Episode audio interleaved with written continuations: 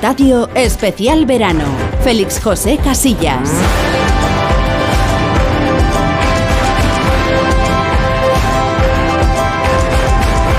Hola, ¿qué tal? Buenas tardes. Eh, ¿Cómo llevan? ¿Cómo lleváis el mes de julio? Pues es un fin de semana en el que se han iniciado las vacaciones para muchos de nuestros oyentes. También otros están apurando ya los últimos días. Y si van en el coche, pues tranquilidad. Tranquilidad que les vamos a estar acompañando en las próximas tres horas. También aquellos que hasta ahora están terminando la comida, quizá. Aquellos que están camino de la cama o del sofá para echarse una siestecilla, una cabezadilla. Y también a los que están con un pie en el agua, bien estén en la piscina o bien al pie de la playa. Son todos bienvenidos a este Radio Estadio.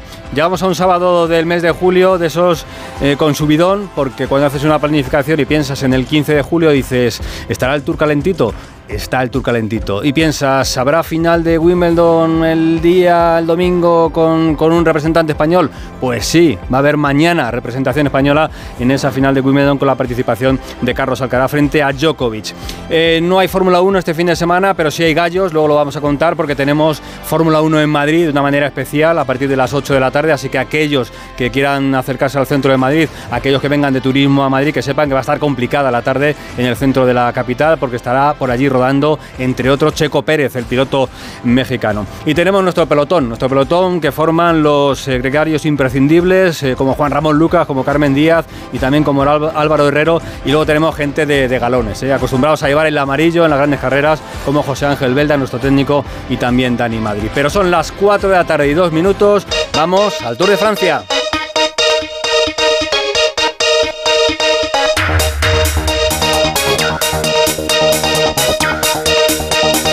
Porque va a ser lo principal que tengamos de aquí a las 6 de la tarde, la etapa del Tour de Francia, etapón clásico y además etapa reina para vivir eh, esa lucha que mantienen en el amarillo Pogachar, el esloveno que intenta atacar al tenés Vingegaard y también las opciones de un granadino de 22 años de Almuñécar, Carlos Rodríguez, por intentar llegar al menos al podio de París, eh, que carrera que acabará en 8 días. Alberto Pereiro, resumimos cómo ha comenzado esta etapa que además lo ha hecho de forma muy accidentada. ¿Qué tal? Buenas tardes. ¿Qué tal, Félix? Saludos y muy buenas tardes. 63 kilómetros va al final. Ahora mismo comenzando la ascensión al Col de Ramas, el último de primera categoría, antes de llegar a Just Plain a 26 kilómetros de meta, donde vamos a volver a ver la traca ante los dos grandes favoritos. Y como tú bien decías, Carlos Rodríguez va a intentar acercarse a un Jai Hindley que estuvo involucrado en esa caída, 5 kilómetros de inicio de la etapa, donde se cayó y se fue directamente al hospital con una lesión en la cadera, aún por confirmar. Antonio Pedrero, el corredor del Movistar lo mismo que Luis Menges, el surafricano, decimotercero en la general, que se fue para casa también con una rotura en la clavícula. Posteriormente se retiraba Esteban Chávez, el corredor colombiano Education Fersi. A los 10 kilómetros, otra caída más con Román Bardet, el 12. En la clasificación general que ya hizo la podio en su día en la época de Alberto Contador.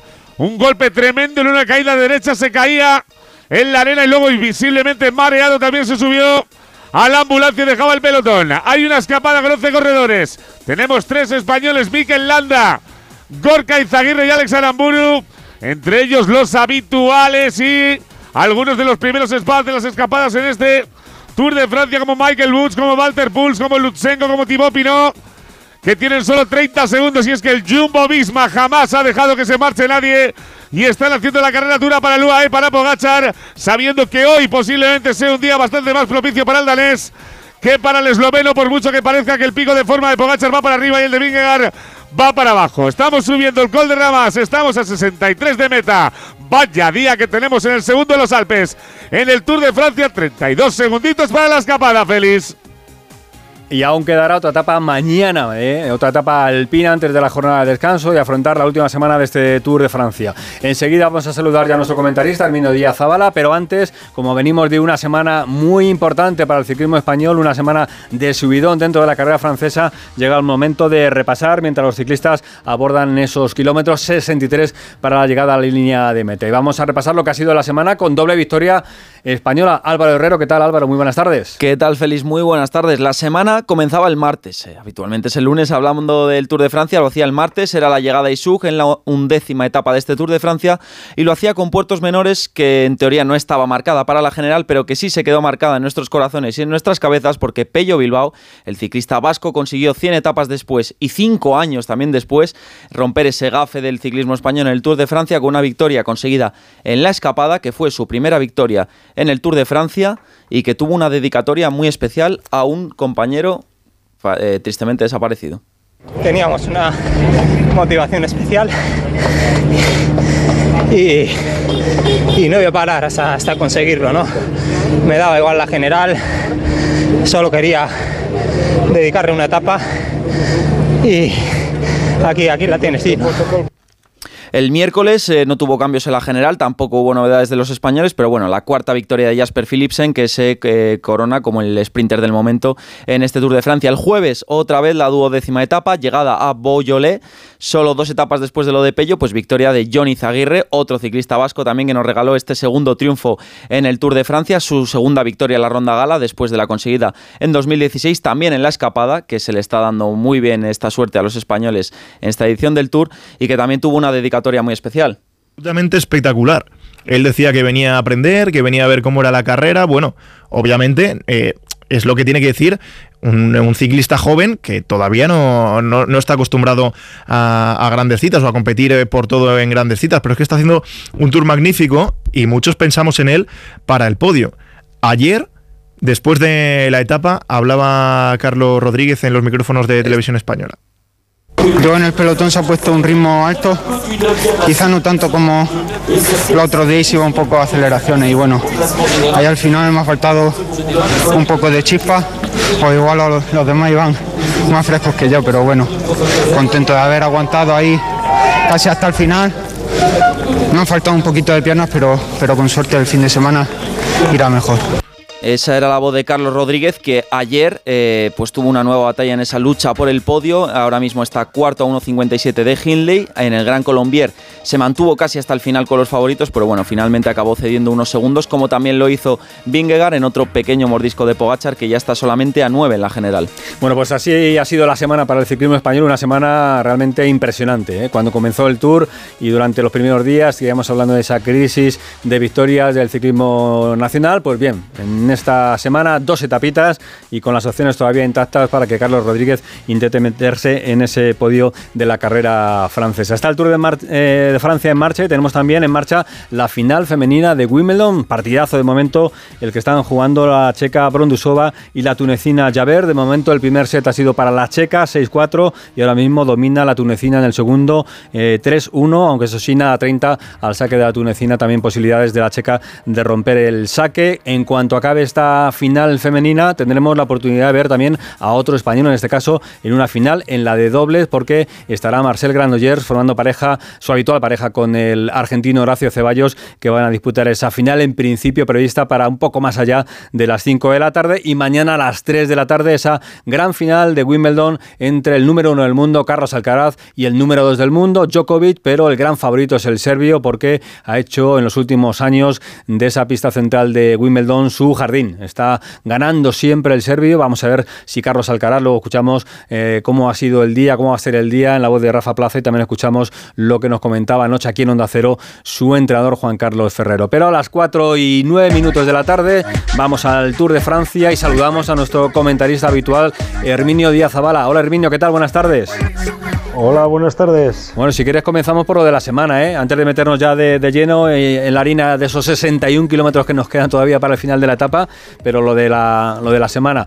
No te voy a decir que no fuese esperado, porque son dos grandes ciclistas y dos hombres con muchísima experiencia, tanto Pello Bilbao como Jono Izaguirre, pero hay que rematar, y, han rematado los dos prácticamente seguidos. ¿eh? Sí, sí, han sido además dos etapas eh, especialmente duras por, por, recorrido, por velocidad, por intensidad, por todo. Y bueno, creo que tampoco tenemos nada que descubrir con estos dos corredores, ¿no? Con, con Pello y con, y con John. Eh, han rematado de manera espectacular y simplemente, bueno, pues eh, chapó, chapó. Yo creo que el ciclismo español se merece estas cosas. No era normal la sequía que llevábamos durante unos años y bueno, pues a ver si esto nos da confianza y, ya encadenamos una racha, seguimos encadenando una racha buena. Que parece que los demás ganan mucho, ¿eh? eh nosotros llevábamos tiempo sin ganar, eran cinco años desde lo de Omar Fraile, pero es que está carísimo y, lo estamos viendo. De repente no ganas etapas y ahora quitando lo de Philipsen, eh, porque lo gana cuatro etapas al sprint y lógicamente en Bélgica lo están celebrando, es el país que más etapas ha ganado, pero el resto no gana tanto. ¿eh? Estamos ahí en la segunda plaza con dos victorias. No, sí, está claro. Es eh, las victorias en, el Tour, cualquier victoria eh, se vende muy cara. Mira, un equipo como, como Cofidis, por ejemplo, ¿no? que lleva un montón de años en el, en el ciclismo, eh, lleva un montón de años patrocinando, equipo francés, siempre con, un buen nivel y llevan un montón de años buscando y no acababan de, rematar tampoco. ¿no? Bueno, yo creo que eh, hay que tener muy buen nivel para, para ganar en el Tour, hay que tener muy buenas piernas, la cabeza en su sitio y bueno, pues para ganar de la forma que, han ganado Pello y John, eh, aparte de eso, pues tienes que tener también el puntito de suerte de, poder coger la fuga ese día, eh, aunque está claro que, no solo cogerla, luego rematar de la manera que han rematado eh, está al nivel de poca gente. Mm. Bueno, nos metemos con la etapa de, hoy, una, etapa con final en descenso en Morsín, pero con un puerto durísimo eh, a 11 kilómetros de la llegada. Tenemos también varias cotas que están subiendo, de hecho, una de ellas ahora mismo los ciclistas. El panorama que ves, el dibujo que ves para esta etapa, ¿cuál es, Herminio? No, yo claramente se ve que, Jumbo hoy ha salido con el cuchillo entre los dientes, está intentando hacer la carrera la carrera dura, independientemente de que, bueno, pues como siempre se haya buscado la escapada, ya gente y gente de mucho nivel, se ha formado grupos con gente de mucho nivel para intentar hacer hueco y poder disputar la etapa, pero Jumbo hoy tenía clarísimo que yo creo que aunque no hubiera habido escapadas, la carrera hubiera ido de la misma forma. Jumbo quiere hoy llevar la carrera muy rápida, creo que, son conscientes, o por lo menos yo es la sensación que tengo, que Vingegaard a Pogachar de la única forma, o sea, si, si llegan los dos juntos y con relativa tranquilidad, Pogachar es muchísimo más explosivo y le hace más daño Pogachar a Vingegaard que al contrario y la única opción que tiene Jumbo de hacerle daño a Pogachar, o por lo menos de intentarlo, igual luego se vuelve en su, en su, contra, ¿no? Pero la única opción que tienen de intentar hacerle daño es llevándole muy al límite. Creo que Pogachar es más explosivo y Vingegaard un poco más eh, fondista, por así decirlo, ¿no? Entonces la única opción es llevar la carrera muy rápida, con encadenado de puertos, que, que se haga muy dura y, bueno, es la única opción que creo que, tienen de poder Vingegaard hacerle daño a, a, Pogachar. Por lo menos hasta ahora, cuando le ha hecho daño ha sido en, esas circunstancias. Mm. Etapas muy duras, etapas largas, esfuerzos muy largos y ahí tiene un puntito más, yo creo, Vingegaard. Pero en esfuerzos más cortos y más explosivos Pogachar es poco menos que imbatible. Eso también se puede adaptar un poquito a lo que suceda con Carlos Rodríguez, ¿no? En general, los que sabéis de ciclismo, se dice que el granadino, pese a su juventud, le vienen bien este tipo de etapas cuanto más duras mejor. Es decir, no le viene bien lo de ayer, una etapa que va muy rápida en el, en el llano y que luego tiene un único puerto donde hay que ir a un ritmo bestial, que eso le viene muy bien, por ejemplo, como, como comentabas a Pogachar. ¿A Carlos Rodríguez le ves también hoy con, con más opciones que lo de ayer, que se juega unos segunditos al final? Yo creo que, estamos un poco en la, misma, en la misma situación. Carlos Rodríguez con respecto a los corredores con los que, se tiene, que, con los que tiene que competir por el podium, eh, salvando la diferencia de, la edad, que creo que todo lo que está haciendo ya es demasiado bueno y hay que dejarle ir día a día y ver cómo, cómo va pasando, pero creo que es más un corredor de, de fondo que de, que de chispa, como, como pueden ser otros casos. ¿no? Entonces, eh, yo creo que la carrera dura y difícil, si él ha ido asimilando bien los días de competición y demás, eh, le beneficia porque es más fondista que, explosivo. Bueno, pues ahí está el dibujo de la etapa, bien para Carlos Rodríguez, en principio cierto favoritismo, muy pequeñito porque están en cuestión de segundos y puede que sea así hasta París los dos eh, grandes favoritos de la carrera, el líder Vingegaard y también Pogachar, así que eh, están subiendo Pereiro, Puerto, estamos a 59 del final, ¿no? Sí, señor, 8,8 para llegar a este ascenso del Col de Ramás, 13 kilómetros de ascensión al 8,5%, bastante duro. Chicone que se ha quedado solo por delante, ya se ha quedado Michael Woods. 15 segunditos apenas sobre un pelotón. Herminio, que es escandaloso. Se acaba de quedar Van Hoydon, pero le queda Van Barle, Kelderman, Tis Benot, que está tirando el grupo ahora, Bud Van Aert, Sepp Kuss y el propio Vingegaard. Lo del Jumbo es para hacer una foto y ponerla en las escuelas de ciclismo. Bella barbaridad de escuadra. Y haciendo toda la etapa con una dureza tremenda. Todavía le quedan seis corredores. Y se le acaba de quedar Van Hoydon en la punta del ataque. Por detrás el UAE. Carlos Rodríguez que ha tenido un pequeño problemita antes, pero ya está en el pelotón. Eh, se quedó Pinó, se estaba quedando Mikel Landa también, pero estamos a 58 de meta. El grupo que tendrá unos 30 corredores más o menos. Tira el Jumbo misma. 8 kilómetros para el final de este Col de Gamás, la penúltima ascensión de la etapa de hoy antes de llegar al Just Plain Félix. Estoy viendo algunas banderas de, los aficionados que están al pie de la carretera, Herminio, parece que sopla viento. ¿no? no sé si es bueno o malo para el ciclista en este caso. Hoy en Madrid no, no hace un día, ya te digo, para, para montar en bicicleta, al menos eh, si quieres ir por una carretera un poquito ancha, porque hay muchas rachas de viento, pero ahí veo que se, que se agita bastante. Los que están en lo alto de las furgonetas, no sé si eso va a condicionar un poquito la, carrera, porque calor parece que no hace excesivo. ¿no? No, yo creo que, en, este tipo de terreno el, viento no es tan, no es tan determinante. Eh, sí que, bueno, eh, están entre puertos, eh, la zona que van por valle, normalmente si vas en un valle o te pega de, cara o te pega de espalda, no hay mucha diferencia. Sí que puede haber diferencia de que el viento sea favorable en el, sobre todo en el Jumplen o así, eh, puede hacer eh, lo que puede ocasionar es que el que ataque pueda hacer más daño porque, porque no, te, no tienes tanta protección de, ir a rueda ¿no? como, como si es el viento frontal pero no, no creo que sea en una, etapa de este tipo no es determinante el viento Cuéntanos Pereiro, ¿qué está pasando? Bueno, pues ahí está la ascensión. Van a alcanzar a Chicone, que le ha pegado un, un mordisco bastante severo a la clasificación de la montaña se ha quedado 18 puntitos. Aquí no va a rascar absolutamente nada de Nils Paules, el corredor norteamericano de Education First. Ahí está Tis Benogot, que ya pone por delante, sin escapados al Jumbo Visma. Detrás desde el campeón holandés Dylan Van Barle. Por detrás, Bud Van Aer. Seguido de Pilko Kellerman. Ahí está Jonas Vingegaard en quinta posición detrás del Sepkus. Pogachar que sonríe. Le dice algo a Chicone ahora que se va para atrás. Del UAE también quedan cinco efectivos, los habituales de estos últimos días, entre ellos Mar Soler Está Yates. Vemos a Jay Hindley, por cierto, Herminio Hindley que ha estado en la caída del inicio y parecía que tenía bastante tocado el codo y la cadera. De momento le vemos bien, pero siempre habrá que tener un poquito más de ojo con eso sabiendo que Carlos está ahí al acecho. Sí, sí, está claro que, bueno, eh, la propia adrenalina de la carrera, salvo que te hayas hecho mucho daño, hoy hace que lo lleves mejor. Quizá si se ha pegado un golpe importante suele ser peor el segundo y el tercer día, peor que el mismo, que el mismo día de la caída. Pero, pero bueno, hay que, hay que ver, igual en el momento ha sido muy doloroso, pero no ha tenido más consecuencias, ¿no?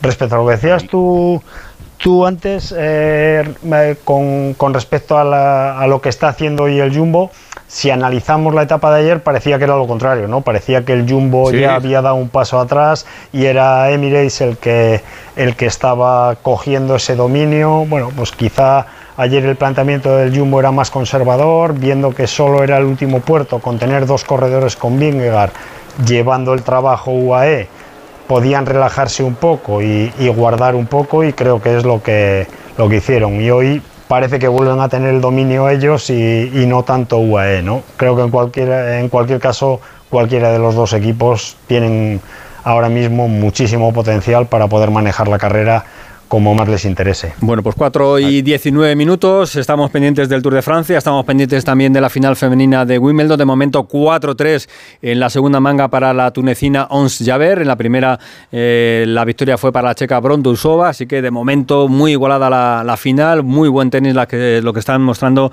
en esa pista central eh, tanto la tunecina como la checa. Paramos un instante y vamos precisamente a hablar de tenis para que nos cuente Rafa Plaza cómo está la jornada en Wimbledon, sobre todo para los dos de mañana, los dos grandes eh, protagonistas de la final masculina, Carlos Alcaraz y Djokovic. En Supercor, Hipercor y Supermercado El Corte Inglés siempre tienes ofertas increíbles. Como la sandía rallada bouquet a solo 0,99 euros al kilo. Y ahora además tienes un 50% en la segunda unidad de muchísimos productos de alimentación, droguería y perfumería. En Supercor, Hipercor y Supermercado El Corte Inglés. Precios válidos en Península y Baleares. Manolo, ponme un vino. ¿Qué te pongo? Un río. No, no, no sigas. Quiero un vino de Madrid, que estamos en Madrid y son excepcionales. Pues tienes razón. Marchando, un vino de Madrid. Denominación de origen Vinos de Madrid. www.vinosdemadrid.es. Son nuestros y son únicos. Da gusto levantarse los fines de semana. Buenos días. Buenos días, de luz y de color. Jaime Cantizano sabe transmitir su sonrisa y optimismo. De calidad de vida sabe mucho Fernando Eiras. De aquí solo podéis ir para arriba, a ver qué nos con el resto del programa. Lo he dejado.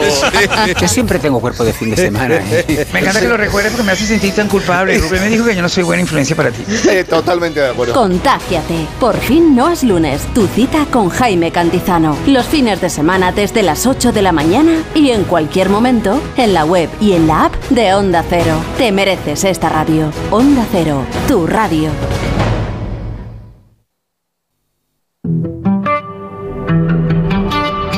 Yo lo sobre mojado, yo ya me he visto aquí, perdiendo la razón, eso ya me ha pasado abril. Radio Estadio Especial Verano. Mirando todo lo que está pasando en el mundo del deporte en este Radio Estadio Especial Verano, son las 4 y 20 de la tarde. Mañana a esta hora llevaremos aproximadamente una hora y, y cinco minutitos del partido entre Carlos Alcaraz y Djokovic de esa gran final de Wimbledon, de esta edición del año 23. Nos vamos a Londres. Eh, Rafa Plaza, ¿qué tal? Buenas tardes. Hola Félix, ¿qué tal? Buenas tardes. Lo primero preguntarte cómo está el tiempo por allí, porque leí ayer cosas eh, complicadas, que iba a cambiar el tiempo, que había que jugar con la pista cerrada, que había condiciones, que se avisaba al público también eh, para que fuese preparado. ¿Cómo está por allí la cosa? Bueno, hoy no, no llueve, cosa que ayer sí ocurrió. De hecho, las dos semifinales se jugaron bajo techo. Hoy lo que hace es un vendaval tremendo, pero tremendo, rachas de 40 kilómetros. De hecho, eh, bueno, ahora hablaremos de eso, pero es uno de los motivos por los que Carlos eh, Alcaraz no ha entrenado hoy para preparar el partido de mañana. Porque claro, si entrenas con este viento, lo único que puedes conseguir es ensuciar tus sensaciones. Es un viento terrible hoy en Londres. No llueve, pero un viento malísimo. No va a afectar al, juego, como decía eh, Rafa, la pista estará cubierta, si están esas condiciones como se espera para mañana, pero sí para los aficionados y sobre todo aquellos que quieren disfrutar del tenis fuera de la pista central, ¿eh? porque se reúne mucha gente alrededor en esa famosa colina y allí me parece que va a ser bastante complicado lo de la Pamela y tomarse las, las fresitas, ¿no? El champán. Ah, en la colina, antigua colina Gemman, ahora rebautizada como colina Murray desde que Andy empezó a tener éxito en Wimbledon. Bueno, ayer fue una imagen un poquito triste porque, claro, la gente se, lo dices tú, ¿no? Se compra un ground pass, una entrada de paseo por 20 libras, se sienta allí, pueden ver eh, Wimbledon, una pantalla gigante, acompañados de, de otros, tomamos un pims, unas fresas con nata. Ayer imposible, porque claro, con la lluvia en el césped, pues imagínate. Mañana en principio no hay eh, probabilidad de lluvia, pero bueno, también estamos hablando de Londres, ¿eh? que es todo, Eso todo cambia por bastante momentos. cam- todo bastante cambiante, lo que hace es un frío tremendo, hace 12 grados de temperatura, 13 grados, o sea que una diferencia bastante grande con lo que tenéis ahí en Madrid. Bueno, eh, lo comentabas hace un instante, Rafa, mm, cada uno utiliza el día de antes de la final para eh, tomárselo de su manera. Djokovic me decías que en principio iba a entrenar, lo de Carrito ya has dicho que, que nada y que iba a estar muy, muy relajadito y te escuchaba a las dos y cuarto con Raúl Granado, que mucha gente de, de Murcia por allí también, ¿no? Sí, eh, Carlos, bueno, yo creo que tenía bastante claro desde que terminó ayer, aunque luego habló con su equipo, que iba a repetir la fórmula que ya usó después de ganar a Rune y antes de Medvedev, que es eh, no tocar raqueta en el día de descanso. Lo que ha hecho ha sido venir al club, venir a Wimbledon, tratarse con Juanjo Moreno, su fisioterapeuta, evidentemente que lleva es una gira muy larga, no pasó por casa después de ganar en Queens, son muchos días, muchos partidos y el cuerpo, pues evidentemente, aunque está bien físicamente, empieza a resentirse, así que se ha tratado con Juanjo Moreno y luego tranquilidad, nada de raqueta por lo que te decía, por descansar, por oxigenar, también por el viento que puede ensu- ensuciar su, tenis.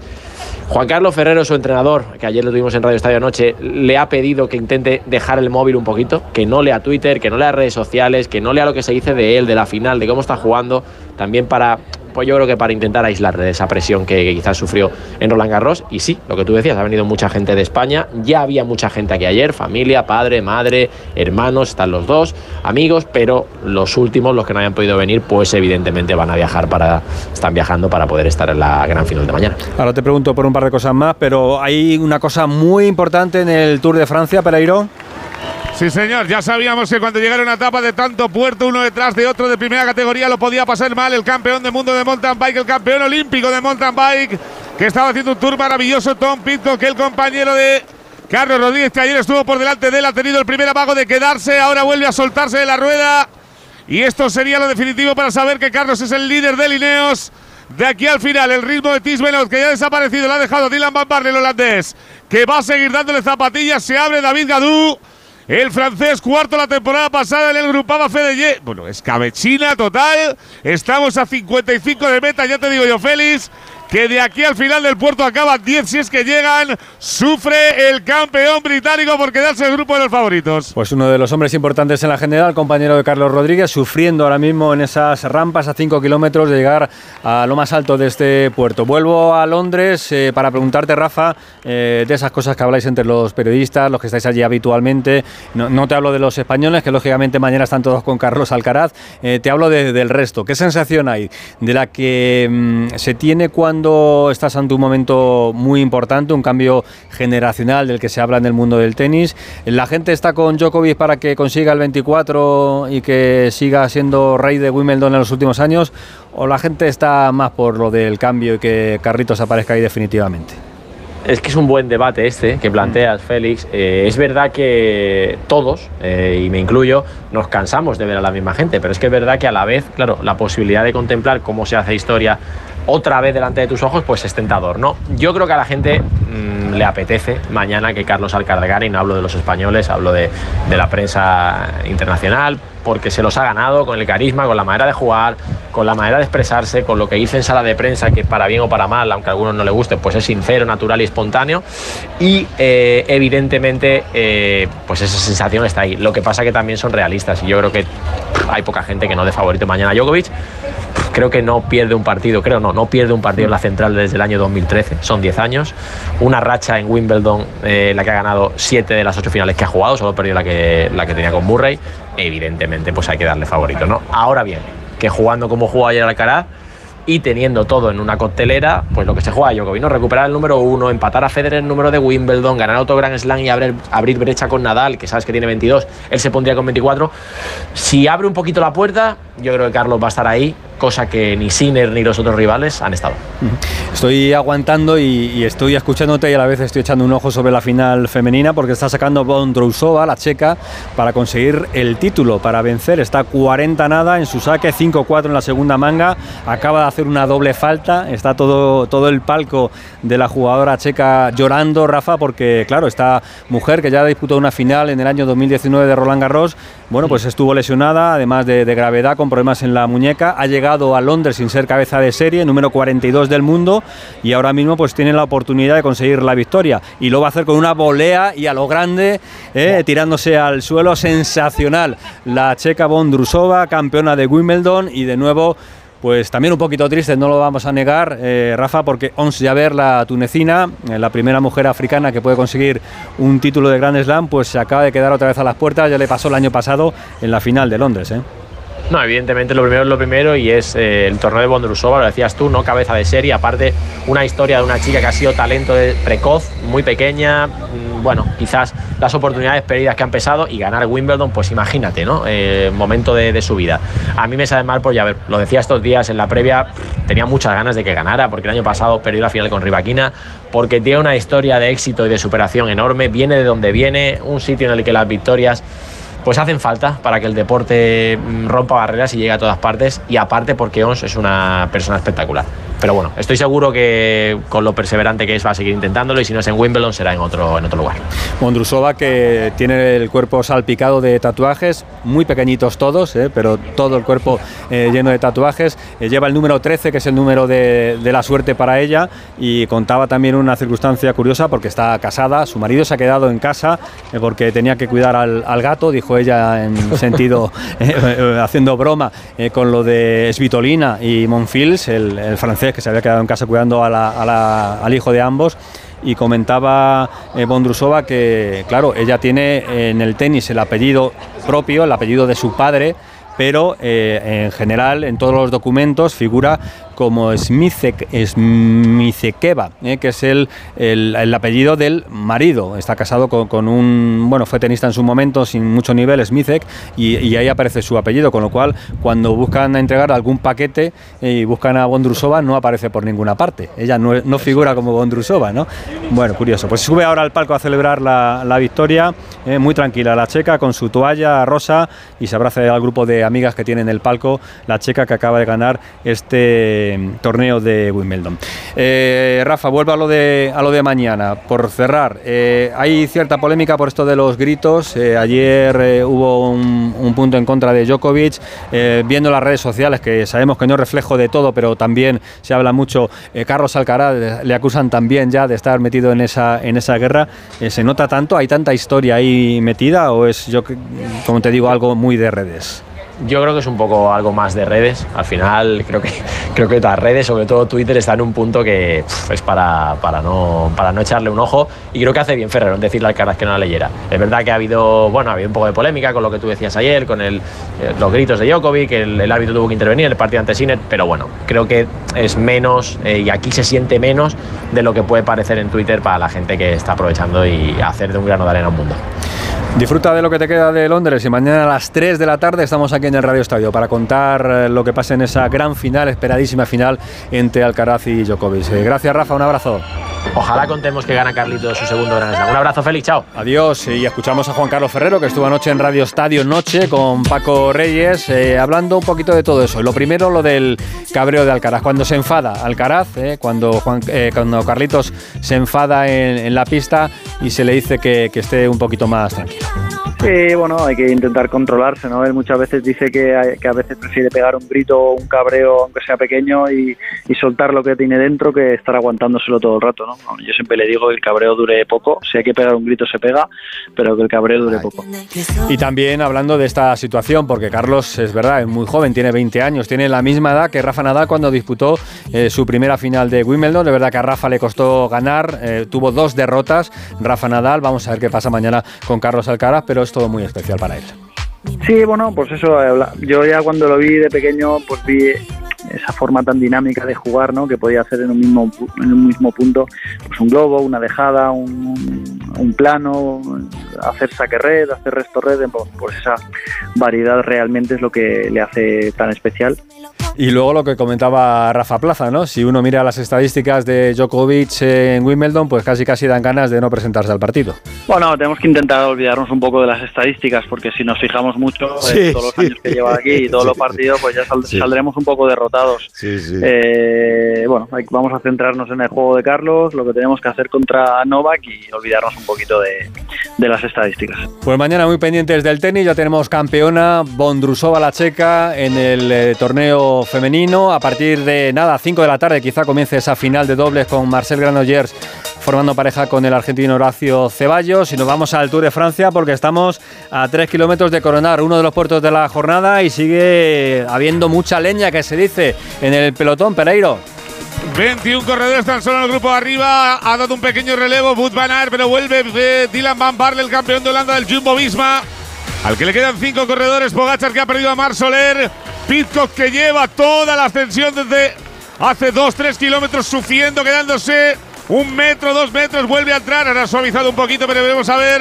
Porque al primer relevo se va a quedar el grandísimo corredor británico Félix. Vuelve a ver ahí delante de Mar Soler cómo sufre, sufre. Herminio, eh, es verdad que en un día de estos de cinco puertos tenía que sufrir porque Todavía no tiene el cuerpo hecho a este tipo de cosas, pero eso no le quita al tour que está haciendo, que es una bestialidad, ¿eh? No, no, desde luego, es un, es un corredor extraordinario, está haciendo un tour fantástico y bueno, es, es normal, ¿eh? ahí está el grupo muy seleccionado, están, están los justos. Eh, creo que Van Barle ya ha dado el último acelerón para dejar ahora, ahora sí que va a haber un poco más de limpia. Ha pasado Van Aert, Ahora, van ahora va a ganar ya, eso es. y ha acelerado, ha acelerado un poco más. Y eh, respecto a lo que hablábamos antes del, del viento, por ejemplo, en este, en este puerto está haciendo la subida mucho más dura todavía porque tienen el aire favorable. Entonces, cuando el aire es más, más de cara, vas a rueda y, y vas más protegido y aguantas mejor. Cuando, ah, como ahora tienes el aire más bien favorable, eh, bueno, pues casi casi que tienes, hace el mismo esfuerzo el que va tirando que el que va por detrás, no el mismo, pero no, no le sacas tanto provecho al ir a rueda. Entonces, eh, que entre el aire favorable en los puertos hace que la dureza se pueda, se pueda incrementar, porque el que tira puede hacer más daño. Cuidado, Félix, porque ahora está metiendo el ritmo 26 kilómetros por hora, tirando para arriba a Bud Van Aert. ¡Qué bestialidad! Ahora sí se ha quedado Pitcock. Ahora sí que se queda Pitcock, pierde 10, 12 metros. Tiene que intentar aguantar hasta arriba para coronar, sabiendo que luego además hay una zona entre Puerto y Puerto de Valle que como vaya solo va a sufrir una auténtica barbaridad para volver a entrar, pero ahora sí está sufriendo, se queda con el Mar Soler. Desapareció Bookman, desapareció Guillaume Martin, desapareció Jack Hike, el corredor de Barán Mélida. El último de los que queda por ahí es Félix Gal, que va a ganar muchas posiciones.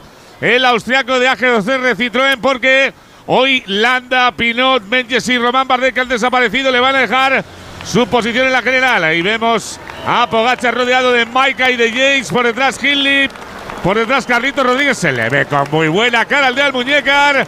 Tiene al ladito de él a Daniel Felipe Martínez y Jonathan Castroviejo también anda por ahí. Pero Félix 51 para el final. Un kilómetro para coronar. Este Col de Rabat que está haciendo mucho daño. Tira el Jumbo Visma.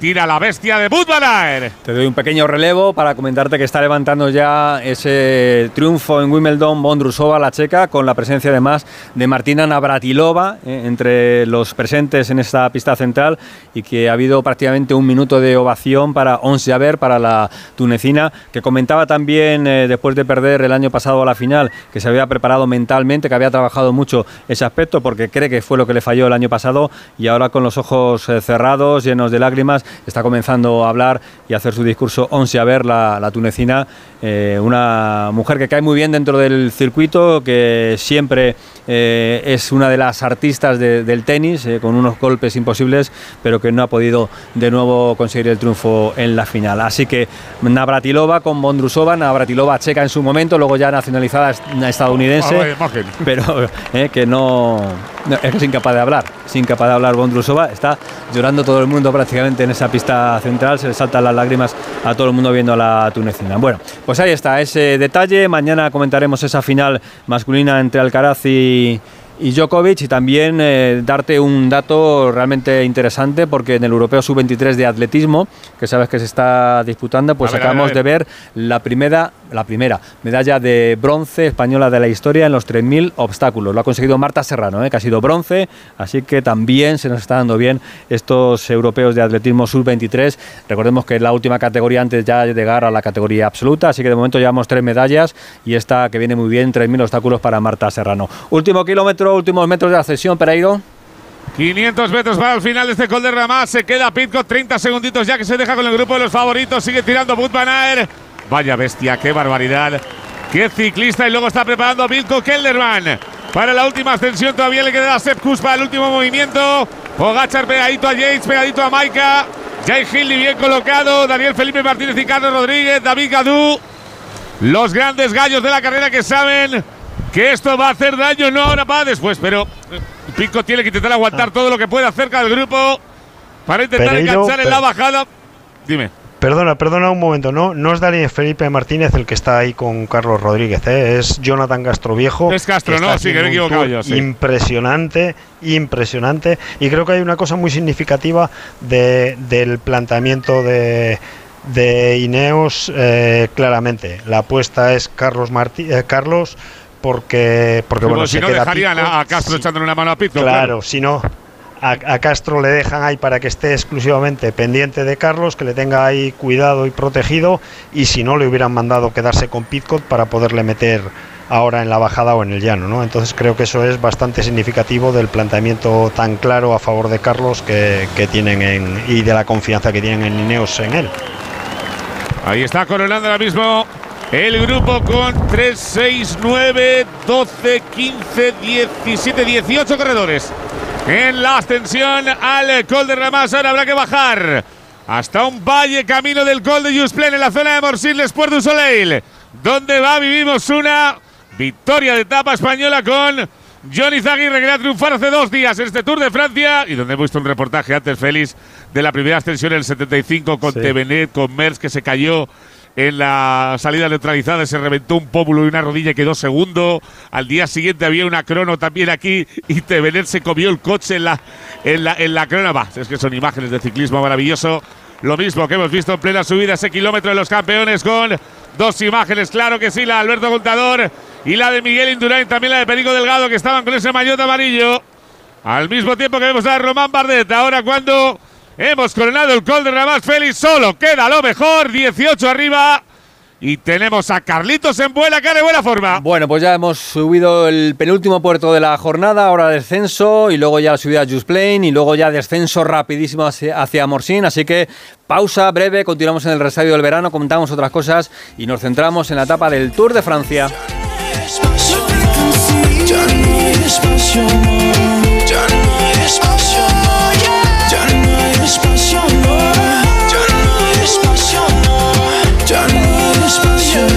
Radio Estadio Especial Verano. Félix José Casillas. Corazón. Soñaba con un verano increíble, aperitivo con vistas al mar, un chapuzón en las playas de Ibiza, pero ya voy tarde. Aún estás a tiempo. Con Costa todo es posible. Reserva hasta el 7 de agosto con la promo Verano Última Hora y viaja desde 699 euros por persona. Infórmate en tu agencia de viajes o en costacruceros.es. Costa. Believe your eyes. Ana, qué mala casualidad encontrarnos precisamente en un hospital. Hola Juan.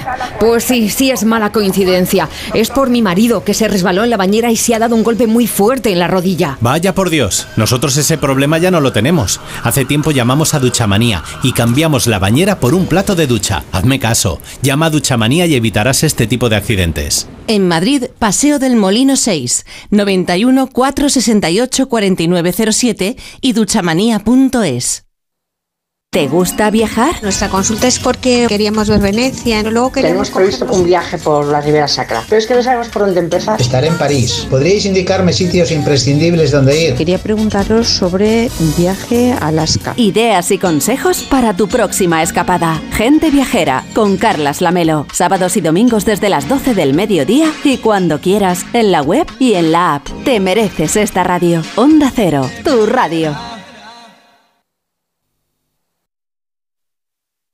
Llega la revolución a A3 Player. Ahora podrás compartir tu cuenta con hasta tres usuarios a la vez, estén donde estén, con el nuevo plan Premium Familiar. La mejor experiencia, sin publicidad y con los mejores contenidos originales y exclusivos. A3 Player.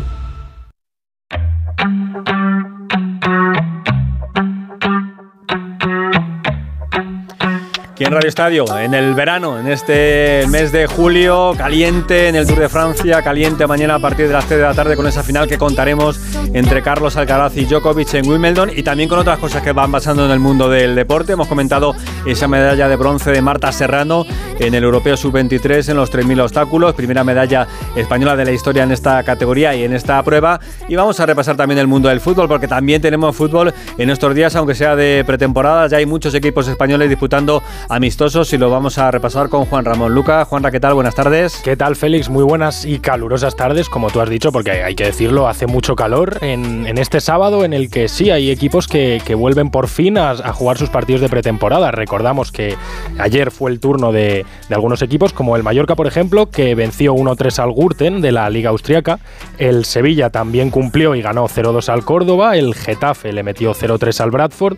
Y el Cádiz goleó por 5-0 al Barbate. Hoy también es turno para otros equipos de esta primera división con, el encuentro entre los Asuna y su filial, el primero de este, del día de hoy, en el que los de Arrasate han goleado 6-0 a los Asuna Promesas. La sorpresa del día de hoy eh, viene marcada de la mano del Betis porque ha perdido 3-1 contra el Eintracht, perdona por mi pronunciación, Braunschweig. Muy bien, la- está muy bien ¿no? dicho, Braunschweig, Se, se me ha entendido. el equipo de la, de la segunda división alemana, fíjate que ha perdido el, o sea, el Betis contra ellos. Que no hay que confundir con el Eintracht de Frankfurt. No, no, es no, el Eintracht de verdad. Está en Este es- primera, este está en segunda y yo, no, yo personalmente no le conocía. Pero bueno, seguimos porque a las 6 es el turno del Villarreal y arranca su pretemporada contra el Saint Gallen suizo. Otra vez pido perdón por mi pronunciación. Pero y luego a las 8 el Cádiz, que también jugó ayer y goleó 5-0 al Barbate, eh, se enfrenta al Chiclana y el Cádiz pendientes por el futuro del Pacha Espino, el uruguayo, que según nos confirma nuestro compañero Raúl Granado, en las próximas horas será anunciado como nuevo jugador del Rayo Vallecano para reforzar ese lateral izquierdo en el equipo de Francisco. Bueno, pues todo eso con pronunciación incluida, lo que tenemos en el mundo del fútbol. Gracias, Correcto, Juanra. gracias. Hasta luego. Bueno, tenemos también eh, pendiente el, el Mundial Femenino de Fútbol, porque cuando acabe el Tour de Francia, que será el domingo 23, ya estaremos contando el primer partido de la selección española femenina en ese Mundial de Australia y Nueva Zelanda, con la última hora de la selección. Carmen Díaz, ¿qué tal, Carmen? Buenas tardes. Muy buenas tardes, Félix. Pues seguimos con la cuenta atrás, ya seis días para el debut de la selección femenina en el Mundial de Australia y de Nueva Zelanda. Y hoy la expedición española ha cogido otro vuelo, ya es el último, para desplazarse a Palmerston North que es la ciudad donde terminarán de preparar el Mundial y también su debut frente a Costa Rica el próximo viernes 21 de julio, como, como acabas de decir. El otro día hablábamos de que España terminaba su preparación goleando a Vietnam 9-0, pues Costa Rica la ha terminado hoy también, pero de una manera muy diferente. Ha perdido 0-2 contra Sudáfrica, así que situaciones muy distintas y también las sensaciones de cara a ese primer partido de un Mundial del que ha hablado Jenny Hermoso, que se siente ilusionada y con ganas de empezar la competición. Ya está a la vuelta de la esquina, ya todo empieza y cada cita mundialista es, es algo único, tengo la suerte de poder vivirla otra vez y estamos deseando que, que llegue ese día porque llevamos mucho, muchas semanas preparando esto y tenemos muchas ganas de que empiece el primer partido.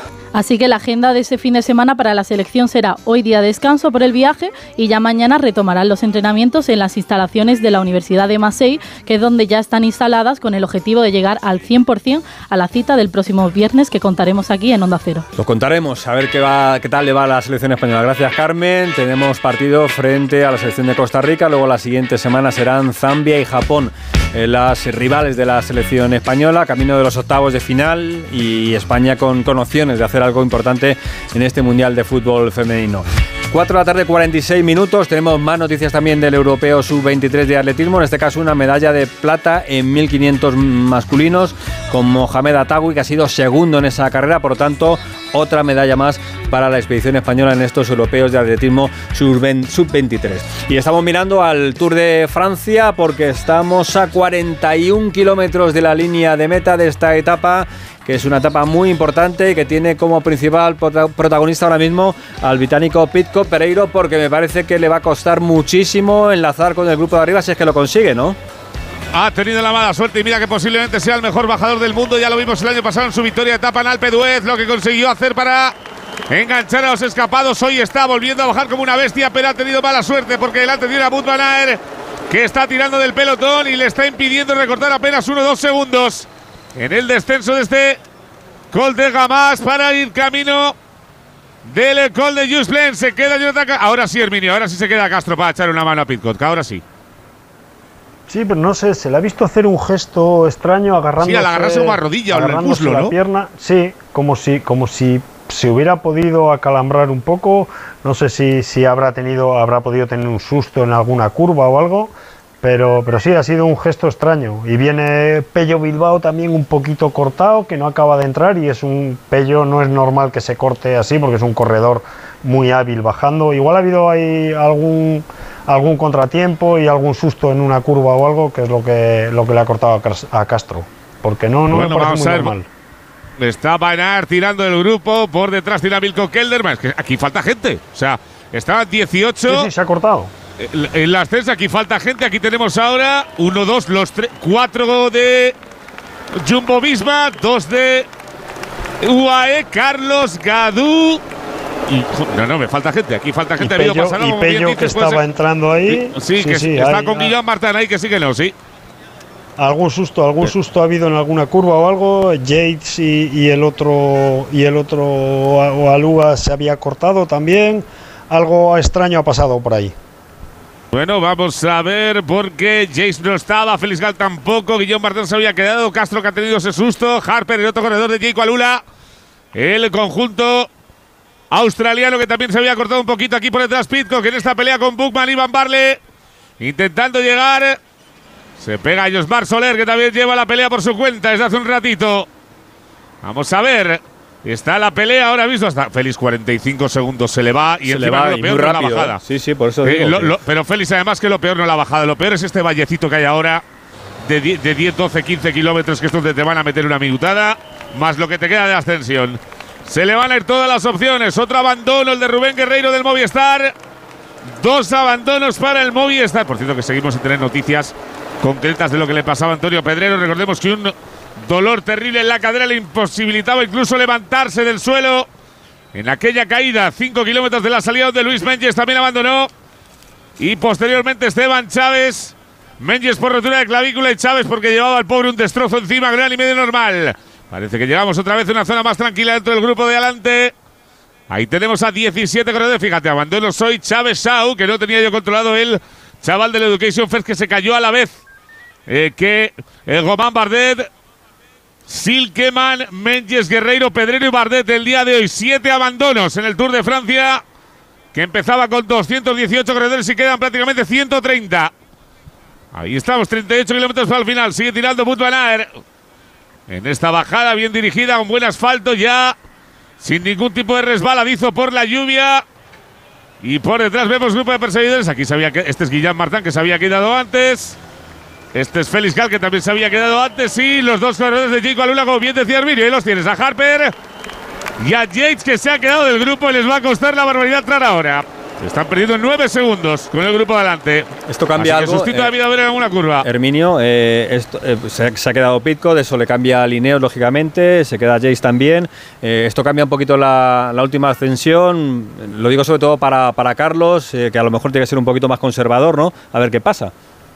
No, yo creo que Carlos tiene, eh, debe de ser conservador, no tiene, no tiene que ser el, el que, el que rompa. Eh, cuanto más tiempo pueda aguantar el, ritmo que van a poner, sin duda, eh, el Jumbo en, el último puerto, eh, con Kelderman primero y, y luego con los demás para, para tensar. Él con mantenerse ahí creo que, que les beneficia a los dos, tanto a Carlos como a Pello Bilbao, que, que, bueno, pues son enemigos directos, entre comillas, para la clasificación general y, van a llegar al último puerto ya con ya no van a entrar, tal y como aquí la carrera no van a entrar. Entonces, como decía antes Pereiro, en el valle que va hasta el inicio del Juve Plain les va a caer bastante tiempo y les va a dejar muy, muy, minados, muy minados de cara al último, al último puerto. O sea que es un beneficio para ellos de cara a la general. De, de todas maneras, Félix, si te pones a mirar lo que es el dominio de dos equipos sobre el resto, y mira, Quineos está haciendo un buen tour y ahora mismo es el, el líder de la general por equipos. Pero de lo que queda aquí, aparte de UAE y Jumbo Visma, solo está Pello Bilbao, está Carlos Rodríguez, está David Godí, está. Es que, es que no hay es que no hay mu- está el Bora, Hindley este, el Bora y, y- y ya está. Es que no hay más. El resto son Maika, Grosscharner, eh, Pogachar, que son los tres de UAE, más los cinco corredores de Jumbo Visma y hemos terminado. O sea, bueno, y Yates, que también Sí, está, 4 otro- y 5. El otro Yates, el otro Yates creo que está aquí en el otro, en este grupo también, ¿no? El de UAE. No, no, está, está por detrás. Está por, el, bueno, el Ah, otro ¿se ha Yates sí, el de UAE? Claro, claro, sí, sí. No, no, no, no. no. O sea, Yates, Yates Adam está aquí. Eh, Simon es el que se ha quedado Ah, por detrás. eso, eso. es. Sí, sí, sí, eso, eso. Permíteme un, estamos, un 30 y- instante, eh, que vamos a saludar Sí. a, un, a un buen amigo a las 4 de la tarde y 52 Hombre, minutos. claro que sí. Manolo Saiz, ¿qué tal Manolo? Muy buenas tardes. Hola, buenas tardes. Bueno, ¿cómo, cómo estamos? ¿En, en casa tranquilamente? En casa tranquilo. Al, al fresco. viéndolo, viéndolo un poco por la tele. Sí, aquí al fresco. Llovineando esta hora, o sea que, Qué envidia. que no, no pasamos esos calores que tenéis vosotros por ahí. Sí, bueno, yo estaba, decía hace un ratito que hoy en Madrid, bueno, son 32 grados, eh, que viniendo de donde venimos eh, incluso se está bien, eh, pero un, un día muy desagradable en cuanto, en cuanto al viento. Eh, disfrutando del tour, Manolo, ¿lo estás siguiendo? Sí, sí, yo creo. Yo creo que sí, que se está disfrutando. Es un buen, un buen Tour de Francia. Estamos viendo dos equipos cogiendo el mando continuamente y, y demostrándose a sus líderes que, que están capacitados para ayudarlos a intentar ganar el Tour y luego ellos pues están sabiendo rematar, ¿no? Eh, bueno, pues quizá a lo mejor esperábamos algo más de Van der Poel o, o de algún pequeño corredor, pequeño no, gran corredor, pero son pequeños detalles, ¿no? Pero yo creo que el Tour en sí mismo eh, está siendo muy bonito, muy bueno, muy disputado y de una calidad increíble. Eh, muchos especialistas incluso apuran tanto para decir que este tour se puede resolver por, por segundos, pero muy muy poquito. No sé si a la altura del Fiñón Lemon de aquel mítico, pero, pero por muy poquito, ¿eh? Bueno, yo creo que estamos viendo dos equipos y dos líderes que están jugando de manera diferente, ¿no? Yo creo que Pogacar quiere ganar el Tour con muy pocos segundos, quiere que se jueguen segundos y sin embargo Vingegaard quiere que se juegue un par de minutos, ¿no? Como estamos viendo hoy, ¿no? Este ritmo no se pone para luego intentar sacar cinco segundos, se pone para llevar a, a tu contrario asfixiado y poderle meter más de un minuto, ¿no? Y yo creo que esas dos maneras de, de ver el Tour de Francia son las que se están desarrollando en las tácticas. Pogacar a los segundos y sin embargo Vingegaard que piensan un par de minutos. Y, y parece que a la gente, no sé, eh, vosotros es- estáis más cerca, pero parece que a la gente le gusta más lo de Pogachar, ¿no? Le, le- le gusta más lo de, pues eso, el ataque espectacular a falta de 500 metros, robo 6-7 segundos. Eh, parece que mediáticamente en eso sí que el esloveno es, es mejor, ¿no? O, o más llamativo que el, que el danés. Bueno, es, es más alegre, más espontáneo es, eh, y, y lo demuestra también encima de la bicicleta, ¿no? Eh, con momentos estelares y, y, por ejemplo, pues con los 500 metros que vimos allí ayer, el minuto tan brillante que, que tuvo, ¿no? Pero hoy hay que ver a Vingegaard. Si Vingegaard es capaz de atacarle en el Just y sacarle y sacarle tiempo, al final eh, las dos maneras de correr en bici son, son espectaculares. Los dos juegan al ataque, como vimos en el Mariblanc, atacar también a Vingegaard. Y, y- y los dos nos, nos enseñan y nos muestran un ciclismo de ataque y un ciclismo agresivo y, y de mucha calidad. Eh, después de tantos tours, eh, el tour te sigue emocionando, Manolo, te sigue, quiero decir que durante una parte, no voy a hablar de- del capítulo de los ciclistas españoles, porque lógicamente al aficionado de la calle, al, al- menos habitual, le llama mucho la atención cuando, cuando ganan los de casa, ¿no? Eh, pero este ciclismo de ahora con- es muy diferente al de antes, o crees que al final no deja de ser ciclismo todo?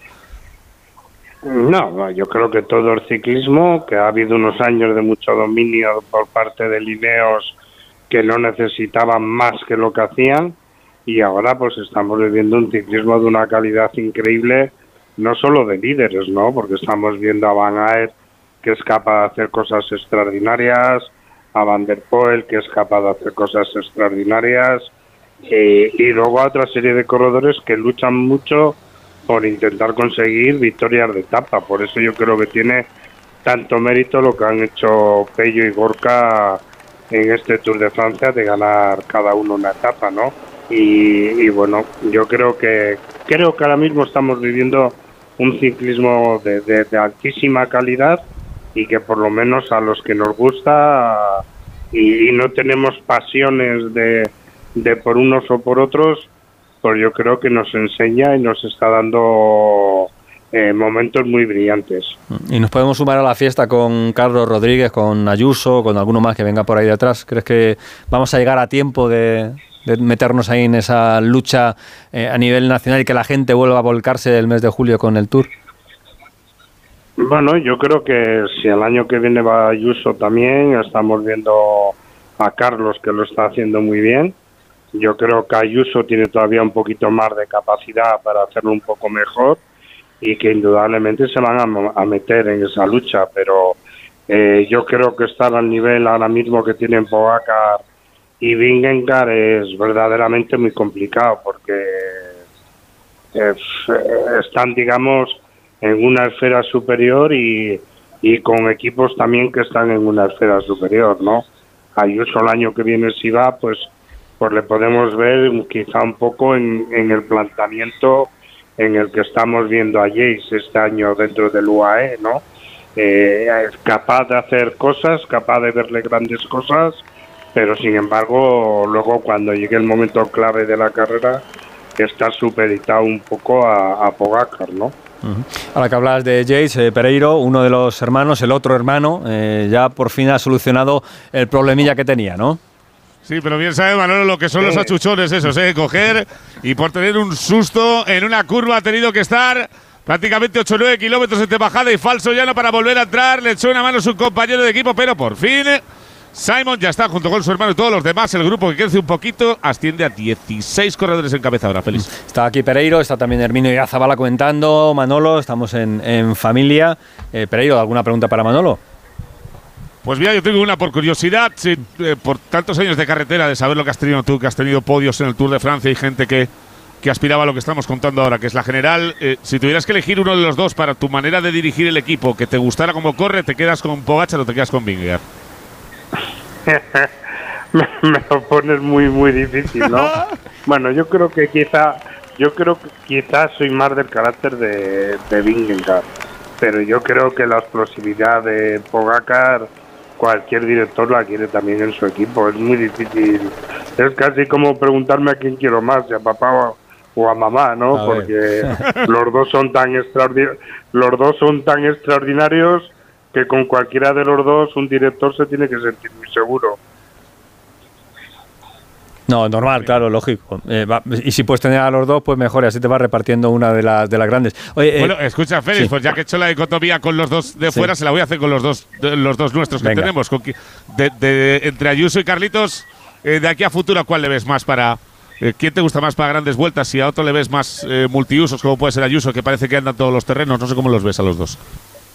Mira, a mí los dos me, me gustan, creo que desde fuera, que como no los conoces tanto, desde fuera uno parece un poco más humilde, más tranquilo y el otro parece eh, pues más subido, ¿no? Más, más líder, más campeón. Pero me voy a fiar de Purito que me viene diciendo que, que es vecino suyo de Andorra y, y Purito dice que Ayuso es un corredor espectacular.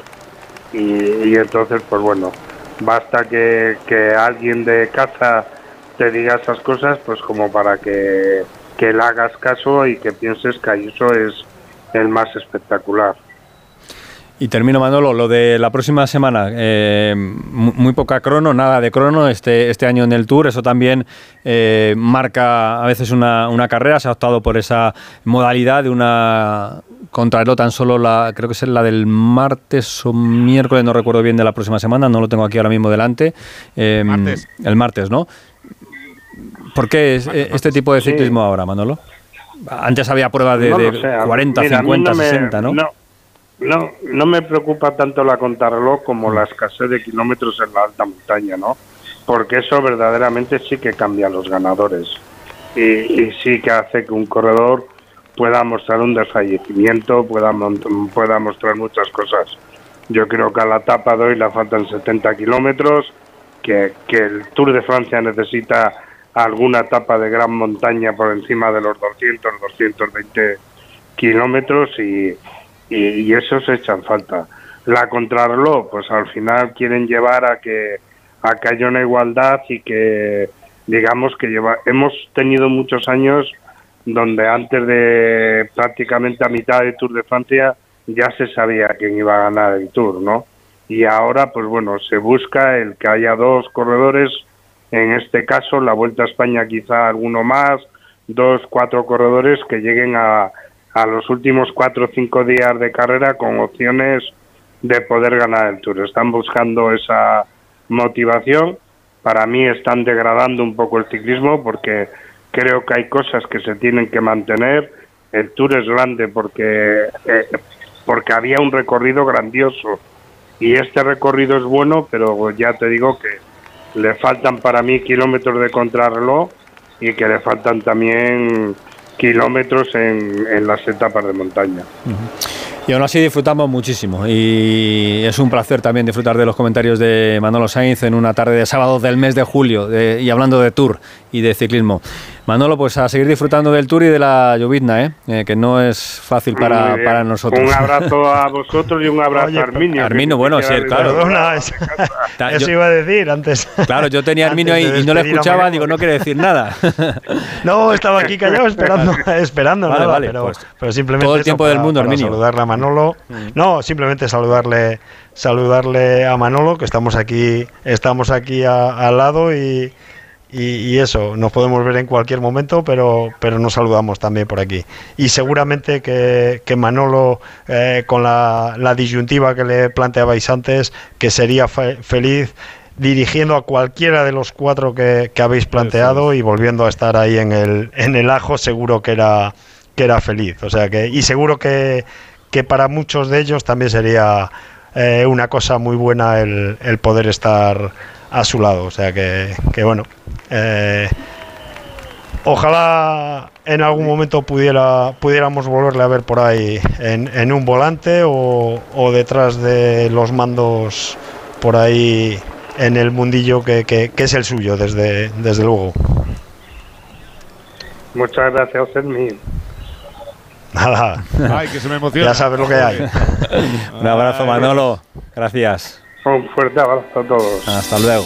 Un abrazo, Manolo. Ay, la. Historia del, del ciclismo, ¿eh? muchos años disfrutando, como decía Arminio, en un, en un volante, al frente de, de un equipo y ahora disfrutando también del Tour de Francia, aunque le falten cositas, ¿no? Eh, bueno, kilómetros a lo mejor de crono.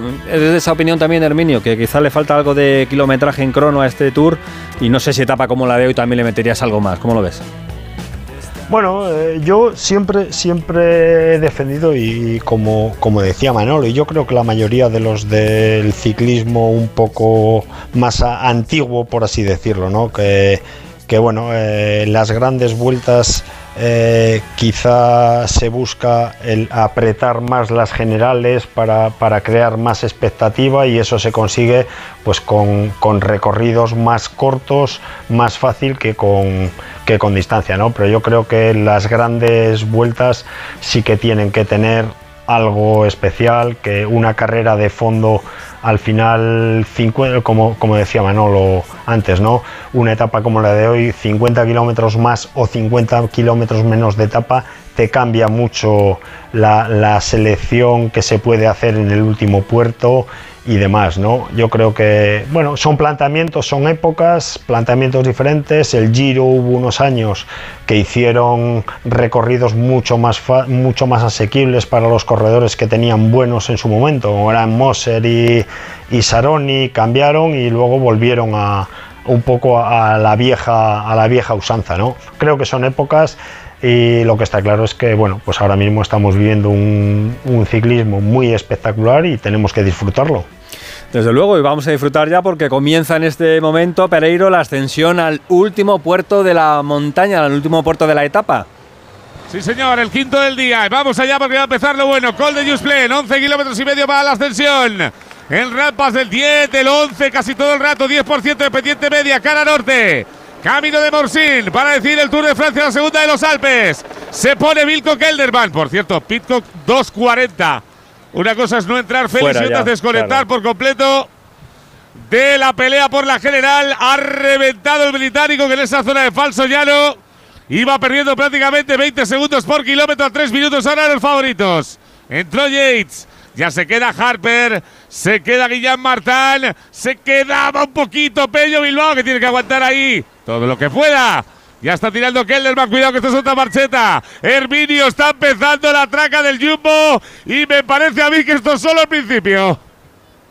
Sí, y vemos que, que Maika también intenta coger el, mando, pero yo más bien creo que, que Maika intenta coger el mando más que para tensar más, para, para contemporizar y a ver si le dejan poner a él un ritmo, un ritmo mejor. Pero creo que, que Jumbo lo tiene clarísimo, va a ir tensando mientras pueda hasta que entre Kus, que dará el acelerón definitivo, y, y luego jugársela Vingegaard con, con Pogacar.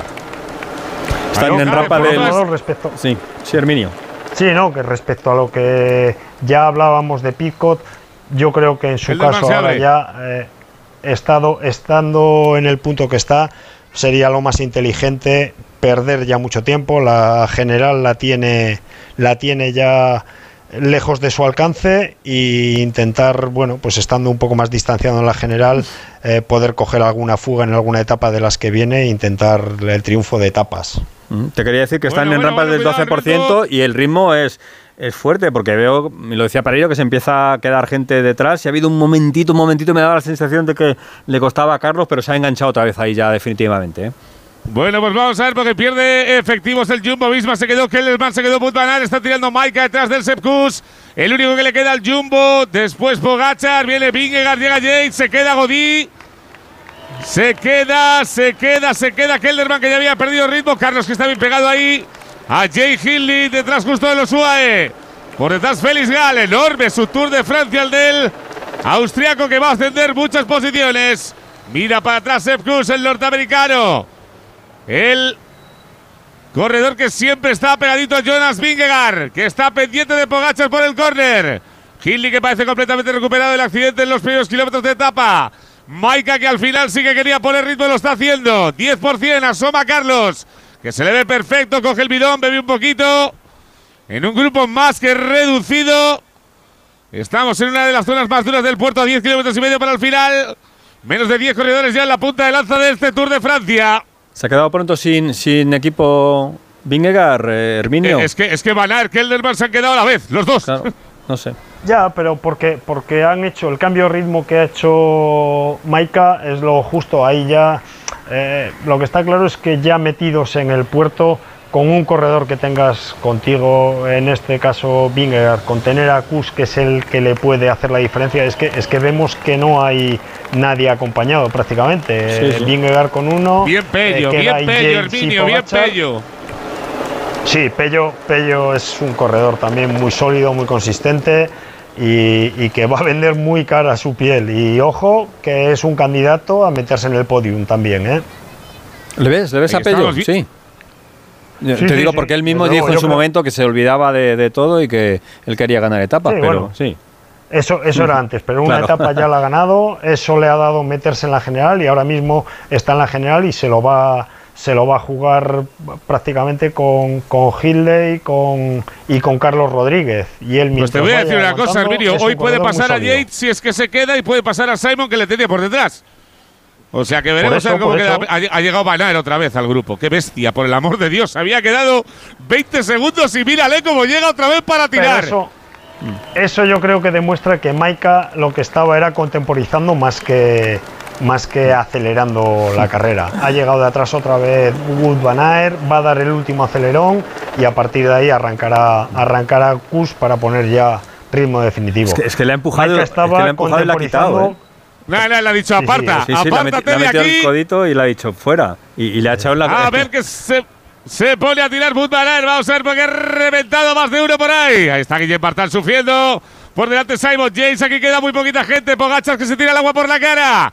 Carlos prácticamente cerrando el grupo. Ahí está bien Pello, bien Hindley. Y el resto son todo de Jumbo misma. Y de UAE para estar de aquí al final, 9,6 para el final de la ascensión. Carlos que tiene buena cara. Pello que sufre un poquito. James se le va a pegar en esta dupla del sexto y séptimo en la general. Vamos a ver esta zona de la rampa del 9, con el 9%. Uy, Pello sufriendo ahora. Ahora sí. Pello sufriendo ahora, que ha tenido que abrirse. Ha querido estar cerca. De todas maneras, lo de Van Aert. O sea, Van Aert parece que le pinchan la B12 de repente y aparece con 30 segundos de, de- de tiempo perdido. Se pone a tirar. ¡Qué bestia! ¡Qué ciclista! Es una de las estrellas del ciclismo mundial, sin lugar a dudas. Situamos la carrera, Alberto. Ahí Se está. apartó Van Aert ya. Se apartó ya. Van Aert que se quita el en medio para pelear. Maika que ya se había quedado un ratito. Y va a ser Kus el que ponga el ritmo de aquí al final. Pues Estamos en 5 y pleno- 12 minutos, eh, Alberto. 9 kilómetros para llegar al final de este puerto. Y luego ya la bajada hasta Morsin. Estamos en el Tour de Francia. Estamos en el Radio Estadio de verano en Onda Cero. Continuamos. Tour de Francia en Onda Cero. Es que esta casa se queda cerrada meses y estamos a cuatro horas de aquí. Sí, la casa está cerrada, pero se queda bien protegida. Con las cámaras y sensores podemos detectar si alguien intenta entrar.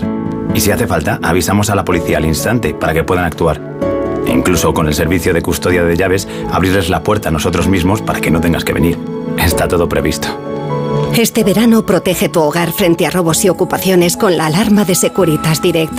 Llama ahora al 900-272-272.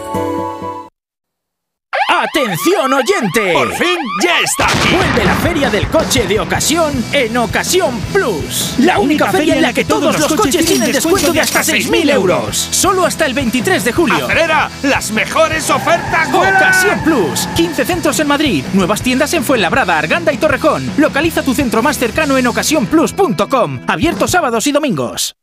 ¿Sabes quién fue León de Grel? De Grel fue un nazi belga que huyó desde Oslo cuando se anunció el fin de la Segunda Guerra Mundial.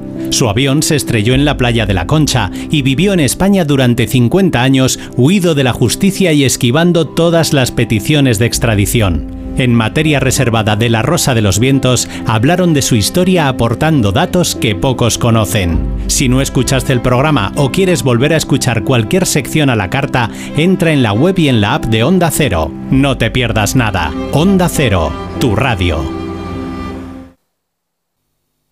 Le digo nunca más al camping gas. Quiero pillar los 15 millones y nosotros pillar los 10. Tengo una mariposa que me ronda el cora corazón. Ya está a la venta el extra de verano de la 11. Un gran premio de 15 millones de euros y no viene solo. Además hay 10 premios de un millón. Extra de verano de la 11. Pone un nuevo verano en tu vida. A todos los que jugáis a la 11, bien jugado. Juega responsablemente y solo si eres mayor de edad. O sea que si me voy de vacaciones puedo ver la casa cuando quiera. Es que irme y dejarla vacía. Puedes irte tranquila, ya está todo instalado. Con el móvil puedes ver la casa en todo momento, solo tienes que pulsar aquí. Además, si alguien intentara entrar, lo detectamos antes. Mira, fíjate, hay sensores de puertas y ventanas, y la cámara de fuera también nos avisaría. Y si hace falta, podemos enviar a uno de nuestros vigilantes. Este verano, protege tu hogar frente a robos y ocupaciones con la alarma de Securitas Direct. Llama ahora al 900-272-272. Radio Estadio Especial Verano. Félix José Casillas. Con el Tour de Francia y también vista todo lo que está pasando en el mundo del deporte, ya tenemos vencedora del torneo de Wimbledon en categoría femenina. Ha sido la checa Bondrusova que ha ganado a Ons Javer a la tunecina en dos sets. Acaba de comenzar el partido de la final de dobles que está disputando Marcel Granollers, formando pareja el español con Horacio Ceballos, el argentino, contra Kulhoff, que es eh, neerlandés, y frente a Skupski, eh, que es norteamericano-estadounidense. De momento 1-0 para la pareja que forman el español y el argentino. Y también pendientes de esos europeos sub-23 de atletismo, donde hemos tenido ya dos medallas, una de bronce para Marta Serrano en los 3.000 obstáculos y también la de plata para Mohamed Atagui en los 1.500. Siempre el 1.500 dando buenos resultados al atletismo español. Y estamos a poco más de 8 kilómetros de llegar a la cima del puerto, del último puerto de la jornada en el Tour Pereiro. 7,9 kilómetros para el final del último puerto, yo el Col de Juxplen. Ahí vemos lo que se han quedado un pelín por detrás el grupo de Simon Yates Pello Bilbao que está a 26 segundos de los de arriba que son los que son porque no hay más, o lo que es lo mismo, Sepkus, Jonas Vingegaard, Adam Yates, Tadej Pogacar, Jay Hindley, Carlos Rodríguez y Félix Gal. No hay ni una más en el grupo de los elegidos del Tour de Francia. Ahí está la cara de Pogacar que se ha quitado las gafas, echaba agüita antes. Lleva buen pealeo, se le ve Pierna ágil, lo mismo que Vingegaard, que sigue tapadito con sus gafas para que no se le vea ningún signo ni de estar bien o de estar mal. Jace que sigue de escudero, 2 y 2. Es lo que queda. Félix Gala ahí cerrando este grupo donde Carlos ha adelantado. A Jay Hindley se ha puesto la rueda del británico del UAE. Seth Kuss que parece que está apretando la marcha otra vez ahora. Estamos a 7 y medio para el final de la subida. Va a llegar una zona del 10%. Herminio, ahora qué esperas? Si ves que Vingegaard quiere rematar hoy. ¿O vamos a esperar hasta la parte final para ver si vemos algún ataque y tenemos poca diferencia?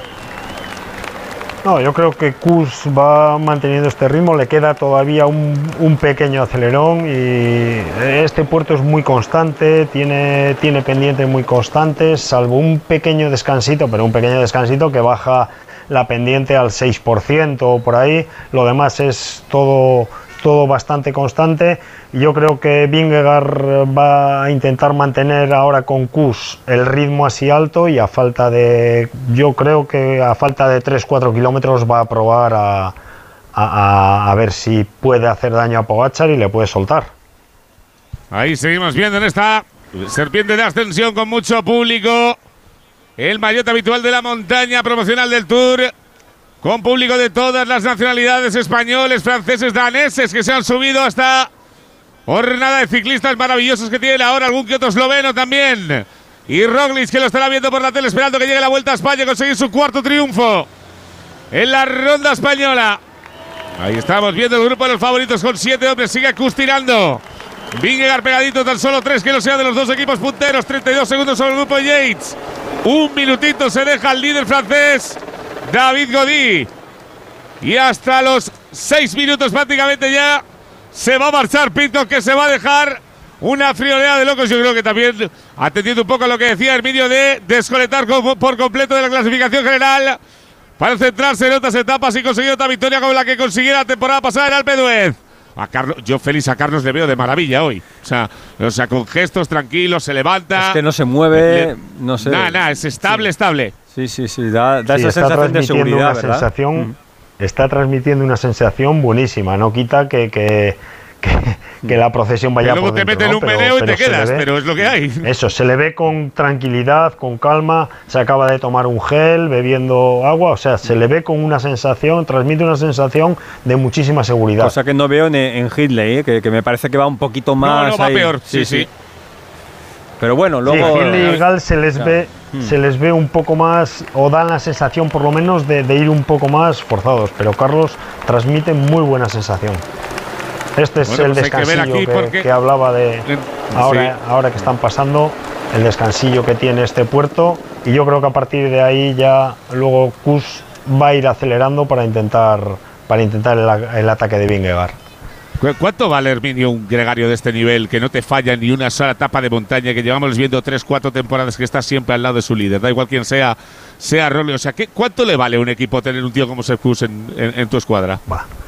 Mucho, mucho porque es la seguridad, es la seguridad para tu líder. Si tienes un, un líder muy bueno, pero no tienes quien te ponga la carrera en donde tú la necesitas para poder intentar rematar, eh, estás cojo, estás cojo de un pie. O sea, está claro que, que un corredor así vale muchísimo porque es eh, la seguridad y la confianza para, para un líder.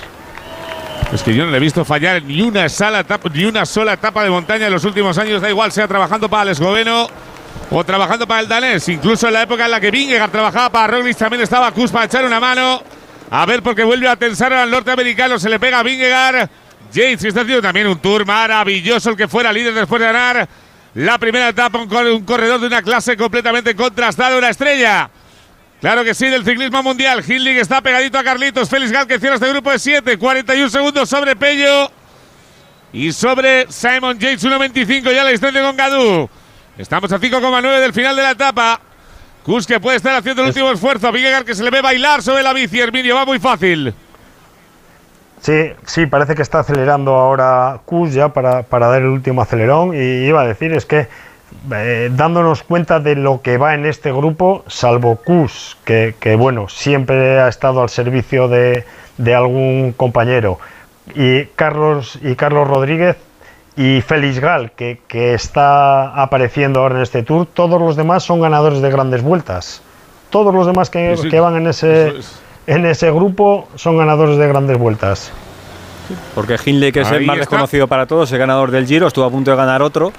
Quiero decir que, que no está a lo Sí, mejor sí, a, a- igual. Claro, que no, que no está en, en la cabeza de todo aficionado, porque todo el mundo habla de Pogacar, de Vingegaard, pero estamos ¡Ay! Se le ha caído el agua a Pogachar y se ha mosqueado Félix. Se le ha caído el agua a Pogachar y se ha quedado como diciendo: Mira, mira, se la da Yates, claro. no te queda nada, querido, claro que sí. Ahí está. Eso vale un gregario, Félix, decía. No, decía eso, ¿no? que, que nos olvidamos muchas veces porque eh, miramos tanto a, a Pogachar y a Vingegaard y nos olvidamos de, de otra gente que tiene, claro, grandes vueltas en su palmarés y que, bueno, que es como, vale, sí, Hindley ha ganado un Giro y como que, que- como que no vale, ¿no? Sí, sí. Eso, parece que, parece que, que lo vamos por. Hmm. Bueno, que no, que no le damos la importancia que, que en realidad merece, ¿no? Y, y vemos que eso, mira, Félix Gal pasando dificultades y Carlos Rodríguez metido entre este ramillete y Hildey está ahora mismo, se ve que está acelerando Kus porque Hildey se le ve justito ya eh, y vemos a Carlos Rodríguez, un chaval de 22 años, ahí con la soltura y con el desparpajo que se le ve, creo que tenemos que valorarlo eso. Una maravilla. 5 kilómetros todavía. Uy, se queda Hindley, se queda Hindley, Félix, se queda Hindley, se queda Hindley. Pégate, Carlos. Pégate, Carlos, que es el podio del Tour de Francia. A ver que se queda Hindley, se había quedado Félix Gal. Ya decíamos que el australiano ganador del Giro de Italia no tenía la mejor cara. Ha tenido un accidente el día de hoy. Está sufriendo, quiere aguantar, no quiere que se le vayan. Cuidado porque lo que queda de puerto son 5 kilómetros, es mucho tiempo. Carlos que aguanta con los mejores. Se queda Jai Hindley. Cuidadito, cuidadito, que esto es buenísimo para los intereses nuestros del ciclismo español, Félix. Se ha quedado en una rampa del 13% en un momento complicado, ¿eh, Herminio? Ahí, fu- si fallas en ese momento, es que no tienes respiro, ¿eh? Ahora mismo lo que le interesa a Carlos es que, es que no arranque Vingegaard todavía ni, ni Pogachar, que mantenga Kus el ritmo todo lo que pueda. A ese ritmo Carlos va a aguantar y van a, y van a distanciar a Hindley. Eh, lo que pasa es que en el momento que se produzca el ataque de Vingegaard o, de Pogachar, ya el grupo va a explotar y ya va a tener que hacer la guerra cada uno por su cuenta. Pero mientras siga Kus, todo eso es beneficioso para Carlos. Lo decíamos antes, ¿eh? Dos Jumbo, dos eh, em- eh, UAE y, y Carlos. Es que es lo que hay ahora mismo en el Tour de Francia, que, que volvemos a repetir, que parece que no pasa nada, pero es que está ahí. O sea, Carlos Rodríguez, 22 años, Almuñécar, Granada, con, con- con lo mejor que hay ahora mismo en el mundo del ciclismo. Y su primer Tour de Francia, cogiendo un bidón con toda la tranquilidad, metiendo el gel, o sea, se le transmite mucha seguridad. No quita que eso, que en el momento que arranquen Vingegaard o, o Pogachar, eh, este grupo va a saltar por los aires, pero, pero bueno, de momento está transmitiendo una seguridad y unas sensaciones fantásticas. Ahí estamos viendo cómo sigue tirándose el Cruz. Ahí está Vingar pegadito. Pogachar que quiere esperar un poquito más. No sabemos a qué si aguantar. Porque lleva cara de agobio como todos los demás. ¿Qué tour está haciendo Adam James? Madre mía, no me lo esperaba yo. En esta forma le dice que sí, le dice que tire para adelante. Yo creo que va a tirar James ahora. Yo creo que se va a poner James a tirar ahora. Ahí está. Hay cambio de tornas en el grupo de los favoritos. Se pone Yates. Pogacha la rueda. Cuidado que se puede mover. Hay que aguantar Carlitos aquí ahora. Hay que aguantar, se queda Sepp Kuss. Carlos que sufre por aguantar con los mejores. Esto es otro nivel. Estos dos tíos son las bestias del Tour de Francia. Son las bestias del ciclismo mundial. Carlos que aguanta como puede. Hay que Ay. aguantar lo que sea, verles de lejos. Se te marche el 9%. 4,6 kilómetros para el final. James que le pega un venido a la tapa. Tanto trabajó Jumbo para que aparezca el UAE ahora. Vingegaard pegado a la rueda. Vamos a ver, porque esto puede cambiar un poquito la teoría de aquí al final. Ahí está el británico poniendo ritmo para Pogachar. Pogachar que de momento le dice tira un poquito más, dale un poquito más, sigue un poquito más. Vingegaard que lleva buena cara. Carlos se nos queda un poquito, Herminio. Era lo previsible. El último cambio de ritmo sé que nos ha faltado, pero le vemos al fondo. Tiene que ir a ritmo hasta el final y seguir metiendo el tiempo a Gil. Y esa es su pelea. No la de estos dos. Sí, sí, por eso es lo que hablábamos. Mientras mantuviera el ritmo Kus, eh, él iba a aguantar ahí. Aquí se han juntado por detrás Hindley y, y Gal, pero, pero bueno, ya es una guerra mano a mano. Eh, le puede echar una mano si, si trata de volver a entrar con el grupo adelante Kus, pero, pero bueno, creo que él tiene que salvarse ahora mismo, poner su ritmo, intentar mantener eh, la distancia con este grupito y, sufrir que, que se está jugando parte del podium del Tour de Francia. Y, y hay que decir una cosa. eh, ahora mismo Yates estaba a tan solo 15 segundos de Carlos Rodríguez. Que Yates está peleando por el podium del Tour también. Está peleando por el podium porque ahora mismo lo tiene a 2 minutos 05 y está en la misma pelea que Carlos.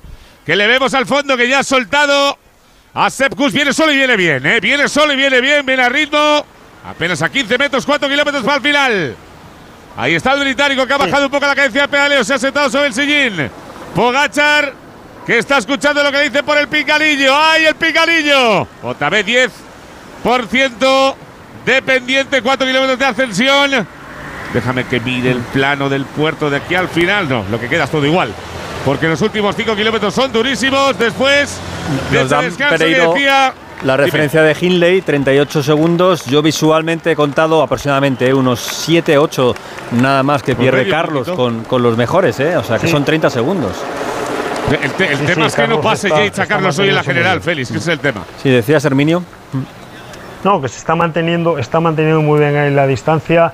Eh, a Carlos lo que le beneficia ya en este punto es que, que arrancara o Vingegaard o, o Pogachar para poder echarse él encima de, encima de Jace. Mientras vayan así, va a poder mantener la distancia, pero ahí va Vingegaard, esto le beneficia. Ahí va Pogachar. A ver, a ver qué va Pogachar, va. Pogachar, va Pogachar, ahí está Pogachar moviendo el árbol. Se marcha Pogachar, se le pega a Vingegaard y se va a quedar. Cuidado que se le va, se marcha Pogachar. Pogachar que quiere tener un poquito más. Vingegaard que se suelta. No es el Vingegaard del año pasado, tampoco es el Pogachar del año pasado. Lo está dejando a 3,6. Si Pogachar quiere Gana el Tour de Francia, lo tiene que intentar el día de hoy. Puede ser un golpe definitivo. Vingegaard que de momento se sienta, no le persigue. Pogachar que es una bestia del ciclismo mundial. Ahora mismo que le mete apenas dos segundos, 20 metros de diferencia. Se sentó Pogachar también. Aguanta Vingegaard. Aguanta Vingegaard que es un fuera y clase también para aguantar este tipo de situaciones. Pero Jumbo había trabajado todo el día para algo que podía tener un poquito más de luz para Vingegaard en una etapa como la de hoy y vuelve a atacar Pogacar a 3,4 el final. Aguanta Vingegaard, se le marcha un poquito el esloveno.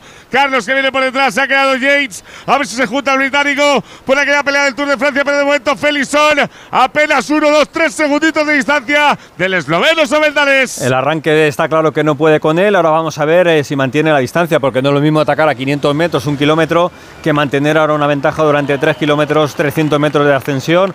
Eh, Herminio, eh, lo esperado, ¿no? Más o menos, porque si quieres marcar alguna distancia tiene que ser ahora, ¿no? Sí, sí, está, está claro que, entre estos dos eh, se la iban a jugar, uno, uno de otro iba a arrancar. ¿no? Yo pensaba, bueno, Jumbo estaba haciendo la carrera dura porque es la única forma que, que puede doblegar a Pogachar, que tiene mucha más chispa y es, y es mucho más explosivo. Pero, pero bueno, Pogachar se ha visto bien y no quiere dejar pasar una oportunidad. Eh, en ningún caso, es un corredor súper valiente y en cuanto puede, prueba. Bueno, tres segundos de recordar que, ventaja, eh, son nueve en la general, son seis ahora mismo. O sea, estamos sí, en pero eso. Félix, hay que recordar que tiene bonificación el puerto, ¿eh? 8, 5 y 2 para los tres primeros. Y que ahí le puede meter tres segunditos más para los que hay en meta. O sea, simplemente con ganar la etapa, Pogacar va a ser líder. Y veremos a ver lo que le pueda sacar porque el puerto tiene bonificaciones 8 y 5 y 2 para los tres primeros. Como ya ha tenido alguno el Tour de Francia, está moviendo la cabeza, se quitó las gafas, se le ve la expresión.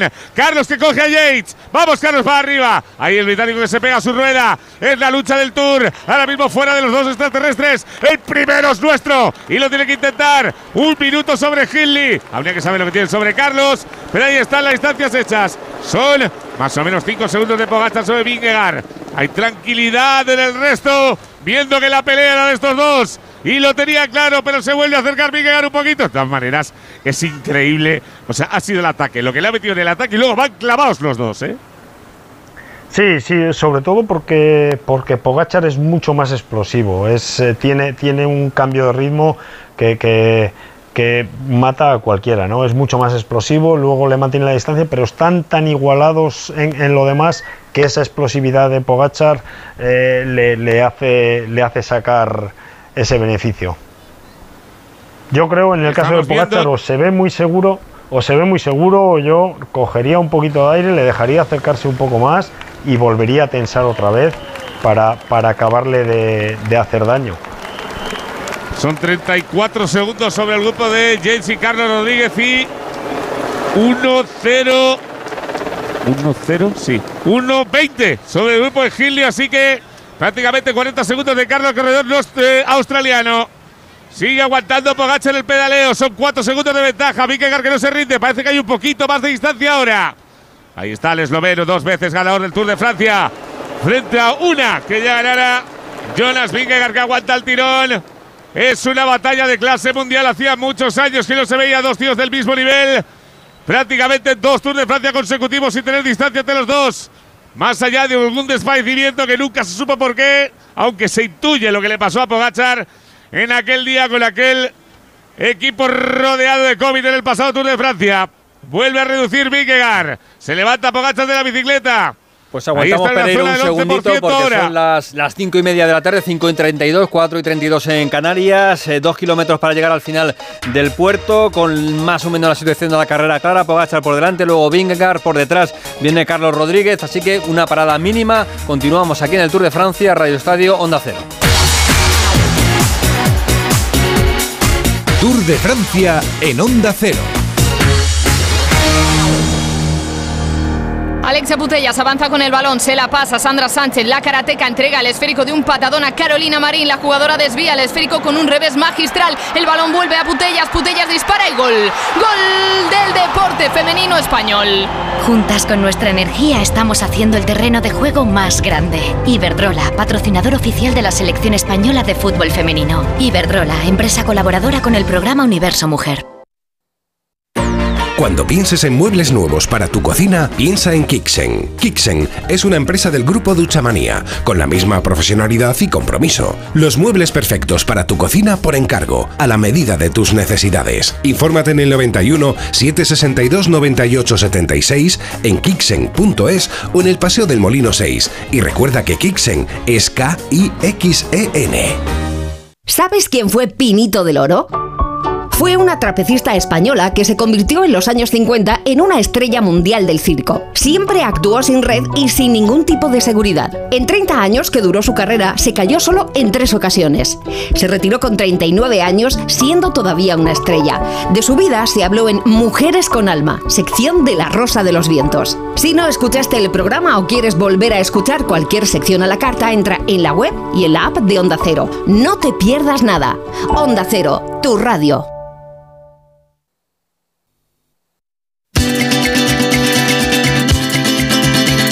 Radio Estadio Especial Verano. Félix José Casillas. Te despistas un minuto eh, y cambia el Tour de Francia. Se acaban de juntar los dos de la cabeza y hay parón ahí, Pereiro. Hay tanta superioridad con el resto que les da exactamente igual perder cualquier referencia. Le llegó Vingegaard. Se ha colocado a la altura de Pogachar, le ha mirado y van de paseo, pero de paseo literal. Ahí está Vingegaard mirando como si fuera un sprint y fueran a llegar al final. Han bajado revoluciones, 1.10 sobre el grupo de Carlos y de Yates, 1.53 sobre Hindley, que está viendo peligrar su podio, pero el vídeo es ridículo. La ventaja que tiene con el resto les hace decir, venga, vamos a descansar un poquito aquí al final y luego ya vamos a ver qué hacemos. No, pero esto, esto es beneficioso para Carlos si consiguen, si consigue volver a entrar aquí con este grupo. Eh, Viniendo con Yates, eh, si llegan aquí, Yates va a coger otra vez el mando o, ahora mismo, tal y como está la carrera, Yates le va a echar un cable a, a Carlos para ir para adelante y yo creo que esto le, beneficia. Está claro que estos dos están guardando cada uno sus cartas. Tenemos que ser conscientes de que queda todavía una semana completa de Tour de Francia, que, que bueno, que, que pueden pasar muchas cosas y están los dos guardando, guardando su as de, debajo de la manga, cada uno el suyo. Bueno, pues ahí estamos viendo a Vingegaard cómo mira para atrás. Evidentemente Pogachar si le gana la le va a intentar ganar la bonificación del, del puerto para de meta, le haría el líder del Tour. El que gane la etapa va a ser líder del Tour de Francia. O Vingegaard va a tenerlo. O que cambia, ha dejado Carlos a Yates. Ha dejado Carlos a Yates. Se marcha Carrito Rodríguez que ha reducido 20 segundos prácticamente la distancia. Con el grupo de los dos peregrinos y paseantes que tenemos por delante. Y por fin se ha dado cuenta la realización, ¿eh? porque nos ponían todo el rato grupo de Hinle, que está a dos minutos, y, y no veíamos a, a, Carlos, que es realmente ahora que está ahí en la general. ¿eh? Porque se es va un, a quedar muy minuto. cerquita, muy cerquita Claro. del podio, ¿eh? Muy Sí, sí. cerquita, ¿eh? Ahí está Bueno, Carlito queda una semana 51 todavía. segundos. Claro. Queda una semana completa, pero sí que sí que puede tener opción si consigue llegar al grupo de delante, podría tener opción incluso de ganar la etapa, porque entre uno y otro eh, podría podría buscarles la vuelta y, y por lo menos disputar la etapa. Ahí estamos Está viendo claro Vingegaard que. Pogachar, Pogachar se le está jugando a, a ganar las dos bonificaciones eh, y eso le va le va a poner de líder y, y no necesita más ahora mismo. Ahí estamos viendo cómo Pogachar sigue en segunda posición del dúo. A ver los tontos que con el alrededor siempre digo lo mismo. Ya se enreda luego la bandera y la tenemos liada. hemos tenido un par de sustos en estas etapas. Uno el día de hoy, sin ir más lejos. Ahí está Vingegaard mirando como si tuviera retrovisor la bicicleta. Pogachar que sabe que las bonificaciones le vale para ser líder del Tour. Hay que esperar a mañana, hay que esperar. Al martes se viene la contrarreloj, que la otra super etapa de montaña todavía para decidir el Tour de Francia. Apenas 680 metros va a llegar al final de esta sesión a Jusplen. El público que arropa a las dos bestias del ciclismo mundial. Carlos que sigue recortando con estos. 42 segundos, le mete 1.10. A Gilly se quedaría a menos de 40 ahora mismo del podio. Ahí está Pogachar. Mirando lo que queda al final, quiere la bonificación Parece del puerto. una prueba de velocidad. Parece una prueba de velocidad en, en un, en un puerto alpino. Es que estamos hablando de. Es que va Vingegaard todo el rato con, con la cabeza atrás, ¿eh? Nada, nada, parece que está a las 5. ¡Ahí va Pogachar! ¡Ahí va Pogachar que le quiere la bonificación! Se le pega a Vingegaard. Aquí no tienes nada que hacer. ¡Ay, le ha parado la moto a Pogachar! Las dos motos a Pogachar. Madre de Dios bendito, por favor. Ay, ay, ay, ay, ay, ay. ay. No aprendemos. Nada, es bueno mira para Carlos. años. Es bueno para Carlos. Ya, ya, ya. Carlos y a es 30 una pena. segundos. Y Vingegaard. Carlitos, si se pega ha estos dicho, dos ¿eh? bajando, cuidado. Vingegaard le ha dicho a Pogachar, eh, ha hablado con él, ha dicho, "Oh, mala suerte, amigo. Sí, creo que Sí, claro. A ver, sigue Pogachar parado, No, va a tener que pelear. Este puerto, nada más coronar, luego viene un pequeño descanso y queda un repecho antes de empezar la bajada, la bajada completa, que, o sea, la bajada ya seguida, que, que bueno, para, para la aproximación de Carlos eh, puede ser muy bueno. Estos van a sprintar ya, se la van a jugar en el sprint de montaña y luego seguramente pararán un poco más y eso le va a dar opción a, llegar a Carlos. Ahí está Vingegaard que ha metido otro desarrollo más posiblemente para esperar al sprint para pegar el incluso un ataque. Pogachar por delante, ahora es el que lleva el retrovisor. La, la imagen es dantesca, o sea, entre lo de antes de Vingegaard y la de ahora de Pogachar. El ciclismo, ahí están las dos bestias del Tour. Carlos, 18 segundos. Ahí está Vingegaard que ataca a Pogachar. Bien, se le puede ir, se le puede ir, se pega a Poggi. Ahí está Pogachar que tiene que recortar. Puede pasar el puerto por delante. Lo va a pasar por delante, lo pasa por delante. Y cuidado que ya lo puede ver amarillo. Y ahora va Pogachar que le mete un peleo bajando. Pogachar que se quiere marchar. A Pogachar le han fastidiado las motos y ser torpe. Vio cómo estuvo Vingegaard más listo. Carlos que está prácticamente al lado de ellos. A ver si se puede pegar. Estaba 16 segundos. Llega a durar el puerto. 5 metros más. Mira, ahí está Carlos. Ahí está Carlos no, entra, que entra. se quiere Ahora- pegar. Hay- ahora hay una bajadita y luego hay un repecho. Eh, yo creo que va a entrar. Yo creo que va a entrar con ellos, Carlos. A ver si hay suerte. Se junta ahí con, con los dos gallos y le lleva mucho más adelante. La diferencia con Gilles se va aumentando. ¿eh? Estamos ya en 1.20. Está a 25 segundos del podium. sí. Félix, 25 segundos solo. Nada, y, y de lo que tiene que hacer de todas maneras, Servideo nos dicen al principio del pasar. tour que tenemos a Car- que nos dicen al principio del Tour de Francia que íbamos a tener a Carlos aquí así y no se lo cree nadie. No, ¿eh? está claro. Está, está claro, pero yo creo que eso, que, que va a llegar, si consigue llegar aquí en este repecho, lo que tiene que hacer es intentar pasar según llegue y jugársela para adelante. Ahí está Ahora viene el repechito, bajándose. este descanso y un repechito antes de empezar la bajada definitiva ya. Nos dan la referencia de Carlos Rodríguez de 27 segundos a 30 Yates. O sea, Yates debe estar al ladito de Carlos. A plenas 2-3 segundos de diferencia le vendría bastante bien. Un poquito de ayuda ahora. La, la diferencia de Carlos y Jace es de 30. O sea, el. No, no, no, no, no, no, Félix. La diferencia de Carlos a Yates son 4 segundos. No me cuadra a mí. eso. Bueno, lo, lo vemos. Va- La vamos a ver que tengo la yo de la vuelta del Tour de Francia Ajá. es cabeza de carrera 20 segundos a Carlos, 22 a Yates y casi 2 minutos a Gilles, lo que tengo yo, pero bueno, pues Vale, vale. equivocado. Veremos a ver cómo queda la historia, pero también le podría venir bien a Carlos tener un pelín de ayuda. De todas maneras, eh, el buen meneo que le ha pegado Pique gana Pogachar en, en la, en, la, en la parte de arriba del puerto cuando todo el mundo pensábamos que, mira, está Yates pegado con él. Ahí está Yates con él. En la bajada se pega con Carlos Rodríguez y los dos a trabajar para llegar hasta 16 segundos. Les van a coger, ¿eh? Les van a coger. Sí, sí. Y Sí, porque Pogachar y Vingegaard no van a arriesgar en la bajada. Ahí estamos viendo los dos por delante. Pogachar se ha vuelto a colocar las gafas más cómodo para el descenso. Jonas Vingegaard, que ha podido asegurar el maillot con tres segunditos más, le daría 12. Simplemente con ganar Pogachar en meta ya no le daría para ser líder del Tour. Y lo va a mantener un día más el danés del Jumbo Visma. A no ser que se le cuele alguno de estos en la meta y que Pogachar gane y no sea el segundo. Vingegaard ahí ya habría más opciones para cambiar de líder, feliz. A 10 kilómetros de meta, última paradita y contamos ya íntegro el final de esta etapa del Tour de Francia con los dos gallos en cabeza, pero con Carlos Rodríguez con opciones de triunfo en etapa, ya veremos, y también de meterse arriba, arriba en la general. Continuamos, Radio Estadio Onda Cero.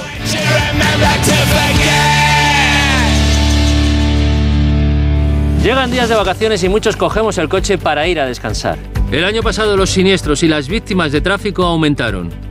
Por favor, no te la juegues al volante, no bebas, no uses el móvil, no corras y ponte el cinturón. Ponle freno y Fundación AXA, unidos por la seguridad vial. A3 Media. Ex verano, hoy te digo adiós. Un verano nuevo me ronda el corazón. Le digo chao pescado al plato combinado. Tengo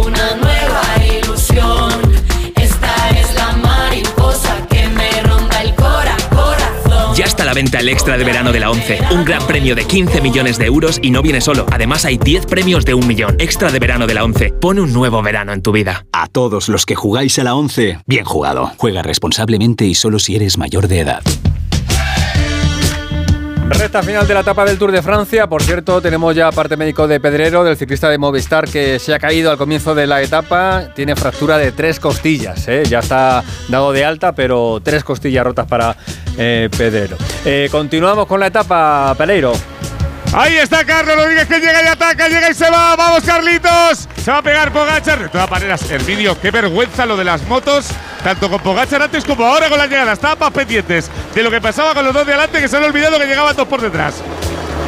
Sí, luego es que es, es, muy complicado porque se junta tanto público, la gente se pone tan encima que es, que es complicado controlarlo y poder encontrar el paso en el momento que eso. Sí, eh, es difícil, es muy difícil de, de, poder controlar. Creo que muy valiente Carlos. La pena es que les ha cogido ya justo coronando, que por el parón que tuvo que hacer entre las motos y demás no les, coger, no les pudo coger un poco antes porque porque igual hubiera tenido más posibilidades de hacer un poco de distancia y, y, en la bajada hacer hueco, pero se ha tirado muy valiente para abajo y la verdad es que chapó por lo que está haciendo porque, porque es impresionante. La primera sensación que me ha dado es que Pogachar no le va a dejar ganar porque inmediatamente ha acelerado el, el esloveno, ¿eh? no, no, no se olvida de nadie, no, no mira atrás, eh, simplemente ve al que va adelante y quiere ir a por él. Hay que entender una cosa, Pogachar mm. solo tiene opciones de ser líder si clava a alguien entre medias de él y Vingegaard. O sea, si son primero y segundo, le da exactamente igual y no se va por el líder de cara mañana. Ahí está. Vemos el grupo de Hindley que está 1-13, tanto él como el austriaco Félix Gal. Carlos que sigue tirando, se marcha. Se marcha un poquito Carlos en esta zona de bajada del Just Play. Estamos a 7 y medio. Hay que recordar que esto es bajar y se termina. Bajar y un ratito de llano, pero se termina. Ahí está Pogachar. Que le da el último relevo a Vingegaard. No quiere que se les vaya, pero. Pues bien baja acá. Que bien baja Carlos, por el amor de Dios. No me lo esperaba yo. Tan hábil sabiendo a los dos que tiene por aquí detrás, sobre todo Pogachar, que es una bestia. En pleno descenso. Sí, es Ahí una bajada muy técnica esta de Juplen. Por suerte, por suerte la carretera ahora está mucho mejor porque hace unos años salían mucho, sobre todo en la última parte, había muchos saltos por, por las raíces de los pinos que levantaban el asfalto y así. Ahora parece que está mucho mejor, pero es una, así todo es una bajada muy muy técnica, estrecha, eh, de, mucha velocidad y técnica. O sea que está, y está haciendo una bajada muy buena. Ahí vemos cómo Jake se corta un poquito, 6 kilómetros y medio para el final. Una zona preciosa en este valle de los Alpes, aquí en Morsin, donde ya tuvimos victoria española 2016 de manos de Johnny Zaguirre, de piernas de Johnny Zaguirre. Y por qué no soñar con la tercera española del Tour, la de Carlito Rodríguez Cano, el corredor ex campeón de España del Muñecar que ya hizo una vuelta a España para soñar, que está haciendo un tour de padre y muy señor mío, y que está con los dos bestias del ciclismo mundial peleando por ser podio del Tour de Francia. Sigue Carlos tirando, a plenas una ventaja de 50-60 metros. El, lo bueno no, sería que le impresionante la bajada que está en haciendo, alguna curva ¿eh? y se les es ha ido, impresionante. ¿eh? Es impresionante la bajada que está haciendo. Di tú que, que por detrás está Jace también, que en el momento que lleguen abajo va a entrar Yates y va, y va a intentar tapar el hueco, pero es impresionante la bajada que está haciendo. Está bajando muy bien y con mucha seguridad. Ahora sí se les ha ido bastante, ¿eh? Ahora sí se les ha ido bastante. Dan 5 segundos. Evidentemente están bajando prácticamente a 80 por hora. Y la distancia visual es mucho mayor que cuando estamos en plena subida. Pero Carlos que nos hace soñar con una victoria en el Tour de Francia. Uy, Vingegaard a punto de irse al suelo.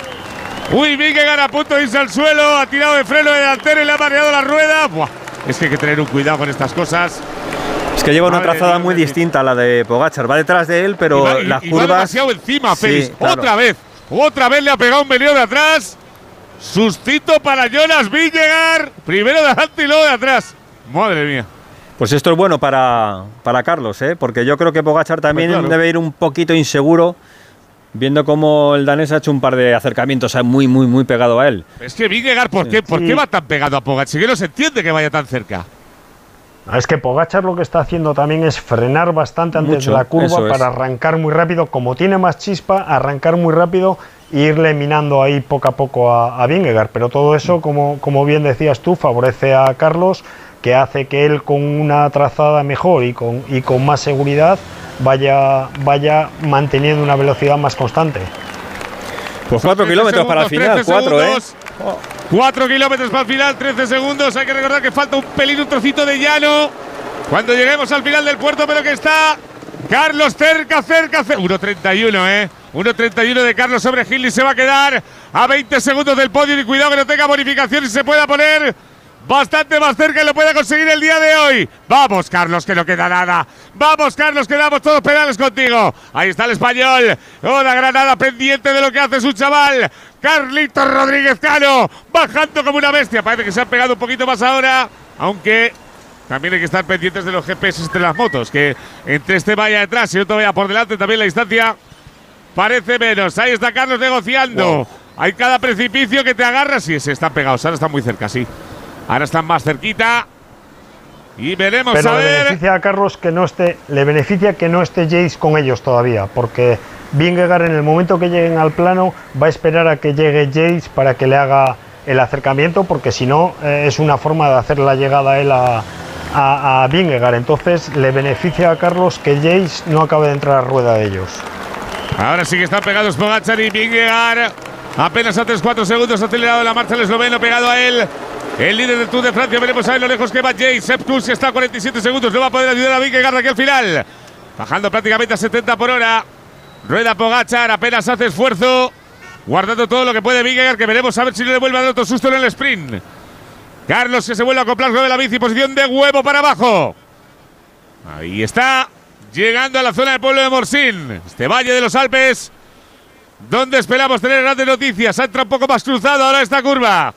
En la salida, ya entrando en el pueblo. Dos kilómetros Dos para el kilómetros. Y 3 segundos. Apenas cuatro, apenas cuatro Uy, en la curva esa, por el amor de Dios. Rozando prácticamente las protecciones que se había puesto en la farola. Lo mismo Pogachar y Vingegaard. Madre mía de mi vida, de verdad, se te pone. O sea, qué fácil es contarlo desde aquí. Esto es MotoGP en y algún verles- momento. Madre mía, le, las falta curvas, sacar la, madre mía. le falta sacar la rodilla, Félix, ya te lo digo. Ahí está Vingegaard pegadísimo a Pogachar. Un kilómetro y medio para el final. Seguimos en plena zona de descenso. Carlos que va a empezar el llano en nada. 44 segundos sobre Kus. Vingegaard que cambia la trayectoria de la bicicleta para no tener que. Pogachar. Otra Le vez la beneficia a. Carlos que lleguen abajo así. Le beneficia sí. que no haya entrado que no haya entrado Jace porque ahora mismo Pogachar ya está parando porque si no le, le hace la llegada Claro, a Vingegaard y eso beneficia a Carlos. Yo creo que no Vamos, se le va a Carlitos, un escapar. kilómetro 200. Un kilómetro 200. Venga, Carlos, que no te queda nada. Venga, que se yo a pirando que gano, yo apuesto a que gana, que gana. Venga, va. Venga, vamos todos contigo, claro que sí. Sí, sí. Esperando la tercera victoria un del kilómetro. ciclismo español. Viene Yates. Sí, sí, sí, Se pone está. Yates a tirar. Cuidado que quedan 800 metros. No puede matar esto. Vamos, Carlos, hay que morir encima de la bici. Vamos, Carlos, que le sacas cuatro curvas. El de Albuñecas que tiene que pelear. Hay que luchar. Hay que sufrir. Hay que pensar que está cerca. Yates que se pone a tirar. Vingegaard que se pasa de curva otra vez. Por casi tocar la rueda trasera de Pogachar. Tira Yates. Está a 50 por hora en la zona de entrada del pueblo. Pegadito al río. Aquí está Morsin. Carlos que sufre. Carlos que le quedan 300 metros. Carlos que se pega la bicicleta. Las manos a las cunetas. Sí, señor. No te queda nada. Vamos, hijo. Pedalea. Jace que viene por detrás, intentando acercar. Félix no para para ganar. Félix no para para ganar. Carlos que Claro está que sí. cerquita. Jace que quiere acercar. Está pegando la última curva. Vamos, Carlitos. Llega, Ya tiene llega, el llega. público. Llega, 200 está. metros. Lo va a celebrar. Va a haber victoria española. Va a ganar Carlos Rodríguez Cano en el Tour de Francia. Arranca Pogachar. Vamos, vamos, Carlos. Último esfuerzo. Gana Carlos. Gana Carlos. Gana Carlos. Manos a la cabeza. Tercera victoria española. Va a pelear por el podium. Pogachar segundo. Vingegaard tercero. Pero sí, vaya Tour de Francia. ¡Qué barbaridad! ¡Qué bueno eres, chaval! Victoria de Carlos Rodríguez para presentarse al mundo del ciclismo. ¡Claro que sí! Qué emoción, la verdad. ¿eh? Ya decía al comienzo de este Radio Estadio del Verano que estamos de, subidón, ¿eh? con lo de Carlos Alcaraz Carlitos, con lo de Carlos Rodríguez Carlitos también en el mundo del ciclismo. Gran victoria para el ciclismo español, la tercera en una semana después de mucho tiempo de sequía, pero lo estamos disfrutando a lo grande con la llegada de Carlos Rodríguez a un sitio también tan importante, tan mítico como Morsín, ¿eh? donde ya también ganó en su momento Johnny Zaguirre. Así que el ciclista de Granada, este joven de 22 años, Herminio, que lo ha hecho de maravilla, ¿eh? Impresionante, impresionante. Creo que, que es muy de valorar. eh, siempre desde el principio estamos eh, hablando de Carlos Rodríguez como un corredor más conservador, más seguro, más de estar, más de fondo, pero hoy creo que ha demostrado que aparte de eso es un rematador y bueno, ha llegado, se la ha jugado en el momento que se la tenía que jugar. eh, ha hecho una bajada impresionante, o sea, creo que, que, que chapó, chapó por lo que ha hecho, porque uf, es, es impresionante de lo, lo bien que ha manejado este final de etapa, cómo ha arriesgado, cómo ha sabido arriesgar y qué bien lo ha hecho. Estamos esperando la llegada de Hindley, del estadounidense. Pereiro va a estar ahí, ahí, ¿eh? con la tercera plaza del podio, Ahí con la viene Gilde, que bonificación. que bonificación 1.44, 45 va a ser podio, va a ser podio, va a ser podio. Metemos a Carlos Rodríguez en el podio del Tour de Francia. Hay que sumarle los 20 de bonificación. Ha entrado Hindley a 1.48. Ay, qué día más bueno, por favor.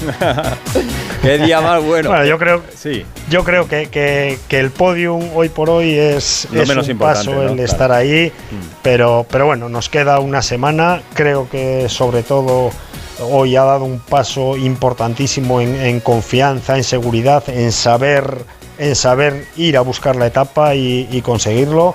Y el podium todo se andará. De todos esta victoria, Hermino, si la firma un, veterano, eh, si la firma Pello Bilbao, la firma Johnny Zaguirre, o sea, gente con tantos años ya de, carretera, con tantos tours, pero es que ha ganado como un, como un veterano, como dices, ha sabido leer muy bien la etapa, ha sabido engancharse, ha sabido que tenía que atacar, nada más conectar con ellos, porque si no, no iba a tener opción. Y luego ha tenido eh, esa fortaleza para no ponerse nervioso cuando le apretaban por detrás, ¿eh?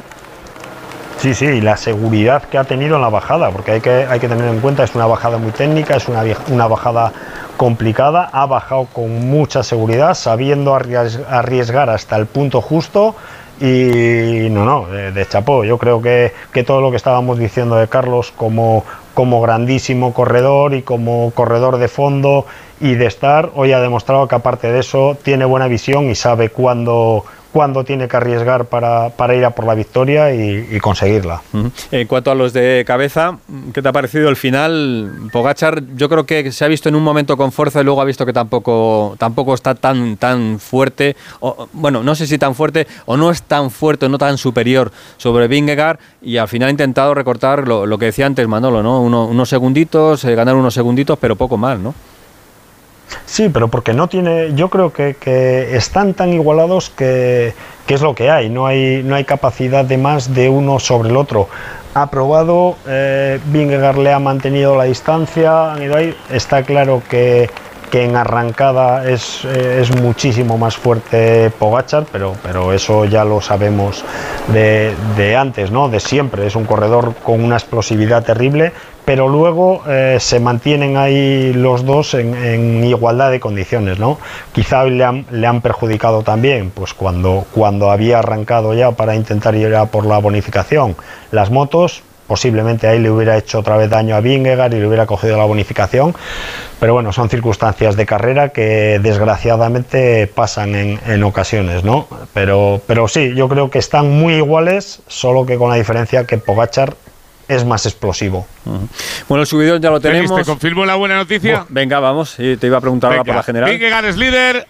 10 segundos de ventaja la general sobre Pogachar. Tercero, Carlos Rodríguez Cano a 4.43. Cuarto, Jay Hindley a 4.44. Un segundito solo de ventaja Carlos Rodríguez en el podio. Leonard Yates es quinto a 5.20. Ha entrado Peño Bilbao, sexto de la etapa a 3.17 con Simon Yates. Sexto de la etapa a 3.17 de la cabeza. Increíble.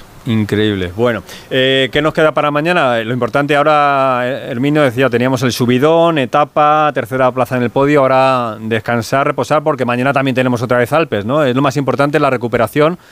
Y, y Carlos eh, tiene 22 añitos, o sea que recuperará yo creo que bien, ¿eh? Sí, hoy, hoy tiene un día más, más complicado en ese sentido, porque ahora protocolo de podium, eh, control antidoping, entrevistas. O sea, hoy a Carlos se le alarga la etapa una hora más de lo, de lo normal o empieza a poder descansar una hora más tarde de, de lo que hubiera sido otro día normal. ¿no? Está claro que, que el beneficio es, es, muy bueno y merece la pena, pero eh, tiene la contraprestación de que te resta tiempo de descanso. Pero bueno, yo creo que con el subidón, con la confianza que, que ha ganado hoy, eh, bueno, creo que tiene que seguir pensando de la misma forma que, que, haya el mismo planteamiento que haya tenido hasta ahora. Estar, saber guardar, disfrutar de, este momento y, no volverse loco. Y, y, seguir aprendiendo, aunque vamos, eh, tiene, tiene mucho que enseñar ya. Pues nada, el titular mañana debe ser Carlitos, ¿eh? Carlitos en el ciclismo, Carlitos en el tenis. Hermino, te escuchamos mañana. Eso, espero, espero, espero que, que sea una, un Carlos muy grande. Exactamente. Gracias, adiós, Herminio. Un abrazo. Que llegamos a las 6 de la tarde. Mañana seguimos por aquí disfrutando de esto. Un abrazo. Un abrazo, hasta luego. Pereiro, un abrazo también, ¿eh? Mañana más. Te, cu te cuento lo de mañana, 180 kilómetros. Tenemos 1, 2, Tres puertos de primera categoría. El último, Sacker va a ser Mont Blanc, conocido para todo el mundo, el puerto más alto de Europa, donde se va a ascender. El último en un puerto bastante duro. Tendremos un segundo y un tercera categoría en la etapa. Rompe piernas con final en alto. Volveremos a tener pelea el martes la contrarreloj. Qué gran día, de verdad, hemos tenido. Mañana contamos más. Feliz, un abrazo grande. Adiós, adiós. Que enseguida llega ya Gonzalo Palafos eh, para contarnos más cosas del mundo del deporte, alguna cosita interesante también del Mundial Femenino. Pero antes de, de, acabar, quiero pasar también por la otra gran cita de la tarde. Va a ser en Madrid y hablamos de Fórmula 1 a su manera. Eh, nos lo cuenta Marcos Fernández. Hola, Marcos, ¿qué tal? Buenas tardes. Muy buenas tardes, Félix. ¿Qué tal desde esta plaza de Cibeles, donde ya está todo ese tramo que habíamos dicho en las noticias del mediodía que iba a transcurrir? Ya está cerrado, ya está llegando la gente por aquí, pese a que el espectáculo, como decíamos, empieza a partir de las 8, pero la gente no quiere perdérselo, ya está cogiendo sitio aquí en primera fila, paraguas para protegerse del sol y la megafonía ya calentando un poco el ambiente. Pues ahí está el ambiente, lo que vamos a disfrutar de la Fórmula 1 y con la promesa ya firmada, ya veremos cuándo se confirma definitivamente de tener un gran premio de Fórmula 1 en Madrid. ¿eh? Vamos a ver si lo comparte con Barcelona o finalmente se van alternando en el calendario. Gracias Marcos, te escuchamos esta noche con Paco Reyes contando todo lo que ha sido esa fiesta donde también estará Cristina Gutiérrez. También contaremos eh, por la noche el comienzo del Mundial Sub-19 de baloncesto en Madrid, también en Torrejón de Ardoz, en Alcalá de Henares, la primera fase. La selección española debuta hoy en Alcalá de Henares y nos lo irá contando todos los días aquí Víctor Yagüe. Vamos a ver si las chicas también consiguen algo grande como hicieron los chicos en el Mundial Sub-20. Y estamos pendientes también de la final de dobles de Wimbledon, donde está eh, formando pareja Marcel Granollers, el español, con el argentino Ceballos. Y de momento van perdiendo un un set a cero. Van perdiendo la final, no tiene suerte últimamente, bueno, últimamente no, no tiene suerte Marcel Granollers eh, con las finales de Grand Slam porque ha perdido las cuatro a las que ha llegado. Esta es la quinta oportunidad. Vamos a ver si consiguen remontar. En la segunda manga, empate a uno. Se están enfrentando a Kushol, el eh, neerlandés, y a Skupki, el estadounidense, en esa final de Wimbledon, donde ya tenemos una campeona femenina que es Bondrousova, la checa, que ha vencido en la final a Ons Javer, la tunecina, por 2 a 0. Así que mañana tendremos más tenis, lo contaremos aquí en Onda Cero. A partir de las 3 de la tarde volveremos con el Radio Estadio y esa final. Carlos Alcaraz Djokovic, enseguida Gonzalo Palafos y más deporte en Radio Estadio hasta las 7. Adiós. Radio Estadio Especial Verano. Félix José Casillas. Es que esta casa se queda cerrada meses y estamos a cuatro horas de aquí. Sí, la casa está cerrada, pero se queda bien protegida. Con las cámaras y sensores podemos detectar si alguien intenta entrar. Y si hace falta, avisamos a la policía al instante para que puedan actuar. E incluso con el servicio de custodia de llaves, abrirles la puerta a nosotros mismos para que no tengas que venir. Está todo previsto. Este verano protege tu hogar frente a robos y ocupaciones con la alarma de Securitas Direct. Llama ahora al 900-272-272. ¡Atención oyente! ¡Por fin ya está aquí! Vuelve la feria del coche de ocasión en Ocasión Plus. La única feria en la que todos los coches tienen descuento de hasta 6.000 euros. Solo hasta el 23 de julio. ¡Acelera! ¡Las mejores ofertas vuelan! Ocasión Plus. 15 centros en Madrid. Nuevas tiendas en Fuenlabrada, Arganda y Torrejón. Localiza tu centro más cercano en ocasiónplus.com. Abierto sábados y domingos. ¿Te gusta viajar? Nuestra consulta es porque queríamos ver Venecia, luego queríamos Tenemos previsto un viaje por la Ribera Sacra, pero es que no sabemos por dónde empezar. Estaré en París. ¿Podríais indicarme sitios imprescindibles donde ir? Quería preguntaros sobre un viaje a Alaska. Ideas y consejos para tu próxima escapada. Gente viajera con Carlas Lamelo. Sábados y domingos desde las 12 del mediodía y cuando quieras en la web y en la app. Te mereces esta radio. Onda Cero, tu radio.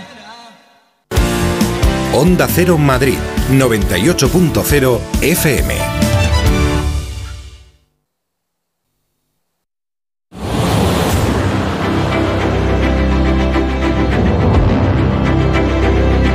En Onda Cero, Radio Estadio Especial Verano. Gonzalo Palafox.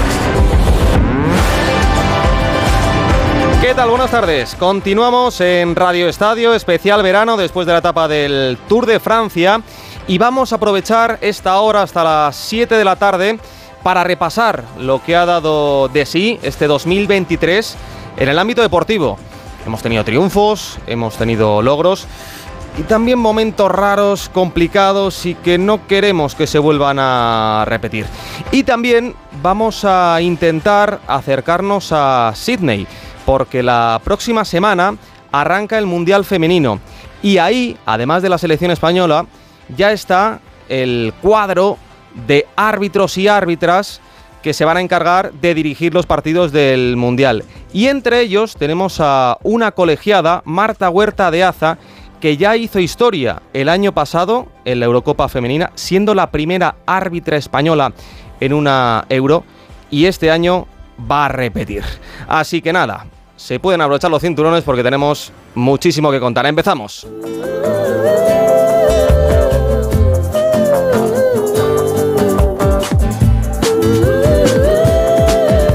Y empezamos este repaso de lo que llevamos de este 2023 con el adiós de un mito, de una leyenda del fútbol. Para muchos, el número uno, el gran Pelé, que nos dejaba con 82 años y que tuvo un funeral a la altura de O'Reilly. Esto decía el presidente de FIFA, Gianni Infantino. Lo que me gusta decir en este, en este momento es que es eterno.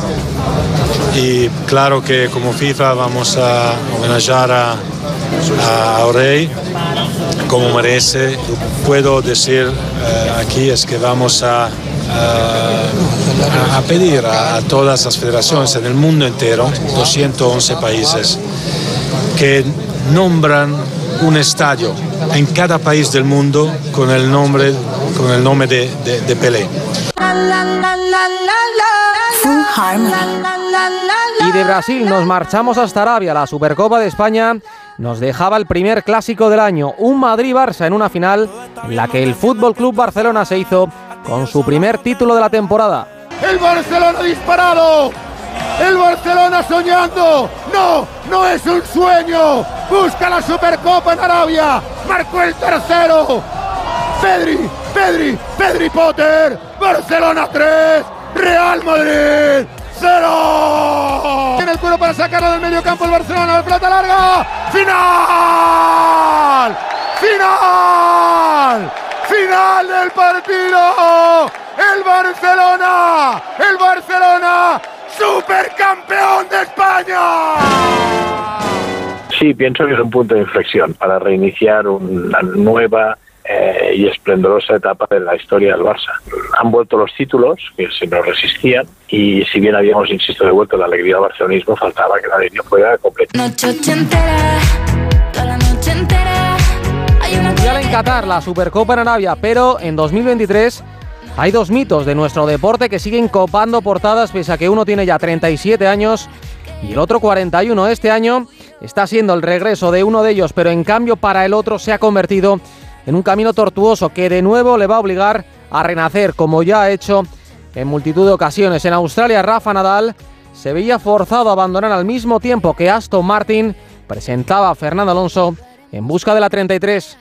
No duele un extra, duele, duele como siempre. Lo que pasa es que al final el vaso se va llenando. Sin decir una palabra malsonante, pues sí, estoy cansado y estoy triste y estoy decepcionado. No os penséis que digo todo esto como que quiero dar un paso atrás. En ese sentido no es el caso, porque quiero seguir jugando tenis. Medio plazo, yo creo que en Fórmula 1 eh, a corto plazo solo, solo están los que ganaron el año pasado y, y, eso hay que dejarlo claro también, ¿no? Aston Martin no va a ganar carreras seguramente este año, no vamos a ganar el campeonato este año, aunque sea un poco triste decirlo ahora, pero, pero lo sabemos, por lo menos para el año que viene intentar eh, eh, eso, acortar el camino. Tenis, Fórmula 1 y baloncesto. ¿Qué 2023 llevamos en cuanto al básquet? Ahora vamos a hablar de la Euroliga y de la ACB, pero antes la Copa del Rey, porque se marchó a Málaga. Ocho equipos, siete partidos, una final, un campeón ya en juego. El partido por el título, primeros segundos de baloncesto en el Olympic. Lenovo Tenerife 2, Unicaja de Málaga 2. Tri, tri, tri, triple de Kalinowski. Despedimos, le decimos adiós con la manita al primer cuarto. Lenovo Tenerife 16. Unicaja de Málaga, uno más, 17. Jonathan Barreiro, 2.46. Me quedan señores por delante en la finalísima de la Copa del Rey. Se lo canta, se lo cuenta. El Radio Estadio de Onda Cero. Baloncesto más 7 Unicaja.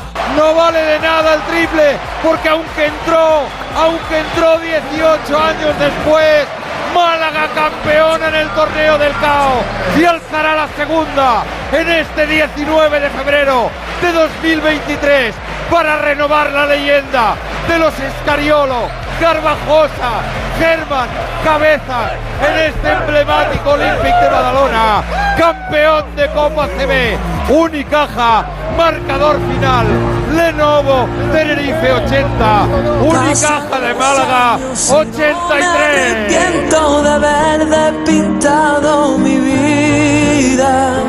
Vuelan los sueños y sigo Como no podía ser menos, Jonathan, felicidades. muchas gracias. Vaya momento has tenido de inspiración, triple, rebote, robo. Hemos ganado, yo que sé, cada uno tiene su momento en el partido. Partido súper complicado, nos, nos lo hemos llevado. Estoy orgulloso del staff técnico, de la afición, de todos nosotros. Ha sido increíble. ¿Te lo crees, de verdad? ¿Te lo crees? No, todavía no, pero porque es increíble. Nunca imaginaríamos que ganaríamos una copa, así que teníamos equipo para hacerlo, pero es muy complicado. Lo hemos hecho, así que muy, muy orgulloso. Habéis conseguido ganar al Madrid, al Barça y al Tenerife. Los tres mejores de la liga. Creo que estamos demostrando que queremos aspirar a lo máximo este año.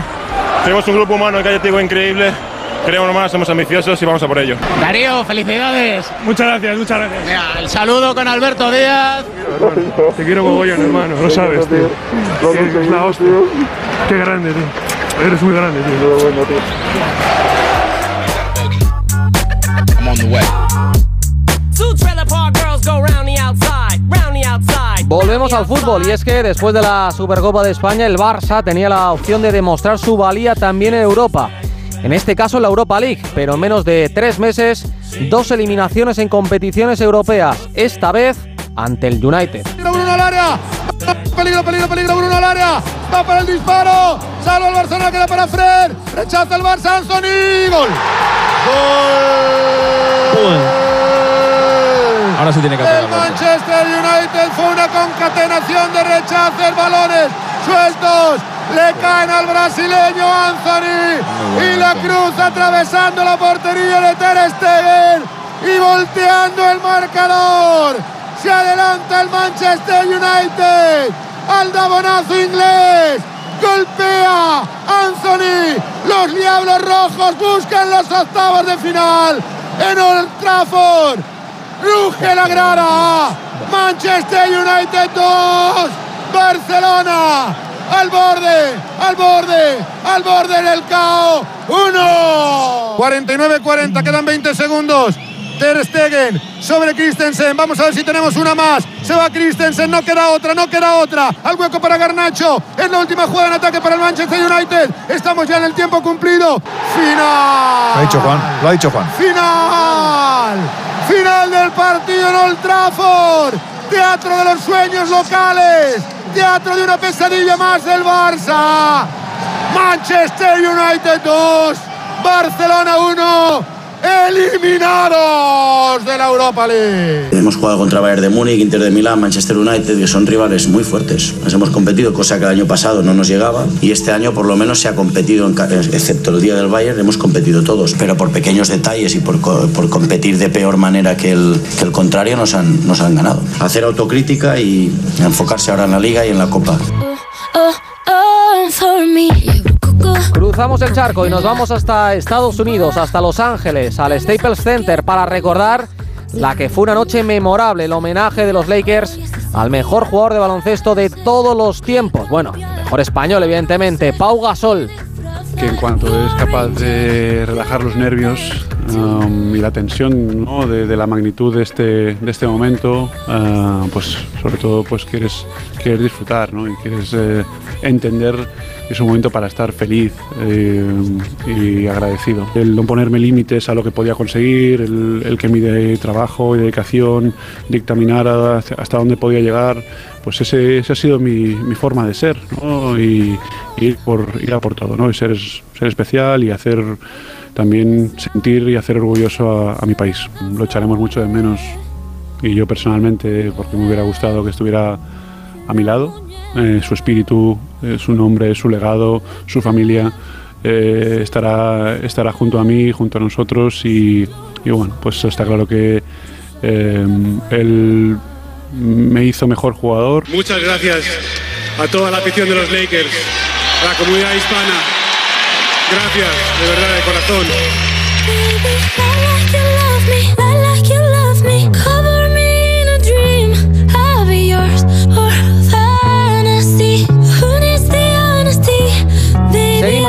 Radio Estadio. cuántos momentos que hemos vivido en este 2023. Pero hay uno que lo ha empañado todo, un caso de corrupción dentro de la federación, algo inédito, en la que además un equipo como el Fútbol Club Barcelona se vio envuelto en el pago durante más de 20 años de 7,3 millones de euros al que fuera por entonces vicepresidente de los árbitros, Enrique Negreira. Y precisamente nuestro árbitro, Juan Andújar Oliver, sacaba a la luz la participación de su hijo. Querido Juan Andújar Lever, ¿cómo estás, árbitro? Buenas noches. Muy buenas noches por decir algo. Hoy no me encuentro mm, de muy buen humor. Normal. No me encuentro de muy buen humor porque lo que hemos creído en la honestidad nos sentimos mal, nos sentimos muy incómodos. Yo llevo hoy un día que no me lo puedo creer. Yo era de los que ponía la mano en el fuego por todo, por la honestidad, por la decencia, por la Tú has sido compañero de Enrique Negreira. Generacional. Sí, sí, sí. Y ahora te digo sinceramente, pongo la mano en el fuego por mí solamente, solo, por mí solo. Me han bombardeado el teléfono, he salido a la calle y con algunas personas y me sentía yo mismo como avergonzado, me sentía penado. Y eso me duele muchísimo porque los que hemos mamado el arbitraje, lo que hemos querido y seguimos queriendo el arbitraje, a pesar de que yo diga cuando un árbitro esté bien o esté mal, que haya personas de todas estas cosas que hagan estas cosas y voy a decir más a nuestros oyentes, voy a decir más. Cuando yo he escuchado todo esto, he visto todo esto, he llamado a personas, a mí me ha llamado gente relacionada. Y, y, hay más, y es que en los partidos importantes que jugaba el Barcelona en su campo, el, hijo de Enrique Negreira, que estaba también metido en el comité técnico, llamaba a los árbitros a decirle en qué hotel estaban. Que, y, le forzaba a decirle, yo, llevo, yo lo llevo al campo, yo llevo al campo. Y llevaba en los partidos importantes en su coche llevaba a los árbitros, los árbitros inocentes de todo esto, porque ahora cuando se están enterando de la película, como le vendía la burra de los 500.000 euros, pues amigo mío, pues como diciendo, aquí los traigo yo al matadero, no más lejos de la realidad. Los árbitros honrados, honestos, y amigo mío, pues todas estas consecuencias es lo que da una mala imagen hacia un colectivo arbitral que yo creo que tiene que estar, como yo te he dicho, muy dolido y muy apenado, porque para mí he sentido vergüenza en el día de hoy, aunque yo me retiré en el año 95. Y es que me gustas tanto que yo me parto en dos. Pero volvamos a lo que nos gusta de verdad, a lo que nos levanta de la silla. Hacía dos años que no lo conseguía, pero en el primer Gran Premio del Mundial, Fernando Alonso volvió en Bahrein a estar en un podio. La primera carrera de este 2023 va a entrar ahora detrás de él Sergio Pérez, segundo. Y lo que más nos interesa, le estamos esperando que llegue Fernando Alonso, que va a volver al podium, que lo va a hacer 469 días después de que lo consiguiera en el circuito de Qatar, en Lusail, donde lo hizo en 2021. Ahora con Aston Martin, con su nueva escudería, con ese precioso coche verde, Fernando Alonso firma 20 años después su podium número 99 en la Fórmula 1. Fue un sueño cumplido porque no hace ocho meses eh, nunca hubiese pensado que estaríamos luchando con, con Ferrari o con Mercedes y que hubiese estado en el podio en la primera carrera. Hoy hemos sido el, el segundo coche más rápido en pista después de Red Bull. Creo que es una sorpresa para, para todo el equipo, así que hay que aprovecharlo, disfrutar el momento. La verdad es una pena que algunos genios no sean eternos, pero en el tenis estamos tranquilos. Y es que la irrupción de Carlos Alcaraz ha sido espectacular, llegando a conquistar en Indian Wells el número uno. Va a ser muy complicado no mantenerlo durante todo el año, pero, pero bueno, mm, no es algo que, esté pensando ahora, ahora mismo en, en mantener el número uno hasta final de año. Obviamente voy a pelear para mantenerlo lo máximo posible, pero yo creo que durante todo el año va a ser prácticamente imposible. Así que lo que tengo que pensar es una vez lo pierda recuperarlo, ¿no? Y, y- y jugar y jugar a mi mejor, a mi mejor versión en, en cada torneo. Pero ahora mismo todo lo que te puedo decir es voy a disfrutar eh, el tiempo que esté de, de número uno y, y obviamente ahora a Miami vamos a intentar defender el título para conservar el, el uno. Hay que acostumbrarse, hay que acostumbrarse al cambio como la selección, donde tras un mundial decepcionante, un Luis, Luis Enrique se marchó y otro Luis de la Fuente llegó. Sacará el portero del Chelsea, que Rizabalaga, ya pensando en Hamden Park. Nos emplazamos al martes, 20:45, la Tartam Army, el ejército escocés de los McTominay, de los eh, Robertson y compañía, frente a la nueva selección de Luis de la Fuente, líder del grupo, colíderes los dos del grupo, en pos de la primera plaza. Saca Kepa, final, final, final feliz en la Rosaleda. José Lu puso la guinda y los goles. España 3, Noruega 0. Eh, hay ocasiones en que realizas un partido fantástico y, y no eres capaz de ganar o ganas por la mínima. Yo creo que hay que dar valor a, a cualquier tipo de victoria, en este caso ante un rival muy duro. Sí, realmente. Yo me siento orgulloso, no me da vergüenza decirlo, no soy orgulloso, estoy orgulloso de estar orgulloso. Me dijo que le excita mi voz. Le hablo al oído y la dejo mal. Quiere que yo la saque. Un riojano al frente de la selección y un vizcaíno, concretamente de Barrica, como es John Ram, rememorando a Severiano Ballesteros y adueñándose de la chaqueta verde en Augusta. No quería, digamos, creérmelo hasta que ya era algo fijo. Hay pensamientos de ganar que van a venir realmente, pero lo que no hay que hacer es perderse en ellos y mantenerse en lo que es importante en el momento. Un honor poder venir aquí el resto de mi vida y un honor el año que viene poder darles una buena cena en el norte de España, una buena cena vasca, que bueno, que José Andrés me ayudará con ello.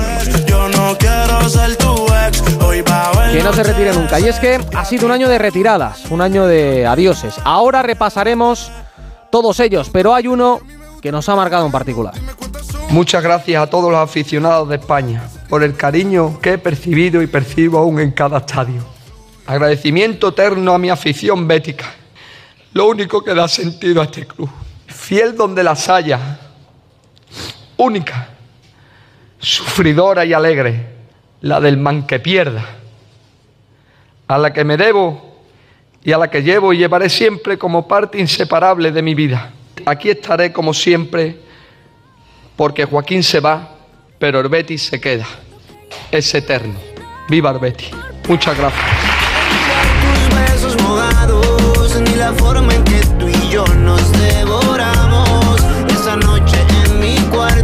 Precisamente en Sevilla, Real Madrid y Osasuna disputarían la final de la Copa del Rey, los de Ancelotti, en busca de una copa que no ganaban desde 2014 los de Arrasate, a superar esa final de 2005 ante el Betis en la que cayeron derrotados en el Vicente Calderón. Ahí está Karim Benzema listo para poner el balón en juego. Sánchez Martínez suelta aire por el silbato, arranca la final de Copa.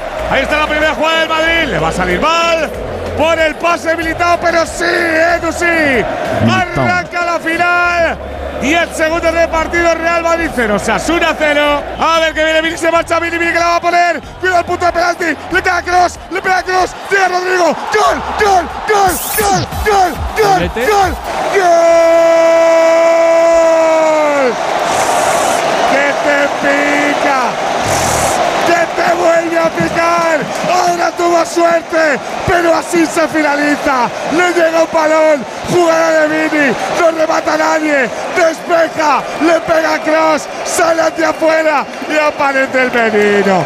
Que es muy listo. Que está en todos los sitios. Y que toma. Y toma. Y doblete en la final. Real Madrid. Dos. Osasuna. Uno. Final. Final. Final. Final. Final. Gana el Madrid. Título 100. Ganó la final de Copa. Real Madrid. Uno y dos de la cobrita Rodrigo. Osasuna. Todo honor. Honores a este equipo. Uno.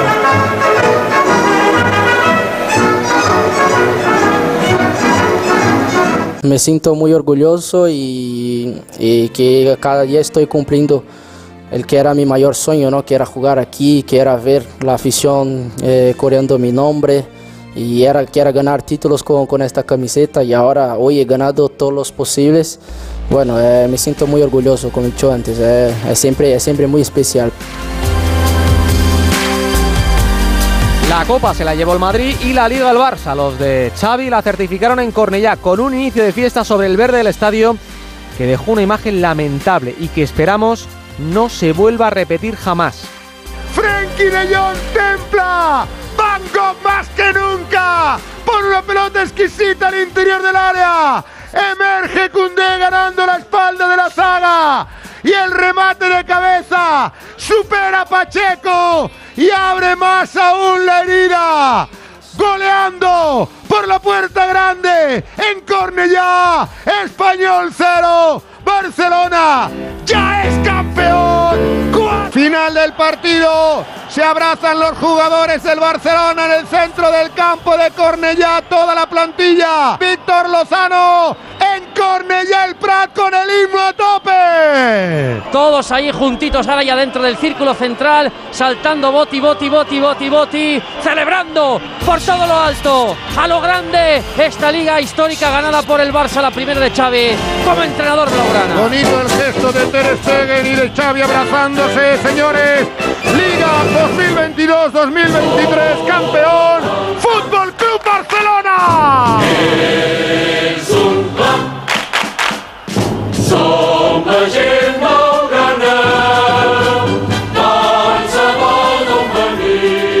No, no es la liga de Xavi, no, y no me hace sentir bien eh, escuchar que es la liga de Xavi. Es la liga del Barça, ¿no? de, de un Barça que está creciendo, de un Barça que está evolucionando, de un Barça que está generando casi casi una nueva etapa, una nueva era, pero hay que seguir creciendo, ¿no? Creo que hemos hecho un gran trabajo de equipo, los jugadores han sido claves, vitales en todo esto, ¿no? Yo solo estoy aquí para ayudarles, para guiarles y para hacer grupo.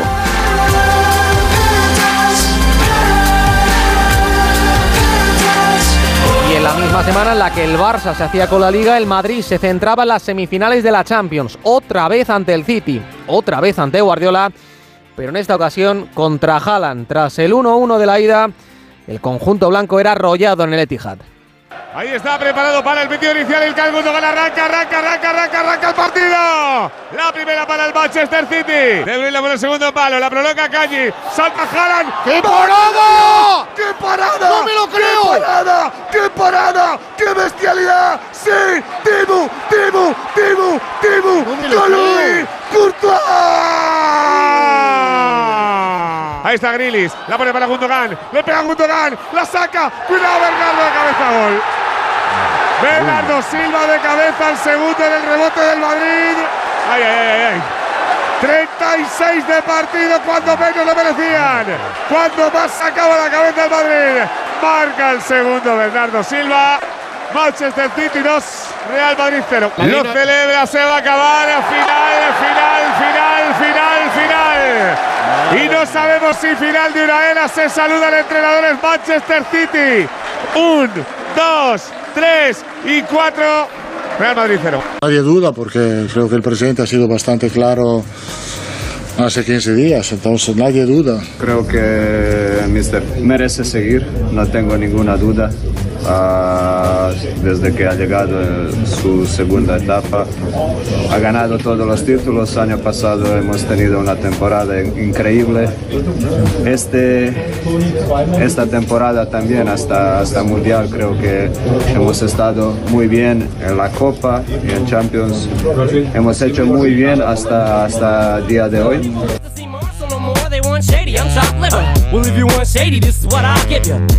Y seguimos con las despedidas porque uno de los mejores centrocampistas de la historia de nuestro fútbol decía adiós a la Liga y al Barça. Hola culés, ha llegado el momento de anunciar que esta será mi última temporada con el Barça. Ha sido un camino inolvidable. Siempre soñé con poder jugar con esta camiseta y en este estadio. Pero la realidad ha superado a todo lo soñado. Ha sido un honor, un sueño, un orgullo. Lo ha sido todo poder defender y representar este escudo durante tantos años. Pero todo tiene un inicio y un final. Y aunque no haya sido una decisión fácil, creo que ya ha llegado el momento.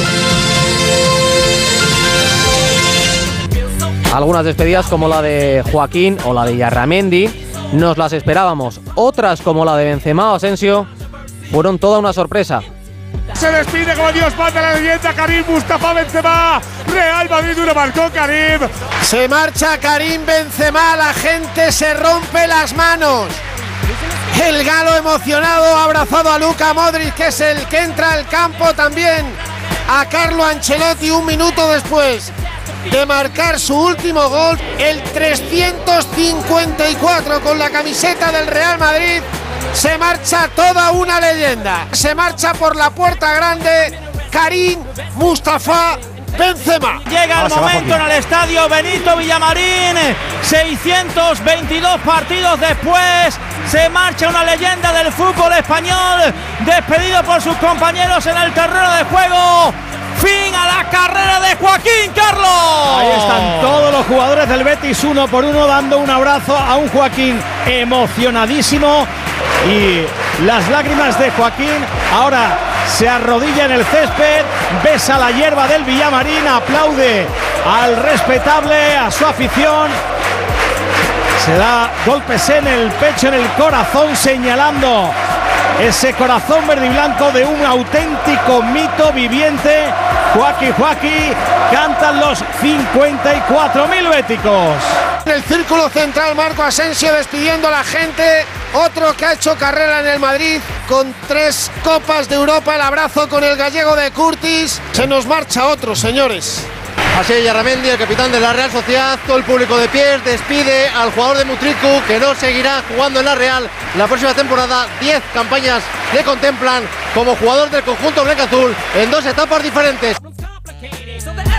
Seguimos repasando momentos de este 2023 y siempre cada año vivimos algún momento épico y casualmente si en 2022 lo vimos con el Real Madrid en la Champions, este año el Real Madrid nos brindó en la Euroliga lo nunca visto, eso sí, con una pelea vergonzosa en el Wizzing en el partido ante el Partizan. Todos daban por muertos a los de Chus Mateo y nadie podía imaginar que sería el año de la undécima. Ahí está Yul, el lanzamiento de Yul. ¡Toma Yul! ¡Toma Yul! ¡Canasta de Yul! ¡Tres segundos! No ¡Tres te creo. segundos, una décima! ¡Vamos! ¡Canasta ¡Qué de! Sergio Yul!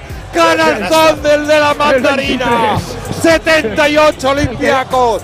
79 Real Madrid, tiempo muerto. Este dicen que está acabado, ¿no? La bola la va a Para poner en acción Cup. La marca aérea de Adam Hanga. El lanzamiento de Lucas. ¡No! La va al rebote. Se ¡No! acabó. Se acabó. Se acabó la undécima, la undécima, se gana la épica y se gana desde el imposible, desde el imposible en Belgrado en cuartos y desde el imposible en Kaunas, contra pronóstico, contra ausencias, para seguir agrandando la leyenda de los mayores, de los de la segunda juventud, para pasar por encima de 8.000 gargantas griegas, para volver a conquistar Europa cinco años más tarde, para gloria de don Sergio, el Chacho Rodríguez, de don Sergio Llull, de don Rodolfo, qué bueno eres Fernández. Marcador final en el Zalgirio Arena lituano.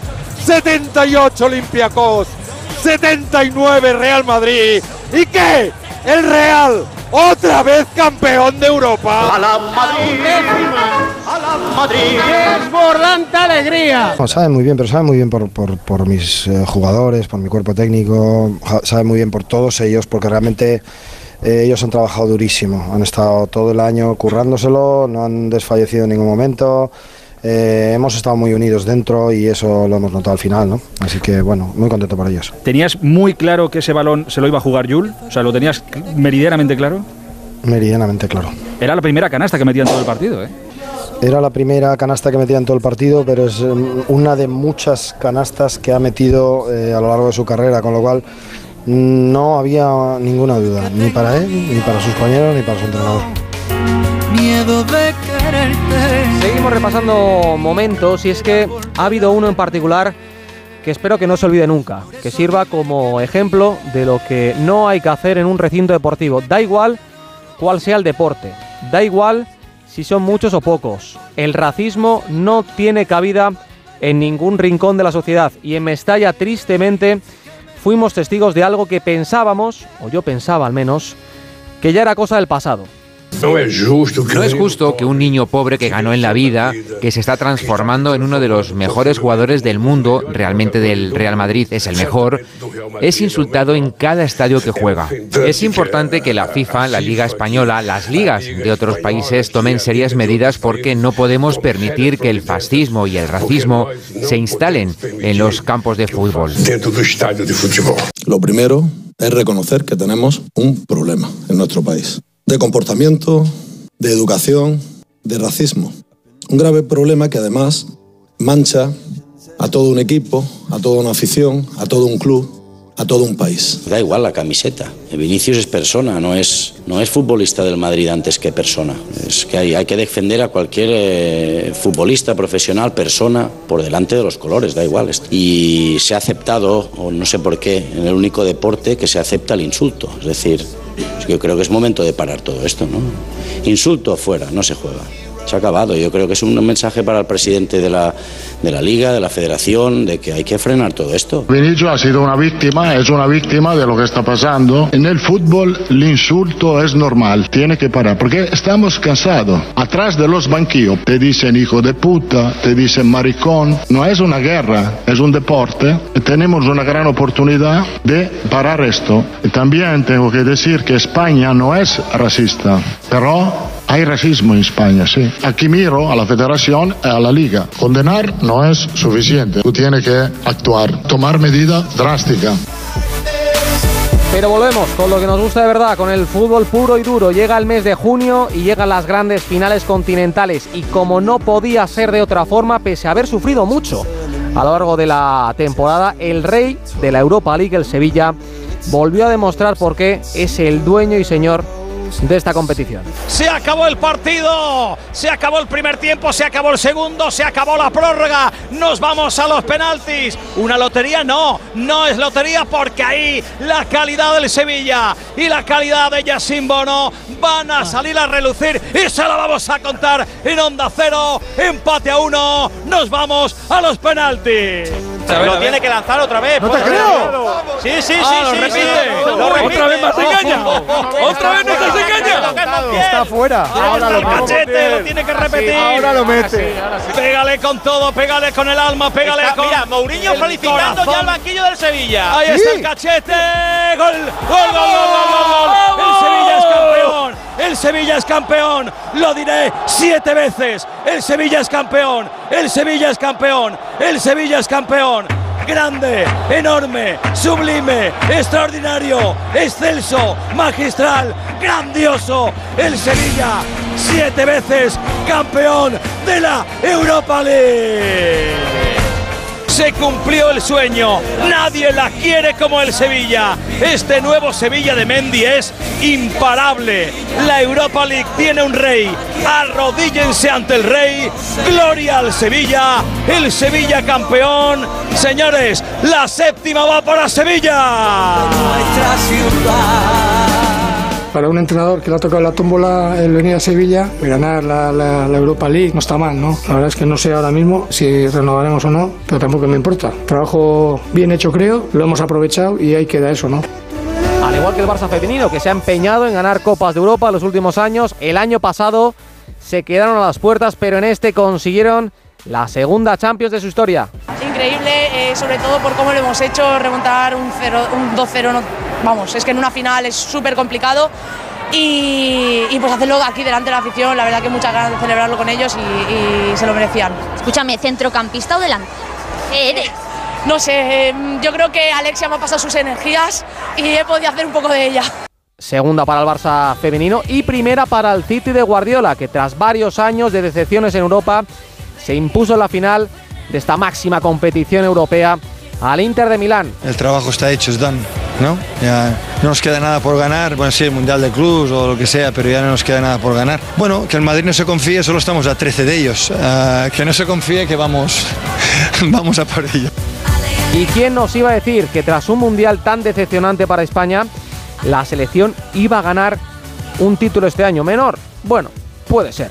Pero lo que es seguro es que la Nations nos va a dar esa confianza para afrontar los próximos retos, empezando por la Eurocopa de Alemania del próximo año. Y ahora, insisto, toca disfrutar de todos esos, esos momentos y, relajarnos un poquito y, valorar la importancia que tiene este, este logro, porque creo que con los días nos daremos cuenta de- del mérito que tiene este grupo de jugadores que han hecho un trabajo, no solo ahora, sino durante toda la fase de clasificación hasta llegar aquí a semifinales y a la final y ganarla, porque ha sido de verdad impresionante. Y no nos olvidamos del baloncesto, porque contra todo pronóstico, pese al estallido del caso Mirotic, con un claro 3-0 el Barça se impuso al Madrid en la final de la ACB. Yo estoy muy feliz, yo me voy mm, con la cabeza arriba, yo, quiero compartir este título con, con toda la afición y yo estoy agradecido a toda la gente aquí y, y- y la verdad que sí quería que al menos despedirme con ellos porque nos lo merecemos, un título, nos lo merecemos acabar esto bien. Lo que nos queda de 2023, la verdad, empezando por el Mundial Femenino. Estamos pendientes del combinado de Jorge Vilda, que debuta el día 21 ante Costa Rica, y también de la otra delegación española, que ya está en Australia, ya está en Sydney, la formada por las árbitras Marta Huerta de Aza y Guadalupe Porras, y que van a estar acompañadas por Hernández Hernández y Martínez Munuera en el bar. Huerta de Aza hizo historia el año pasado siendo la primera árbitra española en una Eurocopa femenina y ahora va a ser la primera en un mundial. Marta, ¿qué tal? Muy buenas. Hola, muy buenas, ¿qué tal? Categoría élite, quinta mejor árbitra del mundo en 2022. Estás en el mejor momento de, de tu carrera deportiva. Bueno, eh, no me quejo, es verdad que, que, que esto es más de lo que me hubiese imaginado, así que disfrutando de cada momento, de cada partido y de cada competición. Tú eres maestra. eh, es verdad que, que la mayoría lo sabemos, pero seguramente eh, los oyentes de, de Radio Estadio no lo sepan. Ahora mismo no, no ejerces. ¿Lo echas de menos? Bueno, hay veces que hay veces que sí, pero pero bueno, yo sé que puedo volver a la docencia cuando el arbitraje se acabe y quiero disfrutar ahora de este momento. eh, esto es ahora, el tren hay que subirse y si no te subes ya no vuelve a pasar. Así que no quiero pensar en qué hubiese sido, sino en lo que es. No, no, y es que lo que es es, es mucho, ¿eh? Árbitra, maestra, madre. eh, al fin y al cabo eres un, un referente. Bueno, yo creo que al final claro, yo tengo mis referentes, entonces yo no me veo como tal. Yo veo, por ejemplo, eso, a Stephanie Frappart, que ella sí que jo, ha roto techos, eh, cada, cada competición que vemos consigue un hito nuevo y para mí esos son referentes, ¿no? Yo creo que yo voy en el camino ahí intentando seguir a esos referentes porque, porque bueno, ellas sí que son las que realmente están haciendo historia. Pero claro, hemos visto eh, últimamente el caso de Ana Peleteiro, eh, ser deportista y madre, no solamente en, en España, eh, digo en todo el mundo, eh, no es nada fácil. No, es muy duro. Eh, mira, ahora es un mes y pico fuera de casa, un mes y pico sin ver a mi hija, que tiene dos años y que cada semana cambia. Entonces, eso es lo que más pánico me da, el que llegue dentro de un mes y algo y, y bueno, no que no me conozca, porque gracias a, a las redes, eh, no, a, los, a los móviles, pues bueno, tenemos videollamadas a todas horas, pero, pero bueno, sí que es, es duro. Yo entiendo que, que te cuesta alejarte de, de tu familia, pero oye, eh, Nueva Zelanda, Australia, en este caso Sydney, eh, no es un mal destino, ¿eh? No, no, no. La verdad que siempre había querido ir y qué mejor que tener esta excusa, ¿no? Para ir. Y es que además estamos hablando de, de un mundial, eh, tú lo has pasado por alto, pero el año pasado hacías historia, eh, lo vas a repetir este año en el, en el mundial femenino. Eh, yo creo que se van dando, dando pasitos importantes, ¿no? Sí, eh, bueno, habíamos tenido en España ya Marisa, Yolanda, que, que sí que habían actuado en Eurocopas, en Mundiales, pero bueno, faltaba ahí una árbitra principal, ¿no? Que parecía que se estaba haciendo de rogar. He tenido la suerte de que, bueno, de que yo soy la primera, pero estoy segura que no voy a ser la última porque la generación que viene detrás viene muy fuerte y, y ojalá, ¿no? Que para el siguiente Mundial pueda estar yo también y que venga alguna española más. Hablabas de, de tu familia, evidentemente les, les vas a echar muchísimo de menos, pero yo creo que con Guadalupe al lado, que sois muy, muy amigas, es, es más fácil, ¿no? Sí, bueno, al final es familia también, son muchos años juntas, eh, hemos vivido pues eso, momentos muy buenos, momentos también malos, porque al final cuando estás tanto tiempo fuera te entran momentos de bajón y, bueno, ya ella me conoce con una mirada, así que es- estoy muy contenta de poder ir con ella. Te voy a preguntar por un tema que también me gustaría preguntarle en su día a Guadalupe. Eh, ha salido esta semana eh, las nuevas reglas de cara a la próxima temporada y una que se va a implantar en algunas ligas es una idea de Arsen Wenger, que está en el comité de, FIFA, y es el tema de la nueva regla de- del fuera de juego. Eh, no sé si ya habéis hablado de- del tema, si habéis comentado algo. No, eh, bueno, sí que me he informado, pero es verdad que no se nos- a nosotros no se nos ha notificado nada, no se nos ha dado ninguna instrucción. Y bueno, todo lo que sea para mejorar el fútbol, bienvenido sea. Lo que pasa que yo es verdad que personalmente te- eh, creo que tienen que, que matizarlo bastante para, para evitar la polémica ¿no? en, en ese tipo de jugadas. No, claro, es que eh, ahora mismo todos conocemos el sistema de- del fuera de juego. Eh, lo que propone Wenger es que si el delantero está adelantado, no sea fuera de juego siempre y cuando no haya más de un cuerpo. Eh, yo creo que eso, lo primero para los futbolistas, eh, sería un cambio total de, estilo de fútbol. Igual hablamos de un fútbol con más goles o no, porque puede ser que las defensas se echen más atrás para, para evitar esto. Y también para, para los árbitros. Eh, ya no hablo tanto de tu caso, pero en el caso de un linier, por mucho que ahora esté la tecnología de, de por medio, eh, es un nuevo aprendizaje total, ¿no? Sí, el papel del asistente para mí es muy, muy complicado porque eh, son jugadas que, bueno, lo vemos, ¿no? En cada repetición, que hay que parar el frame exacto para ver cuándo sale realmente la pelota del pie, eh, en ese eh, mismo momento ver dónde está el cuerpo, ¿no? Del delantero. Entonces, en, el, el ver en, en vivo eh, si es un cuerpo, medio cuerpo, cuánto, ¿no? Cuántos centímetros eh, hacen que la posición sea correcta o incorrecta, al ojo humano yo lo veo muy, muy complicado. Es verdad que ya tenemos la tecnología, pero en el campo el fútbol, además, aquí lo podemos ver, en primera división es rapidísimo, tenemos delanteros que como pestañez ya no los ves, entonces es, eh, es bueno, pues eso, sumarle dificultad a la labor del asistente. Yo creo que sí, que es, que es muy complicado. Eh, por cierto, eh, a, a vosotras, a vosotros en general, eh, ¿os consultan eh, las, modificaciones, las modificaciones de las reglas del, del juego? No, las bueno, las reglas de juego se las, las dictamina el IFAB. El IFAB está Sí. compuesto, bueno, pues por eh, entrenadores, entrenadores, eh, sí que hay miembros que han sido árbitros, entonces, bueno, están un poco tocados todos los palos dentro de, de esa comisión que realizan las modificaciones. Pero vamos, que a nivel individual no, no nos llaman para preguntarnos opiniones, sino que, que bueno, nosotros acatamos lo que nos dicen. Acatáis si y- dicen que tocar el balón con la rodilla es falta, pues nosotros al final estaremos más o menos de acuerdo, pero tendremos que llevarlo a cabo. Tenéis que acatar y listo. Lo mismo me decía eh, un compañero vuestro, Mateo Busquets Ferrer, que ha ascendido esta temporada a Primera División. Hablábamos con él hace unos días en, en Radio Estadio Noche. Y él además me, me comentaba que, que veía mucho fútbol, que le gustaba eh, consumir fútbol. ¿A ti también? Sí, es verdad que quieras que no en casa in- inconscientemente siempre tienes fútbol puesto en la tele. Hay veces que también te digo quiero desconectar porque hay semanas que, que yo creo que hasta sueño ya con fútbol porque a lo mejor es partido internacional entre semana, fin de semana, eh, enlazas un partido con otro y hay veces que llegas a casa y dices se acabó ya, no quiero más fútbol porque he, he colapsado. Pero No, sí, no, al es final normal, es, ¿eh? nuestro, es nuestro mundo y, y bueno, es lo que nos gusta. Nosotros igual, ¿eh? consumimos mucho fútbol porque es nuestro trabajo, pero hay momentos en los que dices, uff, hay que, hay que desconectar un poquito. Eh, sobre el tema de, la amistad, te preguntaba antes por, por Guadalupe.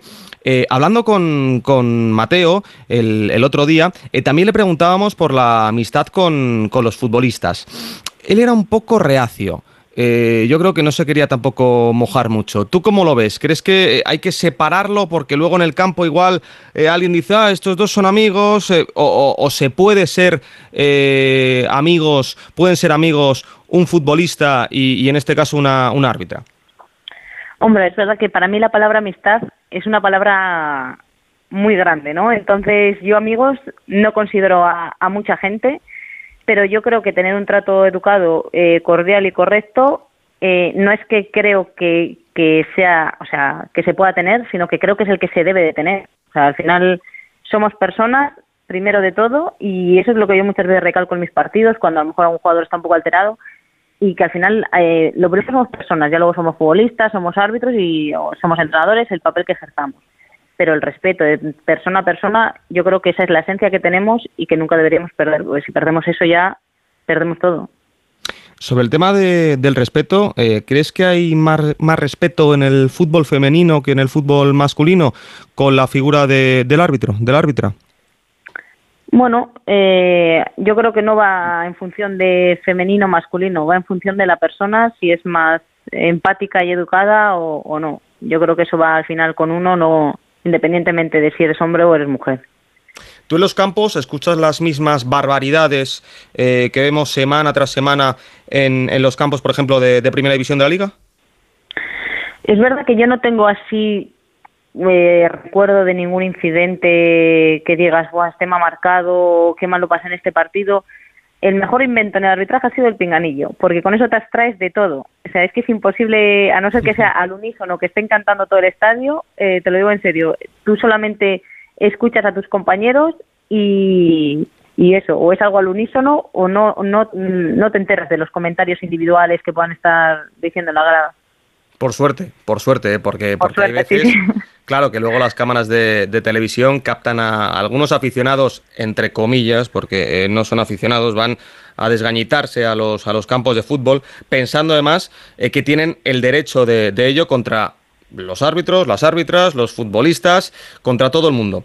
Y eso no, no se puede permitir. Eh, ¿Tú crees que vamos a, a mejor o, o en algunos casos vamos a peor? Por ejemplo, en la, en la final de la, Europa, de la Europa League vimos el caso de, de Anthony Taylor, el colegiado británico, eh, Mourinho, eh, bueno... mm, le esperó en el, en el parking, hubo incluso insultos de por medio, y al día siguiente los ultras de, de la Roma le estaban esperando en el aeropuerto. Por eso te pregunto, que eh, siempre decimos que, bueno, vamos a mejor, que ya somos más educados, que se está trabajando en ello, pero luego eh, acabamos viendo imágenes eh, lamentables muchas veces.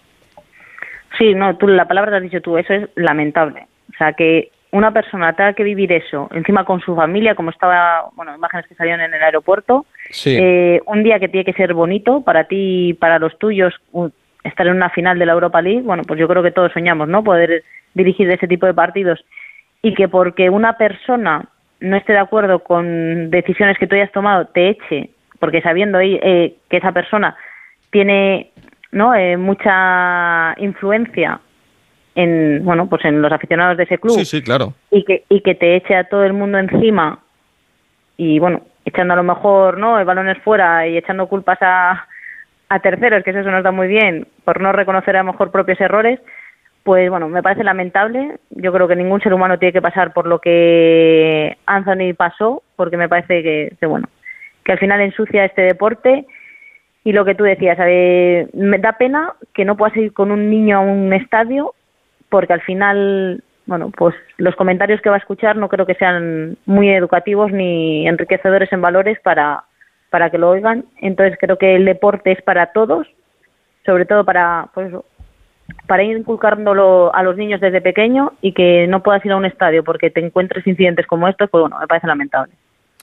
Sí, eh, hay veces que, incluso eh, son los propios padres. Cuando hablamos de, de categorías inferiores, eh, esta semana lo hemos visto en, en Cádiz, en un partido de, fútbol base de, de niños, como un padre atacaba a otro con un objeto punzante, creo que era así, no sé si era un, cuchillo o no, igual era un, palo selfie, creo que, creo que he leído, y al final eh, yo no entiendo cómo es posible que, un padre vaya a ver a sus, a sus hijos, a sus niños, y, y- y piensen enfrentarse eh, a otro padre, piensen enfrentarse al árbitro.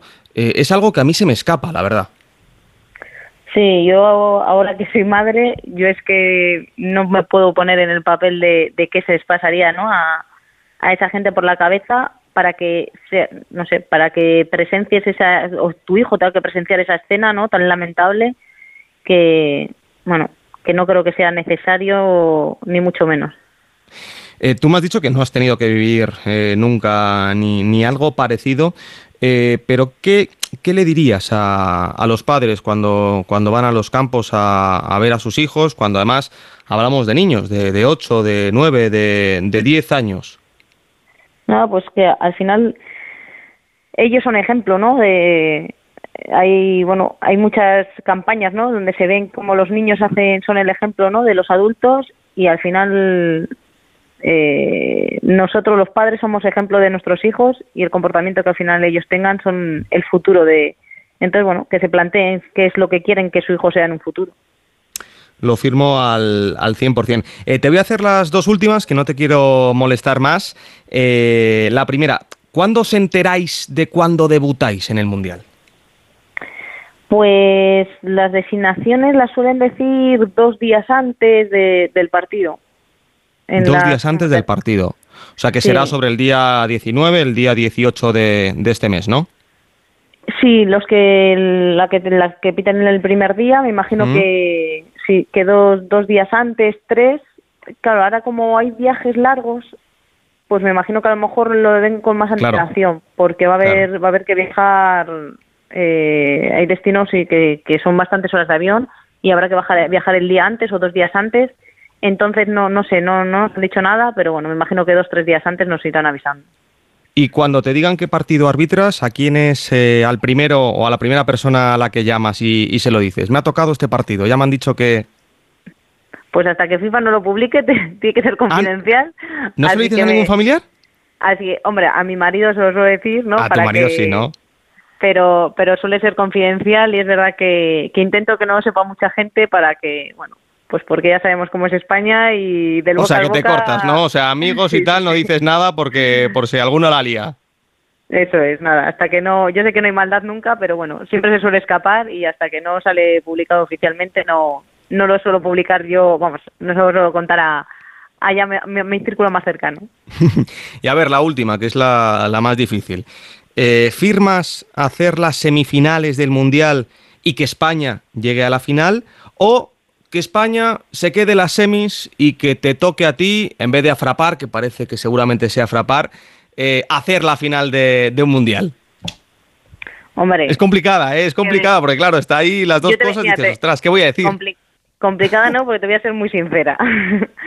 y España puede ir a muchos mundiales, puede llegar a muchas finales. Yo sé que a este mundial voy, pero yo no sé si voy a poder ir al siguiente. Y yo sé que España va a seguir yendo a más mundiales seguro. Entonces, mira, más vale pájaro en mano, ¿no? Que me den a mí la final y ya España que vaya que vaya llegando en los próximos, que seguro que van a ir a más mundiales. Pues mira, Marta, te agradezco de verdad tu, tu sinceridad, eh, porque, porque otra habría dicho, mira, pues eh, llegar a semifinales, que España gane el Mundial, que es lo más importante y listo. No, estar en la final y ser tú te- la árbitra principal. Me gusta, me gusta. Marta, que muchísimas gracias por habernos atendido y te diría que, que tengas mucha suerte, pero yo creo que no, que no te hace falta. Nada, muchas gracias y, y bueno, que disfrutéis mucho del mundial y, y espero que, que nos estéis siguiendo ahí un poco también al arbitraje femenino. Gracias a ti, Marta. Un beso muy fuerte. Un beso, chao. Y hasta aquí este Radio Estadio de verano. Nos vamos, pero les recuerdo que en unas horitas vuelve el deporte a Onda Cero porque tenemos Radio Estadio Noche. Chao, chao. Every word you say. Ooh, I didn't wanna leave, babe. I didn't wanna fight. Started to cry, but then remembered I I can buy myself flowers. Radio Estadio Noche, Paco Reyes.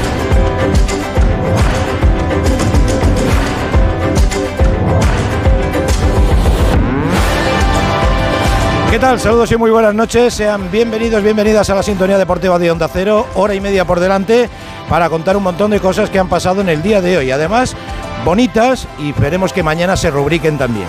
El nombre propio del día es el de Carlos y mañana será también el de Carlos.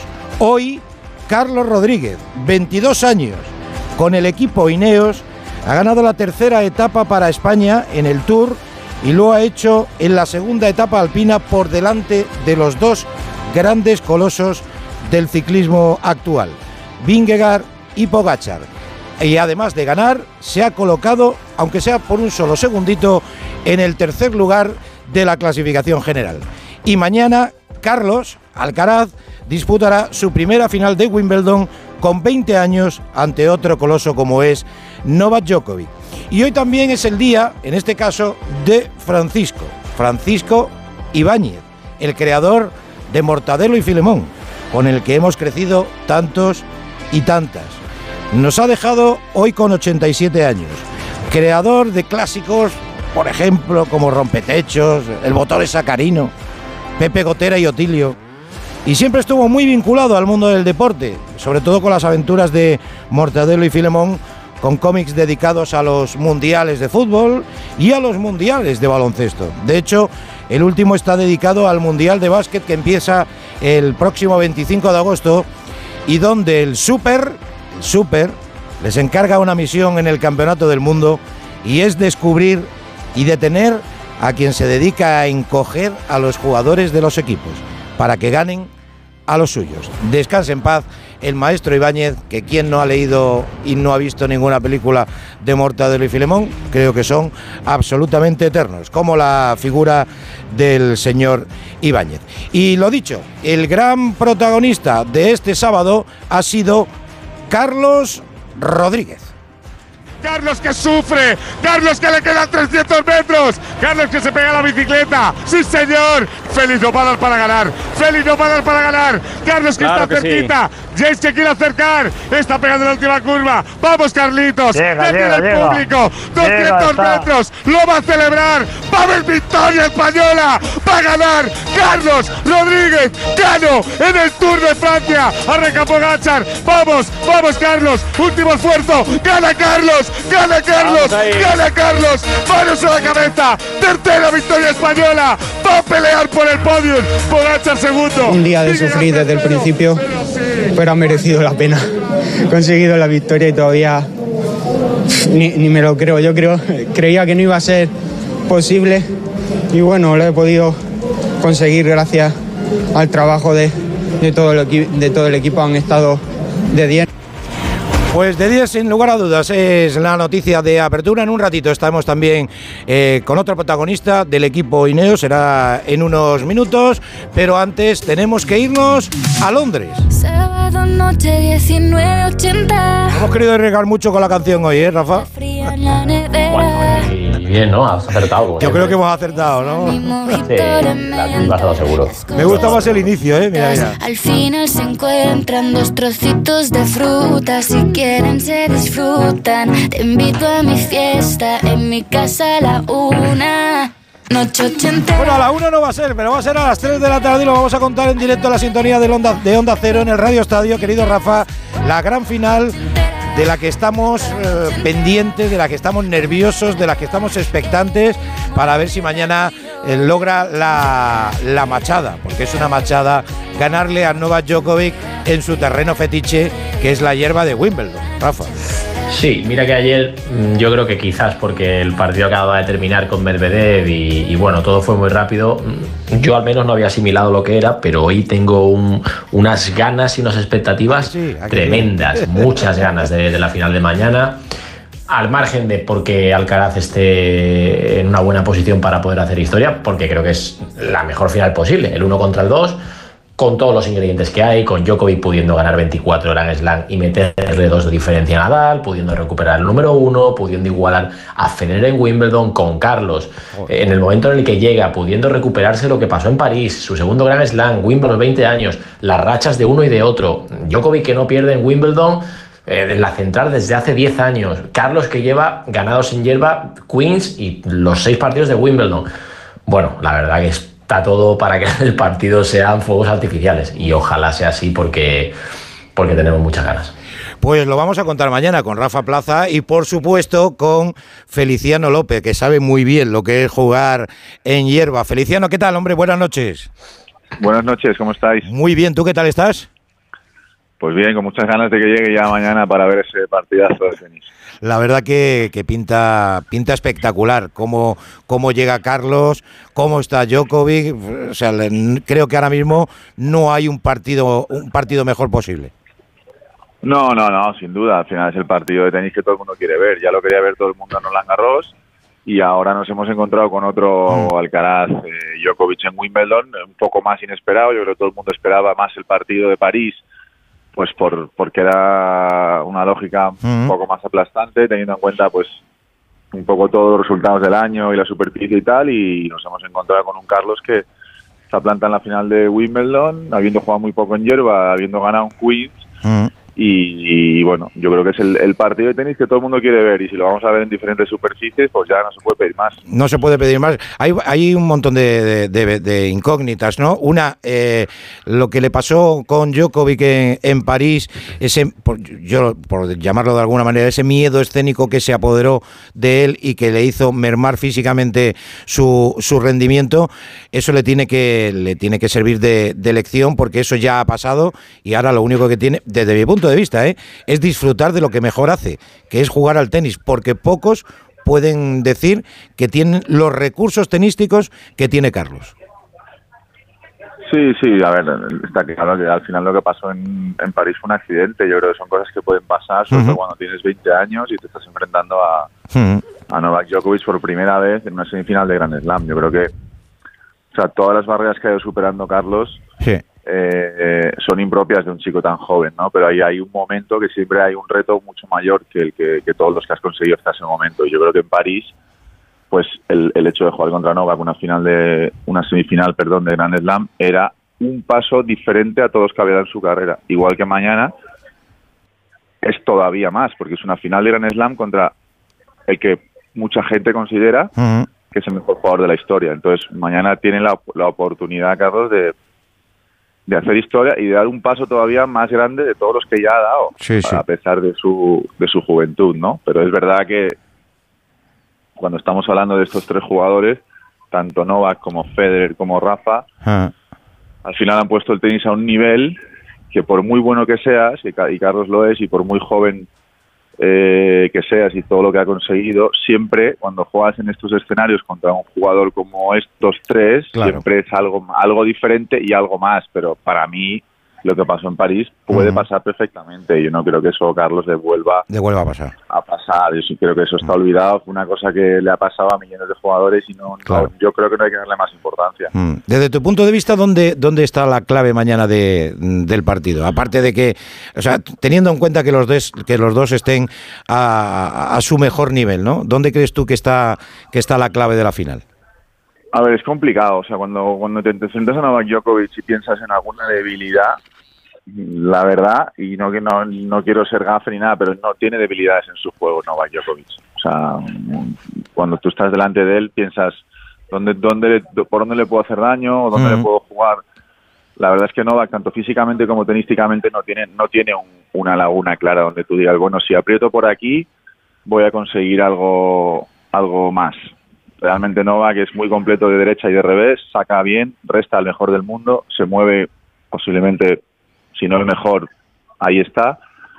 Eh, experiencia tiene toda la del mundo. Yo creo que Carlos tiene que primero disfrutar del momento que está viviendo, porque al final con 20 años Claro. está una final de Wimbledon, Exacto. con lo poco que ha jugado en hierba, porque Carlos antes de Queens había jugado seis partidos en su carrera Mm. que yo hice su partido en, en Inglaterra, el primero de Queens, y, y cuando vi la cifra dije, madre mía, si es que no ha jugado apenas en hierba este chico. Ajá. O sea, por un lado también decir, estoy en la final de Wimbledon contra Novak Djokovic, con 20 años, disfrutar ese momento y obviamente, que es lo más importante, salir a ganar y creerse. Yo creo que Carlos se lo cree que le puede ganar a Djokovic. Tácticamente, yo creo que tiene que ser él en la pista. Si, van, si entra en un duelo de fondo contra Novak Djokovic en hierba, difícilmente va a encontrar ahí la manera de hacerle daño, porque Novak Djokovic de fondo en hierba es demasiado completo. O sea, yo no, no creo que le interese entrar en un, entrar en un partido eh, muy largo, donde haya intercambios desde el fondo de la pista muy largos. Yo creo que tiene que intentar variar mucho el juego, subir a la red, Ajá. sacar a Novak del fondo de la pista, traérselo hacia adelante. O sea, toda esa variedad que tiene Carlos en su juego, que es mucha, intentar, mana- intentar mañana de manera organizada ponerla en práctica. Es verdad que no puedes salir a subir a la red con cualquier golpe, ni hacer todo el rato dejadas. Evidentemente que no, hay que hacerlo cuando toca y de manera ordenada. Pero yo creo que tácticamente tiene que ser el mañana en la pista. Si, si tú juegas contra Djokovic al final en una final de Wimbledon y entras en un intercambio de fondo, etcétera, no te conviene. Porque al final en eso Djokovic es imbatible. O sea, no ha podido Federer, no ha podido en muchos momentos Rafa. O sea, no han podido los mejores de la historia. Entonces yo creo que Carlos tiene que ser más que nunca él e intentar sacar todas esas armas que él tiene a relucir mañana para sacar a Djokovic un poco de su zona de confort y hacerle sentir incómodo en la pista, que no se sienta que está jugando los rallies y que van pasando los puntos y que no tiene que hacer nada diferente de lo que ha hecho hasta ahora para llegar a la final. No sé si me he explicado bien. Te has explicado, no que te hayas explicado bien, Rafa, se ha explicado como un libro abierto. Yo estaba, estaba viendo el partido ahora mismo. ¿Para qué te voy a engañar? Con un ju- bueno, jugador, exjugador, bueno, jugador. jugador, Que- porque que la hierba ha sido la superficie días. predilecta, un enamorado de la superficie, entonces, bueno, yo creo que sabe bien cómo hay que jugar en hierba y sobre todo lo que decía Feli, ¿no? Eh, los puntos débiles que pueda tener Djokovic, que son prácticamente ninguno. Vamos a confiar a ver si no va a caber un poquito la puerta como la abrió a lo mejor ante Sinner, un, un- un poquito. Y yo creo que si abre un poquito la puerta, eh, Carlos no va a desaprovechar la oportunidad. Por eso, a ver si me equivoco. Claro, no, yo por eso eh, cu- cuando estaba diciendo cómo él cree o dónde cree Feliciano que está la clave, por eso yo te decía al principio Feliciano que sea eh, que sea lo más lo más él posible, ¿no? Es decir, que no Sí, sí, que no sí. le condicione, que que salga a disfrutar de, de su tenis, porque por ahí ya tiene mucho ganado. Sí, sí, sí, es que a ver, o sea, una de las cosas que realmente tiene Carlos, entre otras muchas, es eso, ¿no? Esa variedad en su juego y esa, y esa forma de jugar que muchas veces es impredecible. Y es sorprendente, a veces estás jugando con él y te puede hacer un golpe Ah. cruzado, un paralelo, una dejada, te cambia el ritmo, te cambia la velocidad y eso, al final, cuando juegas contra un jugador que hace eso, tú te sientes un poco incómodo porque nunca sabes lo que va a pasar y eso como como como rival tener tener un tener un jugador delante que hace eso es muy complicado de afrontar porque normalmente tú más o menos juegas contra todos los jugadores más o menos los conoces un poco y dices bueno pues este por aquí me va a hacer esto si hago esto la bola me va a venir de esta manera con Carlos eso no pasa. Y eso es una ventaja enorme que tiene él en su en su en su tenis. Entonces Es verdad que a Djokovic es muy difícil sorprenderle, pero Carlos tiene la- la- la- las posibilidades y las armas para hacerlo, que la mayoría de jugadores, Claro, el 90 y me, atreve- me atrevería a decir que el 99% de los, de los jugadores que se enfrentan a Djokovic no tienen esas armas. Sí. Es que es, es- es tan... no, le, no le pueden sacar, no le pueden sacar de esa zona. Es verdad, es verdad que Djokovic eh, es el mejor restaurador del mundo. O sea, eh, Carlos mm, no es un, no es el mejor sacador tampoco del mundo. Va a haber, va a haber muchos puntos que se van a jugar. O sea, Ah. no va a ser una final de puntos cortos tampoco. Pero Como dentro de lo posible, sí. Mm. Sí, exacto, que Kyrgios al final muchos juegos que ni los juega. El otro día, por ejemplo, yo que hice su partido contra Hurkacz, Hurkacz metió un 80% de saques en el primero y el segundo set, de media 210, y perdió los dos sets contra Novak. Sí, sí, sí. Ese tipo de jugadores pues son muy incómodos, porque al final Novak está ahí y muchos juegos no puede ni tocar la pelota, porque le metía dos seises, un punto de saque y el Ujú. otro punto jugado, pero entonces Carlos no tiene ese saque, pero tiene otras muchas cosas para sacarle de su zona de confort. Y yo creo que Carlos tiene que ser más que nunca él. O sea, lo que, lo, lo que veníamos hablando antes. Sí, que sí, yo creo que tiene que ser valiente más que nunca e intentar plantear un partido tácticamente, llevárselo a su terreno, no entrar en el terreno de Novak. Mm. Rafa, ¿te- ¿alguna curiosidad que tengas para, para Feli o qué? No, bueno, a mí, a ver, no es curiosidad, pero es lo que ha hecho Carlos en el día de hoy, que a mí me resulta curioso porque venimos acostumbrados de otra persona que hacía todo lo contrario, ¿no? Que, que era Nadal eh, como referente del que hemos Sí, sí, seguido hombre, durante los últimos 10, 15 claro, claro. años y hemos visto, sabemos hasta lo que hace, lo que desayuna y lo que todo. Pues no ha entrenado Alcaraz hoy, la verdad. Eh, es algo que ya hizo en su en el intervalo entre los cuartos y las semifinales Ajá. y lo ha vuelto a repetir hoy. No ha entrenado, es verdad que ha estado en el club, que se ha tratado eh, con Juanjo Moreno, su fisioterapeuta, luego de dar un paseo, pero no ha entrenado eh, para recuperar un poco, bueno, desintoxicar un poco de raqueta y también porque hacía un viento hoy en Wimbledon, 40 kilómetros por hora, que yo creo que lo único que podía hacer era ensuciarle. Pero no deja de ser llamativo que antes de una final de Grand Slam haya jugadores que, que no entrenen. Sí, sí, sí, es, sí es, ya- es llamativo, pero, pero bueno, es su forma de, de ver el tenis también, ¿no, Feli? Sí, sí, no, a mí no me parece mal. Yo siempre he pensado que en los Grand Slams, Mm. que se juega un día sí, un día no, a veces el día en medio es más importante desconectar un poco Descansar del todo. Mm. que ir a jugar. Que matarte dos horas, hora. ya. No, no dos horas, pero a veces vas a jugar un poco por, por inercia, no porque realmente te apetezca ese día pelotear media hora, 40 minutos. Claro. Y entonces, a veces es mejor recuperar el cuerpo eh, de las agujetas que has tenido del partido. Si ha sido un partido a 5 es muy largo, pues al día siguiente estás muerto. Pues recuperarte bien, tal, desconectar y al final el tenis, si llevas toda la vida pegándole a la pelota, no se te va a olvidar de un día para el otro. Está claro. Entonces, eh, bueno, a mí me parece bien. Es verdad que es curioso porque la gente, yo creo que hay mucha gente que yo creo que piensa, ¿para qué voy a ir hoy? Pero no se atreven como a decir, bueno, me voy a tomar el día tranquilo, voy a tratarme con el ¿Qué fisio, pensarán, no? ¿Qué pensarán que no entrene hoy? Sí, sí, eso es un poco lo que yo creo que mucha gente no lo hace por eso, por el que o por sentirse un poco incómodo de si dejo Sí, de hacer sí. lo que he hecho siempre, igual igual me va mal. También hay muchas supersticiones ahí en el Claro, mundo de, claro. de los jugadores. Bueno. Pero bueno, Pues nada, lo único que esperemos es que mañana gane Carlitos, que lo vamos a disfrutar en la sintonía de Onda Cero, porque mm, los que vais a estar pues son, pues son los que más sabéis, las cosas, las cosas como son. Y ya, ya os sentiremos mañana y lo contaremos desde las 3 en punto de la tarde. Eh, Feli, un abrazo muy grande y muchas gracias. Un abrazo a vosotros. Que descanses, que allí so- es una hora menos en, en Londres, o sea, estás en hora todavía de, de darte una No, vueltecita. estoy en Madrid, estoy ah, en tú estás en Madrid, Madrid. está en Madrid. Ah, Sí, vale. sí, sí. O sea, que no estás, no estás con Rafita. Eh, Rafita no sabe nada. No, yo, yo volví estoy- el lunes de Londres. Y o sea Estoy solo, estoy solo. ¿Estás solo ante solo? peligro. Bueno, bueno, pues Sí, nada. sí, sí. Pues tú en Londres y yo en Madrid, como decía, como decía la peli. Un abrazo, Feli, cuídate mucho. Un abrazo. Rafa, ¿alguna cosa más que se te quede en el tintero? Que ha ganado Marqueta Bondrusova la final femenina hoy a Ons Javer. Ya te decía que yo quería Sí. ganar a Javer por la historia que tiene. Bueno, tendrá que seguir intentándolo. Y que han perdido Marcel Granollers y Horacio Ceballos la final de dobles ante los primeros cabezas de serie. Así que, bueno, se nos fue esa oportunidad. Perdió también Javer. Mañana esperemos que estemos contando hasta ahora que Carlos Alcaraz es campeón de Wimbledon. Mañana lo vamos a contar incluso desde el Palmar, porque vamos a ir para allá. Te despido, Rafa. Un abrazo grande. Otro adiós, chao. Hasta mañana, porque en el Palmar, que esperemos que mañana sea el ganar, estará Victorio de Aro. Don Victorio, buenas noches, hombre. Señor Reyes, ¿qué tal? Muy buenas. Bueno, ¿qué hay preparado mañana en el pueblo de, de Carlitos? Bueno, de momento lo que hay son muchos nervios. Ya hay gente que, que- que- que no duerme. Mira, decía Feli lo de que disfrute el momento. Aquí desde luego que se lo cree todo el mundo, ¿eh? porque eh, van a preparar, como ya viene siendo habitual en el Palmar, un lugar para que con pantallas gigantes sus vecinos, su gente, apoya a Carlitos. En este caso, con la que está cayendo en, en pleno verano aquí en Murcia, te imaginarás, pues van a, van a habilitar un espacio joven, una sala de en torno a 500 personas, con pantallas gigantes, con aire acondicionado para eh, frenar y combatir un poco ese calor. Te puedes imaginar, a 3 de la tarde se espera que hayan en torno a 36, 37 grados en el Palmar, como viene haciendo estos días, aunque sí que, sí que puede refrescar, o eso dice la, la aplicación del tiempo. Pero para que te hagas una idea, Paco, es que ahora mismo eh, 11 y 18 minutos, 32 graditos aquí en el Palmar. Hazte una idea de, de la que tenemos. Me hago, no, no hace falta, no hace falta que me, que me lo haga. Que dice, que dice Albertini que no, que no ha escuchado el chiste, que hemos dicho que mañana esperemos que el Palmar sea el ganar, ¿eh? que tú tampoco lo has No, no lo he escuchado, no lo he escuchado.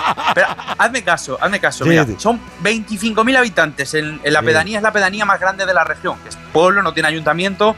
Pues ya te digo yo que cogen solo 500, pero que en todos los bares de alrededor todas las pantallas están llenas y todos los bares llenos, sea la hora que sea. Porque la verdad que el tenis pone muchísimo aquí en la región de Murcia. Es que hace cuatro meses vino a jugar eh, Feli y es que 3.000 personas abarrotaron el, el estadio, la, la pista principal de- del campo de Murcia para ver a, a Feli. Es que aquí nos encanta, nos encanta el tenis. Imagínate cómo estamos flipándolo y con, con el perdón de la expresión con, con Carlitos. Sí, señor, sí, señor. Bueno, pues mañana te escuchamos, Victoria, un abrazo grande.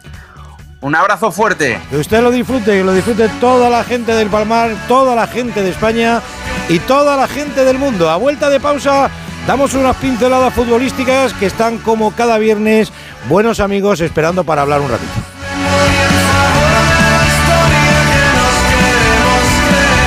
En Onda Cero, Radio Estadio Noche, Paco Reyes.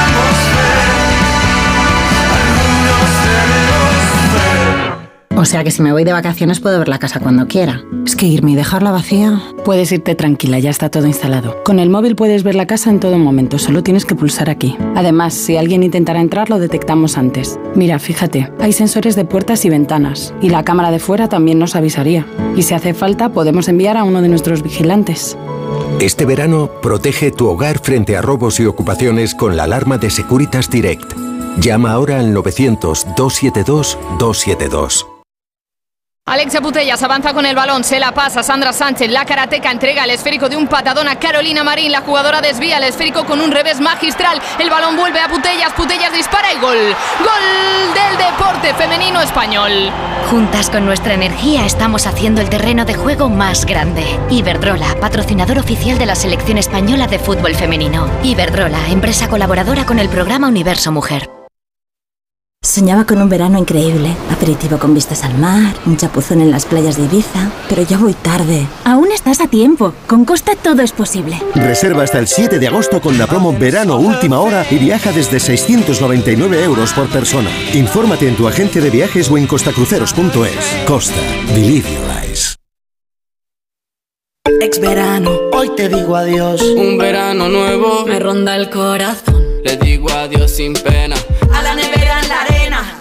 Tengo una nueva ilusión. Esta es la mariposa que me ronda el corazón. Ya está a la venta el extra de verano de la 11. Un gran premio de 15 millones de euros y no viene solo. Además hay 10 premios de un millón. Extra de verano de la 11. Pon un nuevo verano en tu vida. A todos los que jugáis a la 11, bien jugado. Juega responsablemente y solo si eres mayor de edad.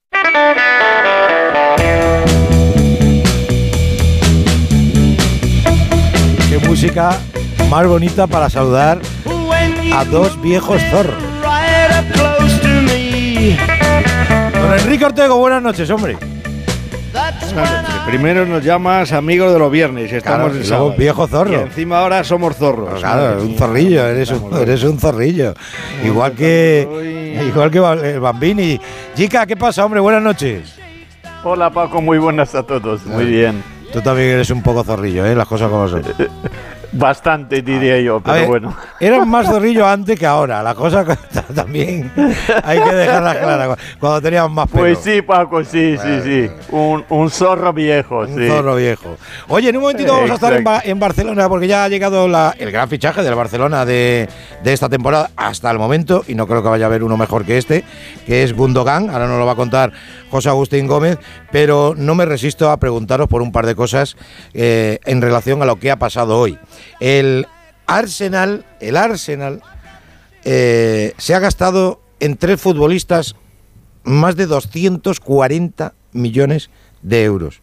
Hoy ha fichado por 122 a un medio centro que es Declan Rice, internacional, sí es cierto, pero es que ayer hizo oficial a un central de 22 años, Timber, del Ajax, por el que ha pagado 40 más 5 en objetivos y luego le ha pagado 70 millones al Chelsea por el internacional alemán, el delantero Kane Havertz. Casi 240 kilos. Esto no lo van a pagar, eh, Enrique, entre los 20 equipos de la liga. No, no, seguro que no. Es, eh, no sé, es- me parece muy desproporcionado lo que está haciendo el Arsenal este, esta temporada. Quizá está muy desengañado por lo que le pasó la pasada, que tuvo la liga absolutamente en su mano y la perdió de mala manera, aparte de lo que hiciera el, el City por ganarla. eh, para, para meterse en estos tres fichajes, el precio del central del, del Ajax me parece alto y, y también Havers, cuando sabes que el Chelsea eh, está desprendiéndose de jugadores, haz tu juego, espera un poco, no tengas tanta prisa en, en- en ficharle, ¿no? Entonces me parece mucho mucho dinero y ya el desembalso por por Rice es un es un buen medio centro, pero tampoco es 122 millones, el. Fernando. Redondo de los buenos tiempos, ni, ni el Mauro Silva, ni, ni Guardiola, ni, ni Bu- bueno, y ni por supuesto Busquets, evidentemente. No, no, eso, eso está claro. Bueno, pero al hilo de que esta gente tiene, tiene muchísimo dinero, la Premier maneja muchísimo dinero, Jica, eh, sí es una realidad la ruina que hay en el fútbol español.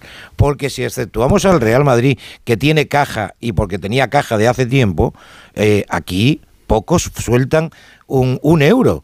O sea, es muy preocupante el futuro de la Liga Española en cuanto a, a jugadores estelares, ¿no? Sí, Paco, porque no lo hay. El dinero ya se ha ido a Inglaterra por las televisiones, por, por bueno, porque han entrado en los clubs grandes inversores que en España no los hay. Sí, pero mira, ayer, el Leipzig fichó ayer a, a un delantero del Lens, ahora mismo no recuerdo el nombre, un chaval también Pero- joven, pero- 38 millones.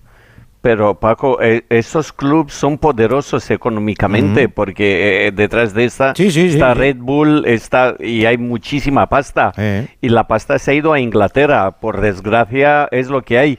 Y el único club que puede competir con ellos es el Madrid.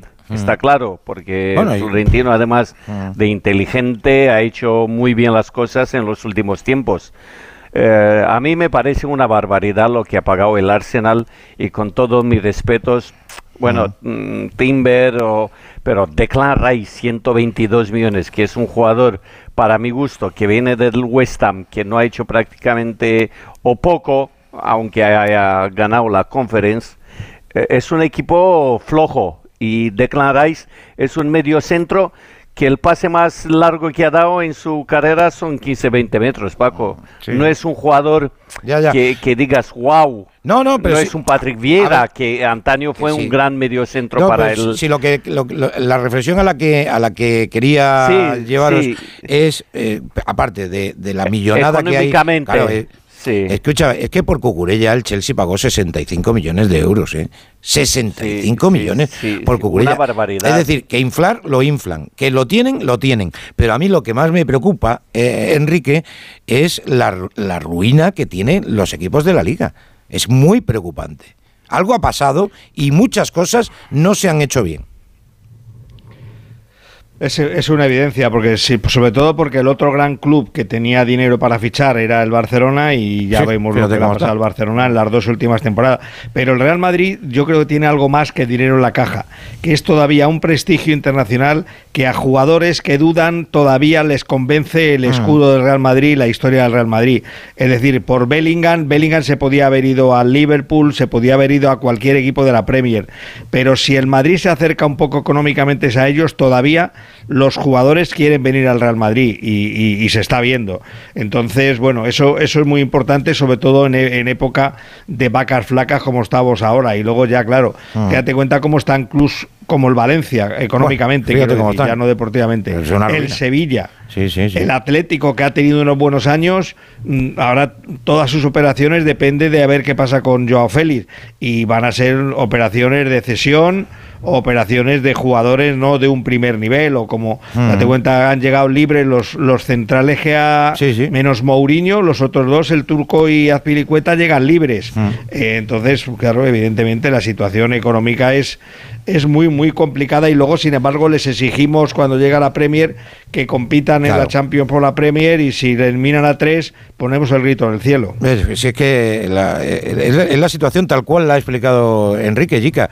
O sea, es que luego, sí, tal luego, cual, luego tal encima, cual. claro, luego es un milagro, es un milagro, claro que, que lo fue, que, que el Sevilla ganara la, la Europa League.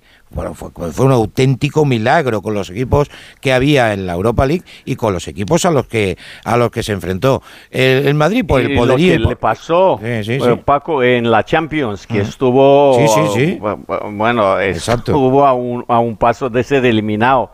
Lo que pasa que, si te acuerdas, eh, Paco, hace dos, tres años, cuatro años.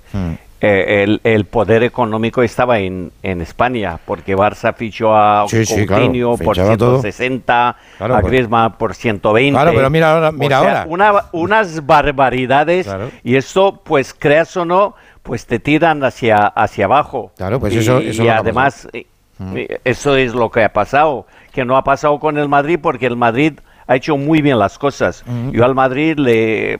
Y estoy de acuerdo con Enrique que el escudo del Madrid, Paco, bah, es el más grande de, de la historia y, y hay muchos jugadores que pueden igual tener más dinero, Mm. pero sabe que en el Madrid puede ganar todo. Eso ha sido uno de los casos, por ejemplo el de Bellingham, confesado por el, por el propio jugador. Tenía ofertas infinitamente mejores económicamente que la del Real Claro. Madrid, pero decidió jugar en el Real Madrid. Pero mira, hablando de escudos, pues ha elegido jugar en el Barcelona una gran estrella, 32 años. Vamos a ver cómo encaja en el Barça. Es verdad, en el sistema de Xavi también es verdad, pero que es un jugadorazo como la Copa de un Pino, no le cabe duda absolutamente a nadie. Y ya está en la ciudad condal. José Agustín Gómez, muy buenas noches, hombre. Hola, muy buenas noches, Paco. ¿Qué Bueno, tal? está el gran fichaje del Barcelona hasta el momento. A día de hoy, sin ninguna duda, eh, Ilkay Gundogan es el fichajazo del Fútbol Club Barcelona. Pero para cuando has dicho a día de hoy, ¿qué significa, José? ¿Puede haber, Porque algún, está- ¿puede haber alguna, abierto. alguna bomba o El- qué? El mercado está abierto. Yo no descarto nada mientras el mercado esté abierto. Ya. La situación económica es la que es. eh, tienen que irse los jugadores de que no cuentan para Xavi, tienen que dejar espacio salarial si el Barcelona quiere hacer una gran operación. Recordemos que se ha fichado a Víctor Roque, Mm. pero que en principio la idea es que venga la temporada siguiente. Por lo tanto, ahora mismo está Íñigo Martínez fichado, Gundogan fichado, pendientes de que se cierre en los próximos días, si es posible antes de que se inicie la gira, Oriol Romeu y pendientes de más operaciones, porque el Barcelona va a seguir fichando, no se va a quedar aquí. Ajá. El nivel de los jugadores, ese es otro cantar, por eso te digo que hasta ahora es el fichajazo del Barcelona. Un jugador ya contrastado, con experiencia, que ha llegado al club azulgrana para ayudar a ese centro del campo que es muy joven, quizás muy tierno, tras la marcha de Sergio Busquets, a crecer gracias a su experiencia y sobre todo a su talento, porque no olvidemos que Gundogan era capitán en el City que acaba de proclamarse Mm. Sí, sí. esta temporada campeón de la Liga de Campeones. Es verdad que sigue, jugador siendo, importante. que sigue siendo el objetivo número uno, un sueño, ahora mismo un sueño más que una realidad posible económicamente, lo de Bernardo Silva. Está muy complicado que Bernardo Silva, porque en este caso el Manchester City no va a poner ninguna facilidad y va a querer que el Barça pase por caja y el Barcelona en caja no tiene lo que le pide el City. Mm. Además Bueno, es un jugador que tiene además- mucho mercado, el, el PSG está al acecho, ya hace tiempo que también quiere hacerse con sus servicios, pero por menos de 80 millones 90 el City no se deshace de uno de sus jugadores determinantes. esa operación, Enrique, no parece, no parece mucho menos la más factible para el Barcelona, teniendo en cuenta cómo está la situación económica en, en Can Barça. O sea, si el PSG realmente lo quiere, Ah. que ya ha dicho públicamente que lo quiere, no tiene ninguna opción el Barça de entrar, de entrar en esa operación, porque el City solo lo va a vender por dinero. Bueno, primero porque el jugador le diga que se quiere ir, y una vez que el jugador le diga que se quiere ir, pues entonces le dirá, bueno, pues ahora yo pediré lo que considere eh, necesario para poder fichar otro centrocampista de calidad que te pueda sustituir. También es cierto, Enrique, que el deseo del jugador sería venir al Fútbol Club Barcelona. Mm, No lo ha escondido nunca, eh, visita con frecuencia su familia la Costa Brava, eh, no sé si incluso tienen vivienda para la época veraniega, pero el Barcelona, primero, no puede pagar lo que pide el City y su ficha tampoco en estos momentos es asumible, sobre todo cuando estamos está intentando el Club Azulgrana rebajar la masa salarial de ese vestuario. Por eso, entre otras cosas, se está hablando de intentar salidas de jugadores con cifras altas que no parecen estar dispuestos, como A ver, claro. es el caso, por ejemplo, de Ferran Torres. Ferran, To- claro, que, que Tal, Fer- Ferran- tal cual, tal cual como lo has explicado. Claro, es que es Ferran- doblemente imposible. Es que Ferran Torres, eh, eh, primero, costó mucho dinero, Jica, luego tiene un sueldo muy elevado y no ha dado ni mucho menos el rendimiento que se esperaba de él. Y ahora mismo es una losa. ¿Qué va, qué Ahora va, mismo qué es una losa. Es una losa, es Ah. una losa y el club quiere escaparse de él o venderlo lo antes posible, pero Claro, no pero puede. que, porque el, el sueldo Paco es altísimo para Sí, un sí. jugador que, que tampoco ha aportado mucho. Sí empezó bien en el Barça, si te acuerdas. Sí, me acuerdo. Que tuvo un par de un par de meses buenos, pero luego desapareció un missing en combate. Y eso eh, el único que puede vender quizá quizá el Barcelona sería Rafinha, porque Rafinha sí tiene un mercado y Y ha hecho buena temporada, bastante y ha importante. hecho buena Y ha hecho una buena temporada, sobre todo la segunda vuelta. Mm. Pero yo creo que el Xavi no lo quiere vender y de aquí que se le complica mucho la situación al, al Barcelona. José, Pero, es que eh, lo- si miramos ahora mismo eh, lo que es el apartado de salidas, eh, no hay ningún nombre propio que pudiera dejar una gran cantidad económica en las arcas azulgrana. Que sí puede ir a la Juve, se está hablando de que el montante podría ser 20 millones, es cierto que llegó libre la pasada temporada al Inter, pero no es una gran cantidad. Se puede marchar Lenglet al Tottenham, tampoco va a dejar una gran cantidad de dinero. Nico saldría cedido al Oporto, por ejemplo, que es un club el Mm. que se ha interesado por él, cedido para la próxima temporada. Araujo, Julián, eh, se iría a la Unión Deportiva de Las Palmas cedido. Alex Collado se marcharía con la Carta de Libertad pero- con algún eh, apunte en caso de un futuro traspaso al Betis. Es decir, no estamos ¿Y hablando de los nombres. que ¿Quién? Christensen. Christensen, Christensen, que en se habló de principio- 15 kilos. No, por esa cantidad del Barça no lo vende. Mm. No, no, es demasiado importante en el sistema de Xavi, pese a que llegó también con la carta de libertad para que se marche por esa cantidad. Distinto Mm. es el caso de que sí, no es un jugador que entre muy habitualmente en las alineaciones de Xavi y si deja un dinero sería un dinero limpio. Eh, en el caso de Christensen, aquí querrían sacar tajada. Lo Mm. mismo que pasaría con Rafinha. El problema con Rafinha es que Rafinha costó sesenta y pico millones. Claro, claro, claro, No es lo mismo claro, claro. vender a un jugador que llegó gratis como Christensen que a Rafinha, con lo cual no hay tanto beneficio limpio que es lo que está buscando el Barça. Sí, te deshaces de fichas, pero económicamente no tapas los agujeros. El más rentable, sin lugar a dudas, por lo que costó y por lo que se pudiera vender, aunque es verdad que este año pues ha pedido mucho mucho valor adquisitivo. Enrique es, es Ansu Fati, un jugador de la casa, y ese sí que te saca, te, sa- te sale bien rentable eh, venderlo, claro. Sí, porque está ya amortizado. Claro, por eso. Es de la cantera y en ese sentido no hay nada que amortizar. Pero, pero tampoco, tampoco les está, les está costando sacarlo. Ah, también, claro, ¿eh? claro, claro, claro. Y, y no se eso que ir. está Méndez por medio, es decir, que, Pero- que claro, es que. Sí, pero la dime. ya ha dicho esta semana que Ansu Fati se queda, porque el jugador se lo ha dejado sí. claro al club que no Ya, quiere ya, que salir. no se quiere ir, el Barça había calculado 40, 50 millones, pero es que esa oferta tampoco ha llegado sobre la mesa. Se habló en su momento de aquel posible trueque más dinero, Ansu Fati, eh, Rubén Neves, el Wolverhampton, pero es que eh, Xavi no quería Rubén Neves, Es- era más una operación del aporte de y de Jorge Méndez que, que del de entrenador que no veía a, a- a Neves como un sustituto Mm. de Busquets. Y Ansu Fati, si sale, mm, también pensemos un poco en el- desde el punto de vista del jugador, se va a ir a un club inferior al Fútbol Club Barcelona, que no está jugando Liga de Campeones, si se marcha que reirá a un club donde pueda disputar partidos del nivel del Fútbol Club Barcelona. Mm. Y él sigue insistiendo que quiere triunfar aquí. Bueno, pues ya veremos a ver qué es lo que pasa. Pero vamos, que todavía queda mucho verano de por medio y muchas y muchas cosas que contar desde, desde Can Barça. Cuídate mucho, José, un abrazo grande. Igualmente, hasta mañana. Hablamos un poquito del Real Madrid porque hay muchas, muchas cosas que contar. Os voy contando rápidamente. Eh, bueno, se ha hecho oficial lo que ayer eh, nos avanzaba eh, Pereiro.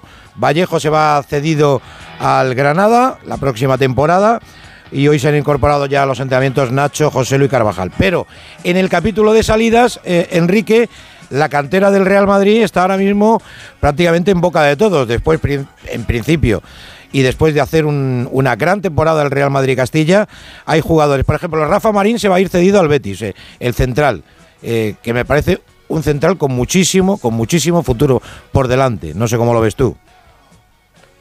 Sí, lo ha demostrado. Además, es un hombre que le gustaba mucho a Ancelotti. O sea que, evidentemente, ahora es muy difícil ser central en el Real Madrid, que si no se lo digan a Vallejo, que tiene que ir cedido por, segundo por segunda vez a, al Granada, pero bueno, eh, es un salto importante para él. ¿eh? Mm, Pasar de la primera ref a jugar en un equipo como el Betis eh, es un y además yo creo que es un jugador que entra por su forma de jugar en el estilo de juego de Pellegrini, o sea que puede ir y puede puede jugar bastante. Mm. Y a mí sí, sí sí que me llama mucho la atención, pero ahí es verdad que la mayoría de los jugadores el Real Madrid se va a guardar la opción de, de compra o el 50%, etcétera.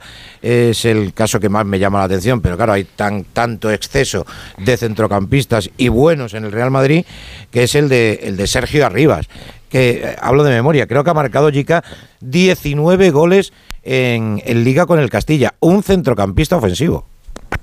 Es una barbaridad. ¿Mm? Mires como lo mires, es una barbaridad. Y es un jugador que puede devenir importante en el, en el futuro del Madrid. Lo que pasa es que hay, hay poco sitio. No, ahora Por ejemplo, hay, poco, poco, poquísimo. A ver qué haces con Brahim Díaz ahora. Mm. Bueno, porque yo, yo no encajo a este chico en ningún sistema del Madrid. Bueno, pero mira, me, lo ha puesto, me, lo ha puesto ahí a huevo porque quería preguntaros por lo que confirmó ah, ayer, ¿no? A, eh, Ancelotti, a los compañeros de, americanos en esa eh, rueda de prensa que hizo con, con, los medios, con los medios de Estados Unidos y de América, ahora con motivo de la de la de la eh, pretemporada que va a hacer, que no me salía, leche en Estados Unidos. Y, habló del cambio de sistema. Eh, Enrique, es que, claro, con lo que tiene ahora mismo el Real Madrid, no tiene muchas más soluciones si quiere jugar con la mitad de los centrocampistas que tiene, que son muchos y muy buenos. Claro, tiene que. Aparte bueno, que ya es un sistema que Ancelotti ha, ha jugado en otros equipos, sobre todo en Italia, y lo conoce perfectamente. Eh, tiene que tirar de ahí. Y el problema de, que decimos de Brahim es que además, eh. es que aparte, ya con la si ya tenía demasiada competencia, ahora fíjate, con la llegada del turco, que más o menos viene a jugar en su posición, y la juventud de los, de, salvo de Modric Cross, la juventud de los otros centrocampistas medias puntas. Es decir, que es que es, es, es muy difícil. Yo creo que Brahim al final me cuesta creer que el día 1 de septiembre siga jugando en el Madrid, porque además es un jugador que puede tener mercado. Él, él no quiere otra cesión, evidentemente, él, ya quiere quedarse definitivamente aquí y de hecho creo que ha renovado contrato, o ha ampliado contrato, mejor mm, dicho, mm. y, pero es que yo lo veo muy muy muy complicado que pueda tener oportunidades y, el, y eso es lo que a Rivas le, le, le hará pensar en un momento determinado que es mejor salir de aquí, empezar a jugar en primera división y, que el Real Madrid, que supongo que lo hará, como tú has dicho, se quede todavía una pequeña opción o una mayor opción, opción de repescarle en un momento determinado. Claro, como, como ha pasado con otros jugadores, ¿no? Como Carvajal, ¿no? En, en, Alemania, Jica demostró lo que, lo que valía, lo repesca el Madrid y desde que volvió es titular indiscutible en el Real Madrid también en, la selección, no siempre, pero... en la selección, claro, por eso te decía, pero, ¿no? Paco, eh, eh, esto tienes que buscar siempre una salida, eh, mm. tener partidos, porque en el Madrid es complicado entrar y luego tener la continuidad que uno necesita. Y por eso mucha gente eh, sale fuera y cuando vuelven vuelven como estrellas. Y Carvajal como has dicho es posiblemente uno de, de ellos que pero pero mira pero, pero por ejemplo Enrique eh, Brahim fue otra de, de, esa, de esos fichajes eh, que, que en un principio a lo mejor parecieron caros que no fue muy caro Brahim para el Real Madrid y ese fichaje ya lo tiene amortizado el Real Madrid. De hecho si lo vende lo vende por más de lo que lo compró Sí, sí, y, claro. y en las cesiones, en las cesiones el Madrid ha ganado dinero. Ha ganado dinero, claro. Eh, eh, claro, está claro, por lo menos con la última con el Milan.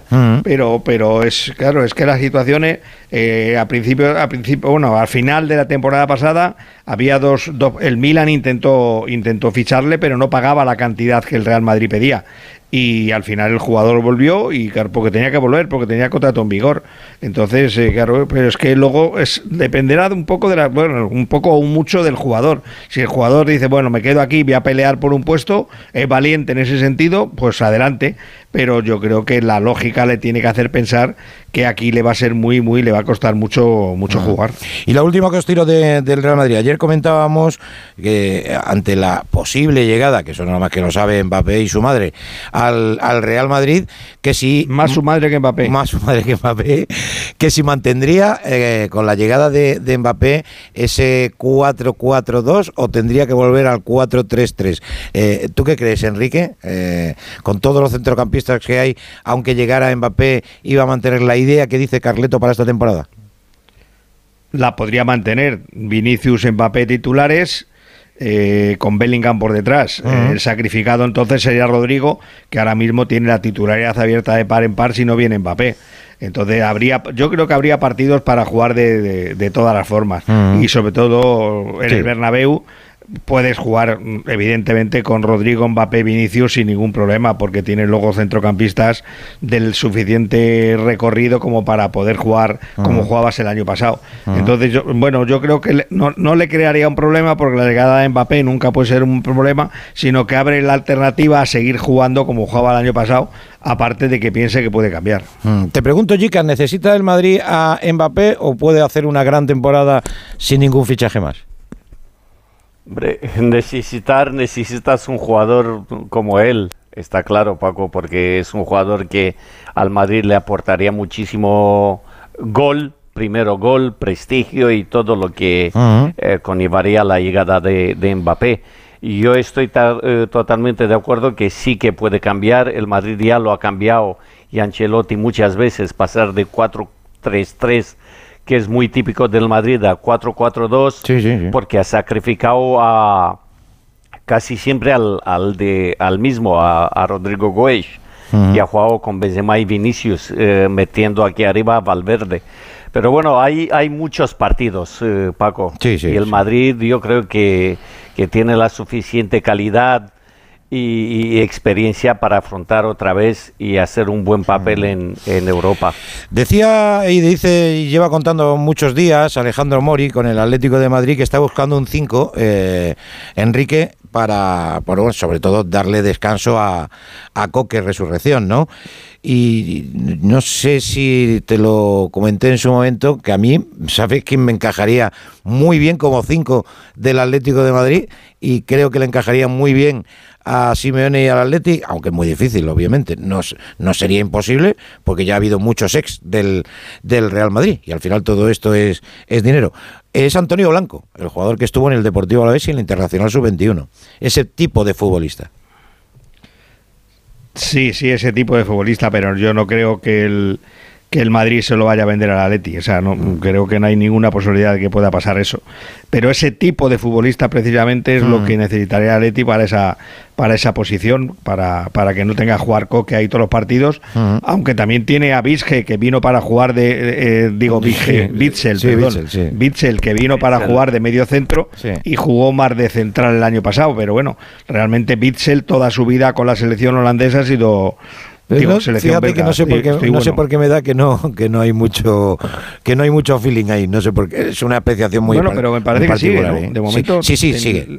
Sigue, tenía sigue un año más eh. por las cláusulas de partidos jugados y tal, pero pero bueno, eso es lo que no entiendo que si si no hay buen feeling entre entre ellos, pues pues que se rompe o se intenta traspasarle o dejarle libre porque solo le queda un año Mm. y, y buscas algo buscas algo por ahí bueno la verdad que, que sí es una posición Mm. que el que el que el Athletic también de Paul puede jugar de medio centro posicional ¿eh? Mm. Eh, lo ha jugado ha jugado en, en Argentina y yo creo que ha llegado a jugar alguna vez en, en, en, en- en En Italia Valencia. también en esa Mm. posición de medio centro posicional Bueno, sería, sería no, no se encaja Amrabat tampoco.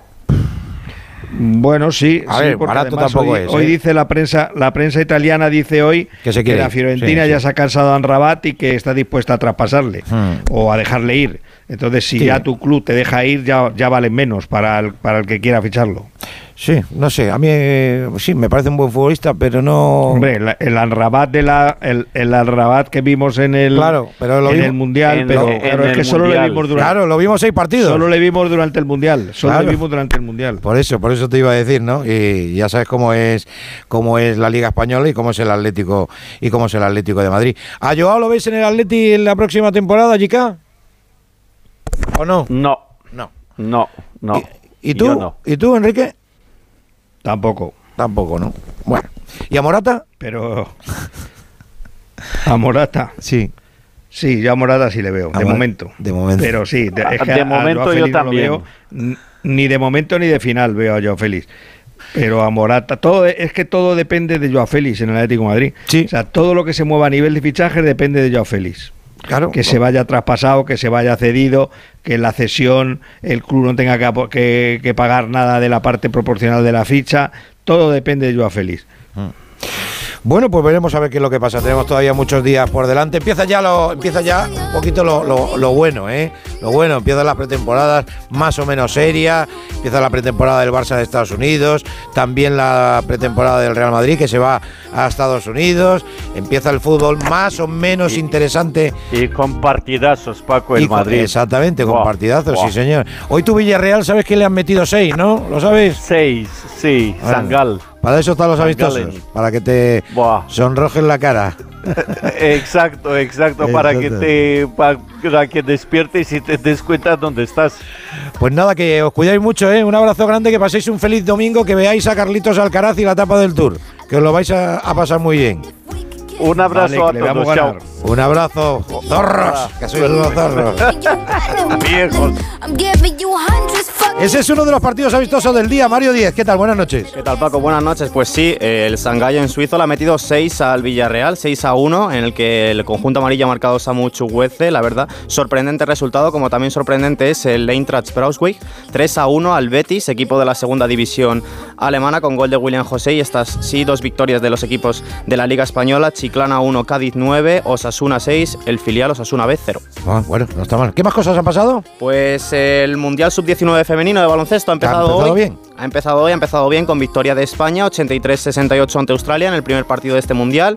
Es- Está siendo disputado aquí en Alcalá de Henares, Torrejón de Ardoz y Madrid. La máxima anotadora ha sido Illana Martín con 16 puntos. Y los rivales en el grupo está eh, Argentina y Francia y el próximo partido será contra Argentina a las 9 menos cuarto el martes. Más cositas que tenga por ahí. El Mundial femenino que está a la vuelta de la esquina. Sí, señor. Y lo Eh, vamos a contar aquí en la sintonía de Onda Cero. Exactamente, empieza el jueves con Nueva Zelanda-Noruega, abre el equipo que comienza jugando en casa, Nueva Zelanda, y España jugará el viernes a las 9 y media de la mañana contra Costa Rica. Viene de vencer 9 a 0 contra Vietnam y ha sido un viaje, la verdad, bastante largo, de 31 horas, en el que la verdad con el jet lag y el cambio de tiempo ha costado bastante aclimatarse, eso ha dicho Aitana Bonmatí, jugadora de la selección española. Se quejan mucho, se quejan, se quejan mucho. ¿Escuchamos a Aitana Bonmatí? Venga, vamos a escucharla. Hay que adaptarse, al final ya llevamos algunos días aquí, los primeros días fueron difíciles por el jet lag, son 10 horas de, de diferencia, también el clima, llegamos aquí, ahora llueve, ahora hace viento, ahora hace sol, estamos aquí en invierno, en, Eso es el cambio climático, querida Aitana, que en unos sitios hace frío y en otros hace, hace calor. Bueno, que a vuelta de pausa seguimos en directo y hablamos del Tour de Francia. Nos espera protagonista para hablar del gran protagonista, y valga la redundancia, del día de hoy, del que ya hemos hablado, pero no lo suficiente. Carlos Rodríguez. Carlos Rodríguez. Carlos Rodríguez. En Supercor, Hipercor y Supermercado El Corte Inglés siempre tienes ofertas increíbles. Y ahora además un 50% en la segunda unidad en muchísimos productos. Como en el litro de aceite de oliva virgen extra carbonel, comprando dos, el segundo litro sale a solo 4,48 euros. A mitad de precio. En Supercor, Hipercor y Supermercado El Corte Inglés. Precios válidos en Península y Baleares. O sea que si me voy de vacaciones puedo ver la casa cuando quiera. Es que irme y dejarla vacía. Puedes irte tranquila, ya está todo instalado. Con el móvil puedes ver la casa en todo momento, solo tienes que pulsar aquí. Además, si alguien intentara entrar, lo detectamos antes. Mira, fíjate, hay sensores de puertas y ventanas, y la cámara de fuera también nos avisaría. Y si hace falta, podemos enviar a uno de nuestros vigilantes. Este verano, protege tu hogar frente a robos y ocupaciones con la alarma de Securitas Direct. Llama ahora al 900-272-272. Restaurante Carlos Tartiere, lo mejor de Asturias en Madrid. Faves con almejas, fabada tradicional, arroces, pescados y mucha sidra. Calle Menorca 35, restaurantecarlostartiere.es. ¿Los delfines se automedican? En la tertulia Zona Cero de la Rosa de los Vientos se trató este tema. Según recientes investigaciones, diferentes especies de animales tienen la capacidad de automedicarse. Químicos y biólogos descubrieron que los delfines de nariz de botella se frotaban con fines medicinales contra unas especies concretas de coral que tenían propiedades antibacterianas. Si no escuchaste el programa o quieres volver a escuchar cualquier programa o sección a la carta, entra en la web y en la app de Onda Cero. No te pierdas nada. Onda Cero, tu radio. Comienza el fin de semana con buen humor y buena compañía. Por favor, no llegue tarde a disfrutar de lo que tenga que disfrutar, pero no me llegue tarde porque hay que aprovechar la vida. Alaska, estábamos ahora mismo en una reunión de, de Yayos. Viviana Fernández, buenos días, ¿cómo estás? ¿Cómo estás? ¿Es una pregunta ¿Cómo estás? o es admiración? Boris Izaguirre, buenos días, ¿cómo estás? Bueno, feliz porque menos mal acá, por fin Menos ya, mal aquí. cara a cara nos estamos... Por fin no es lunes, con Jaime Cantizano. Los fines de semana desde las 8 de la mañana y cuando quieras en la web y en la app de Onda Cero. Te mereces esta radio. Onda Cero, tu radio. ¿Sabes por qué se llama al azafrán el oro rojo? Se trata de la especie más cara del mundo. Para reunir un kilo de azafrán hacen falta 250.000 flores. Hay varias maneras de cocinar con azafrán para potenciar su aroma y sabor. En la sección Las recetas de Robin Food, de más de uno, se dieron trucos y recetas para cocinar con esta apreciada especia. Si no escuchaste el programa o quieres volver a escuchar cualquier sección a la carta, entra en la web y en la app de Onda Cero. No te pierdas nada. Onda Cero, tu radio. ¿Ya tienes planes para el verano? Seguro que te apetece desconectar, ¿verdad? Nosotras inventamos el verano como lo conoces. Nosotras fuimos las primeras en ponernos el bikini para ir a la playa. Nosotras inventamos el terraceo, el cine al aire libre y los amores de verano. Nosotras somos las que seréis vosotras de aquí unos años. Somos las miles de personas mayores que estamos sufriendo el verano en soledad. Hablando en Plata, una iniciativa de Antena 3 y La Sexta y Amigos de los Mayores contra la soledad no deseada.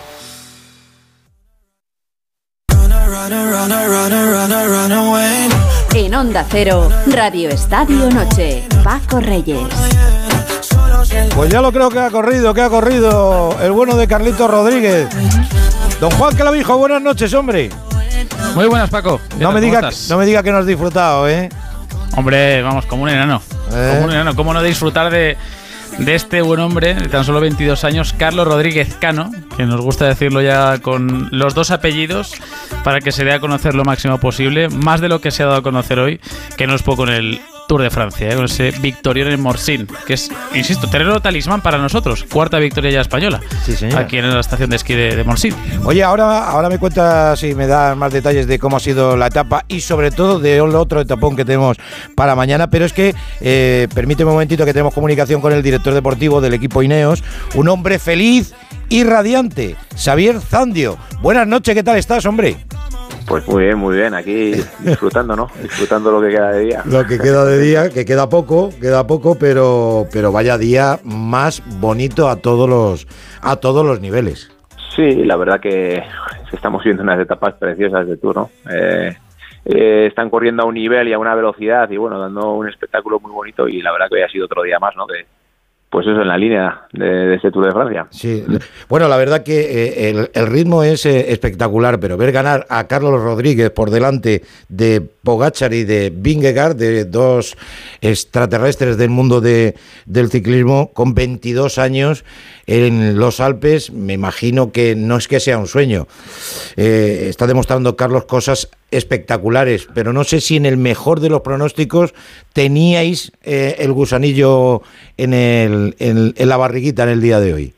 Bueno, bueno, ya no sé, confiamos en Carlos, no, confiamos en Carlos, es así, ¿no? Eh, somos y somos optimistas. Está claro que luego hacerlo es otra cosa, ¿no? Es, es complicado y te tienes que ir todo de cara y no tienes que tener problemas y luego hay que tener las piernas, pero bueno, que más o menos era capaz de hacerlo, pues bueno, eh, lo pensábamos y, y bueno, y así ha sido, ¿no? Eh, corre muy inteligente, como habéis podido ver, y bueno, a su pasito, a su pasito, pues bueno, ahí ha estado con ellos arriba. No parece, no parece normal, ¿no? Eh, La, la actitud que tiene, la manera de correr que tiene con tan solo 22 años. Es que es un imberbe con 22 añitos.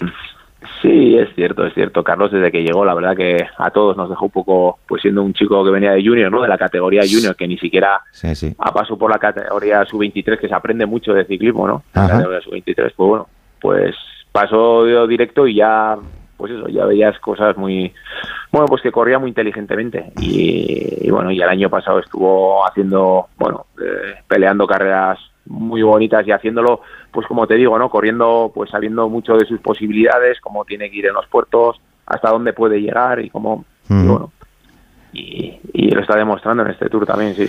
Bueno, no debe de ser para él mucha presión el, el- el- el tema del podio, ¿no? O sea, esta noche duerme tercero, es verdad que la distancia es mínima, pero lo, lo escuchas hablar con esa entereza, con esa tranquilidad, con esa humildad que tiene, no creo yo que le vaya a pasar factura eso, ¿no? Si, si llega al podium, pues hombre, pues fantástico, quedar tercero por detrás de, de, de Pogachar, Vingegaard, Vingegaard o, o Pogachar, pues el premio sería brutal. Pero no creo que sea un- una presión para él, no es eh, ni para vosotros ser tercero. No, lo lleva bien y por supuesto que era el objetivo y lo quiere hacer, ¿no? Pero no creo que se ponga nervioso, que yo creo que él va pensando en el día de mañana, ahora mismo estará pensando en el día de mañana.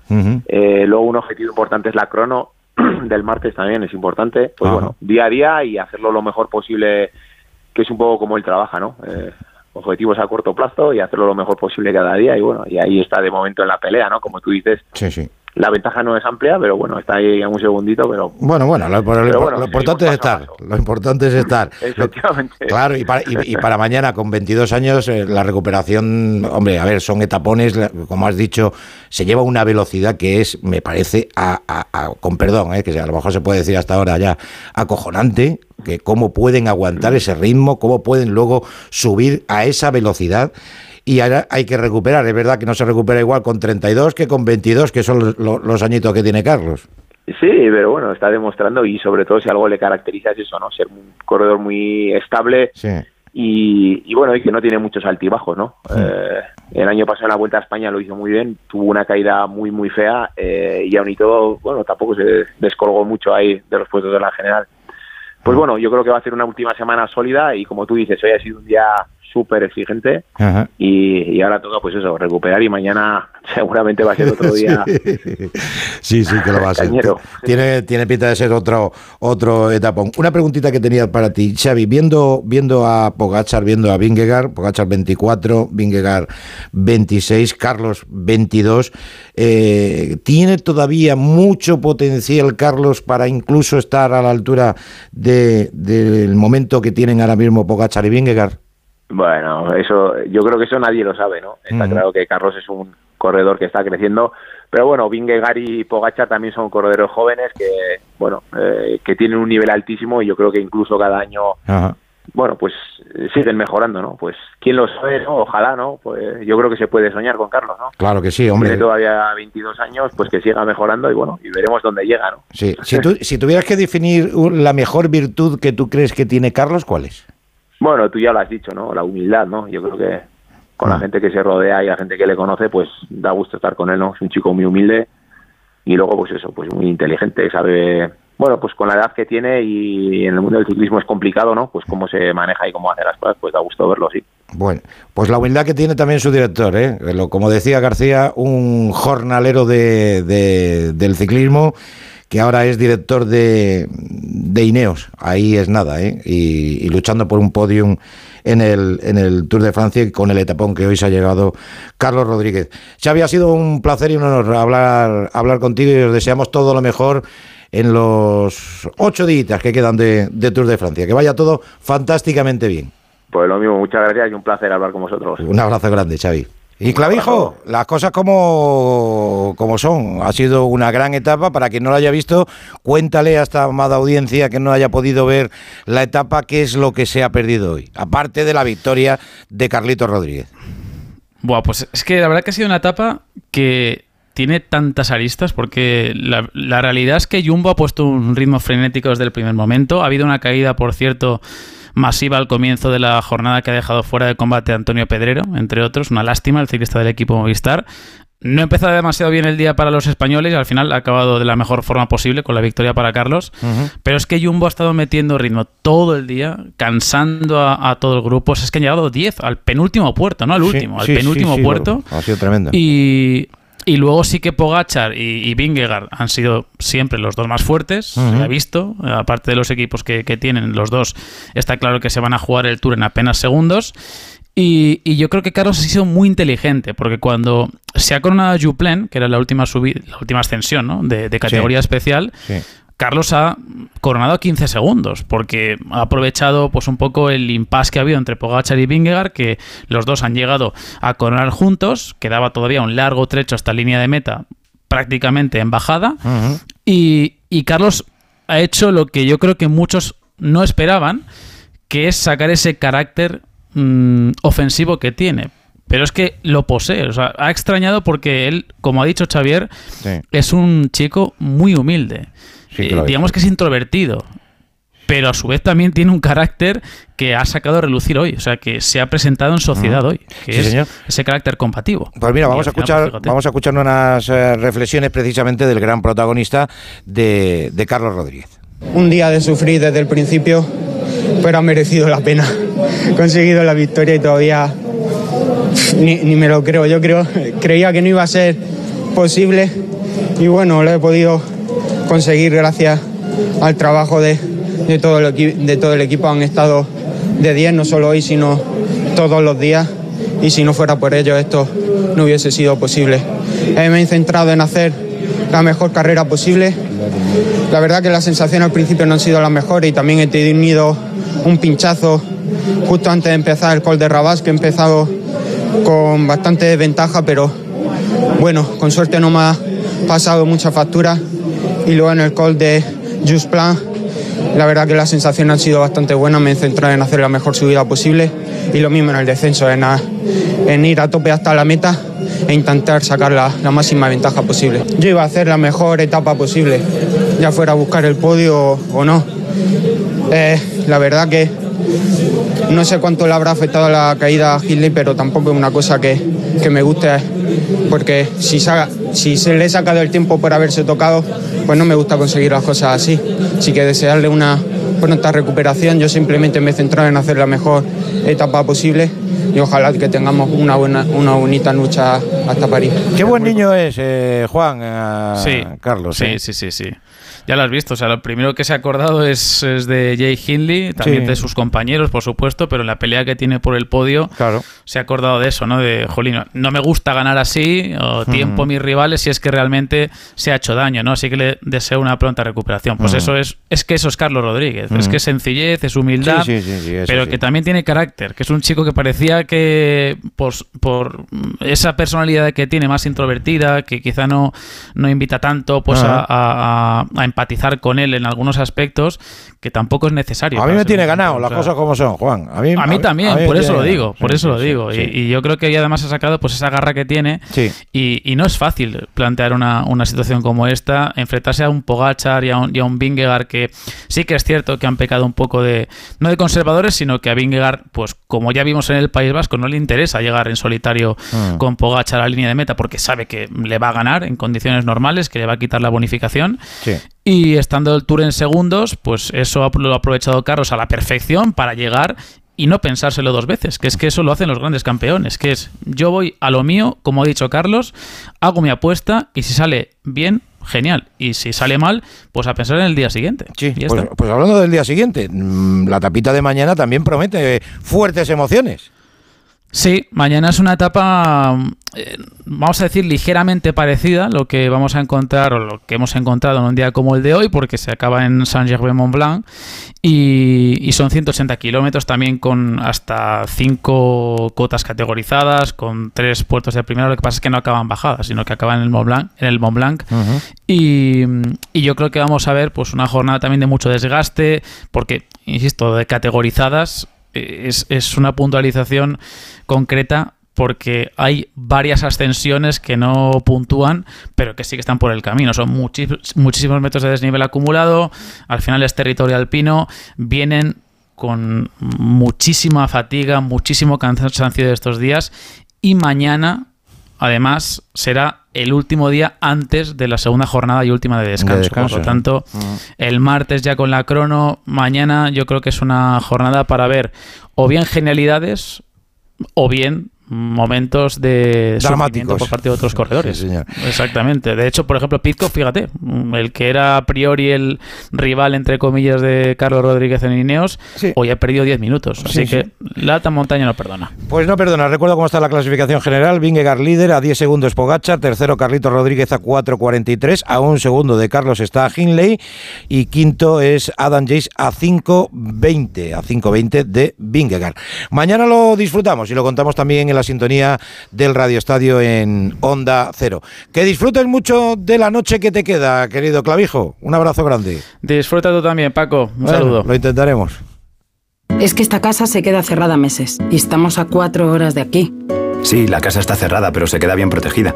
Con las cámaras y sensores podemos detectar si alguien intenta entrar. Y si hace falta, avisamos a la policía al instante para que puedan actuar. E incluso con el servicio de custodia de llaves, abrirles la puerta a nosotros mismos para que no tengas que venir. Está todo previsto. Este verano protege tu hogar frente a robos y ocupaciones con la alarma de Securitas Direct. Llama ahora al 900-272-272. Vengan las rebajas de Muebles a Dama. Precios insuperables con la misma calidad de siempre, en una gran variedad de estilos y modelos y con su habitual trato amable. Transporte y montaje gratuitos. Todo lo bueno de siempre, pero ahora con rebajas. Muebles a Dama. Ven a la calle General Ricardo 190 o entra en mueblesadama.com. Tiempo, lo que siempre queremos y no podemos alargar. Estudiado y analizado por cientos de filósofos e historiadores y nunca han conseguido entenderlo. Pero en Seguros Quiero lo hemos entendido a la primera. Ahora puedes contratar 100% online tus seguros, sin llamadas indeseadas y sin esperas. Rápido, fácil y seguro. Seguros Quiero, Seguros Quiero, compara y contrata en Seguros Quiero. Punto es. ¿Sabes quién fue León de Grel?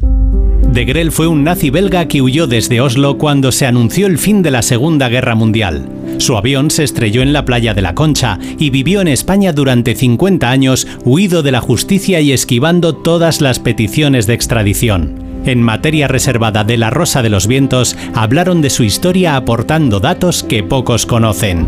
Si no escuchaste el programa o quieres volver a escuchar cualquier sección a la carta, entra en la web y en la app de Onda Cero. No te pierdas nada. Onda Cero, tu radio. ¿Sabías que en los años 90 ya existía la radio a la carta?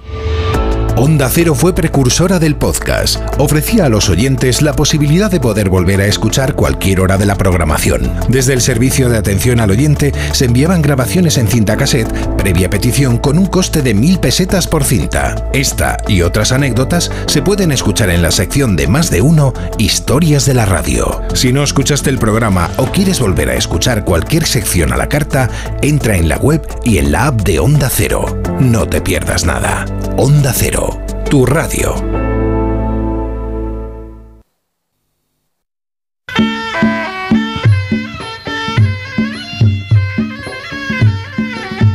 Bueno, pues en ese afán de buscar peleadores eh, por el mundo, la semana pasada hablábamos con Daniel Várez, que va a debutar la semana que viene en la UFC, en las artes marciales mixtas.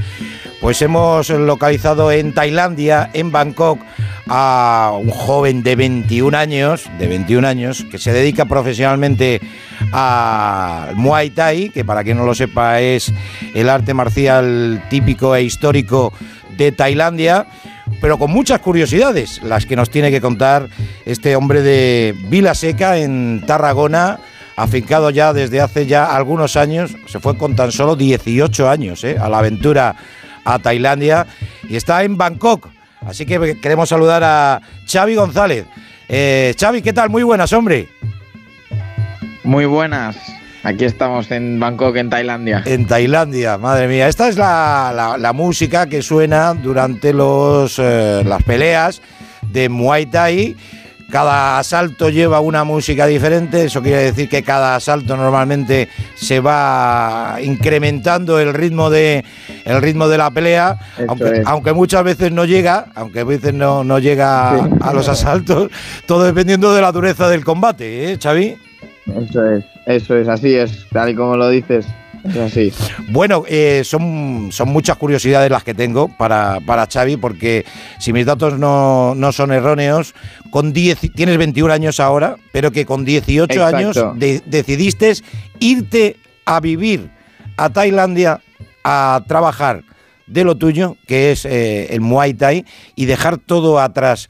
Eso solamente se puede Así hacer es. con pasión, con pasión y con un poquito de dinero, que no es tu caso, que tuviste que trabajar duro para, para poder irte para allá.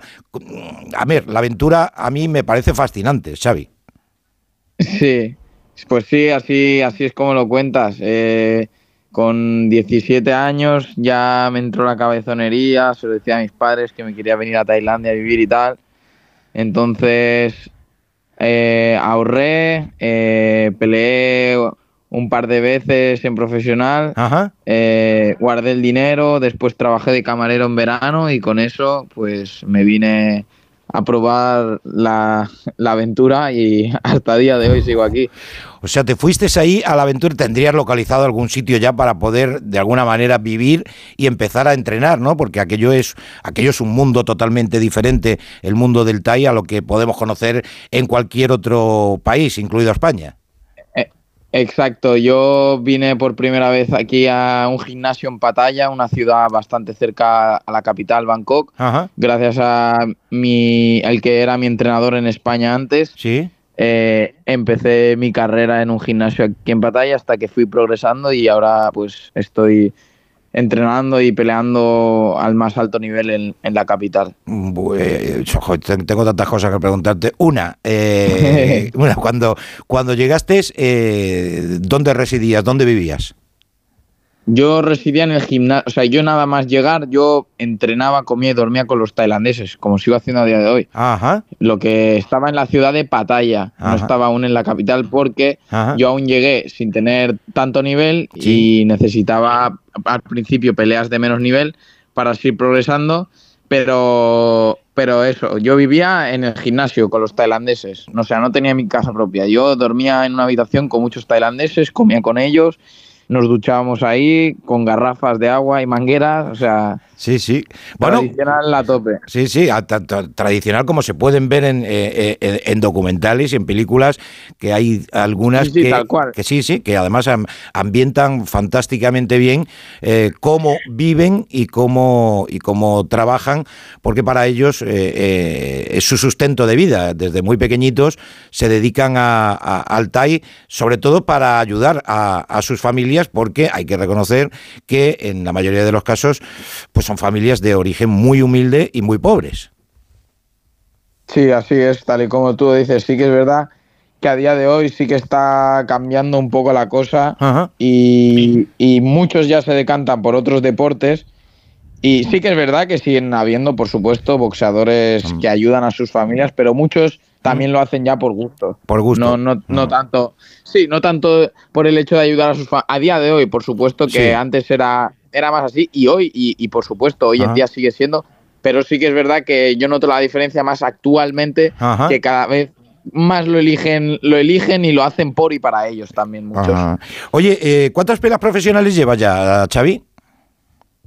Pues mira, ahora mismo tengo, para decirte lo exacto, lo mío, 28 peleas profesionales. 28 peleas profesionales. Yo he visto algunas, ¿eh? Eh, hay que reconocer que, que golpean muy fuerte, que golpean muy, muy fuerte.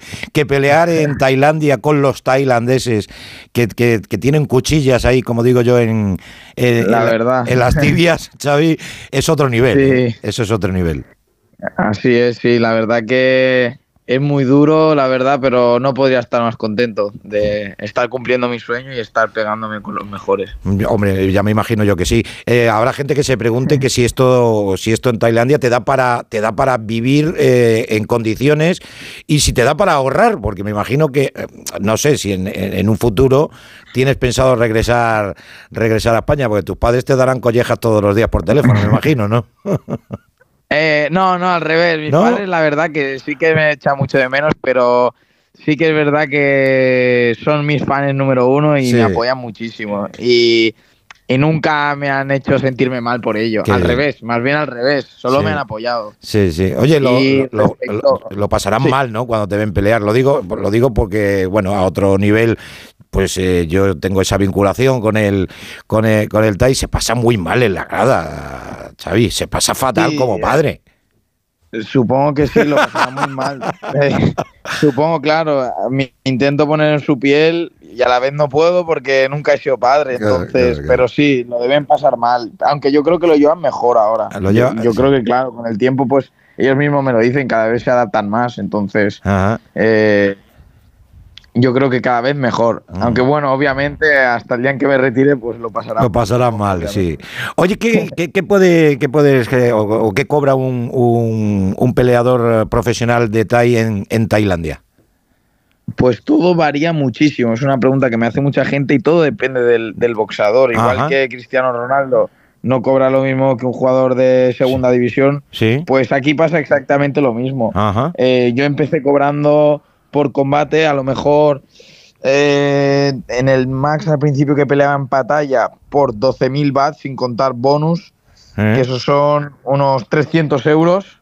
Joder, madre mía. Y a- ahora a día de hoy, por ejemplo, solo de por bolsa, con, solo por bolsa me refiero solo el dinero de por aparecer y pelear, Ajá. sin contar la- extra bonus y tal. Ajá. Ahora, por ejemplo, me están pagando 2.500 dólares. Ah, muy bien, muy bien, muy bien.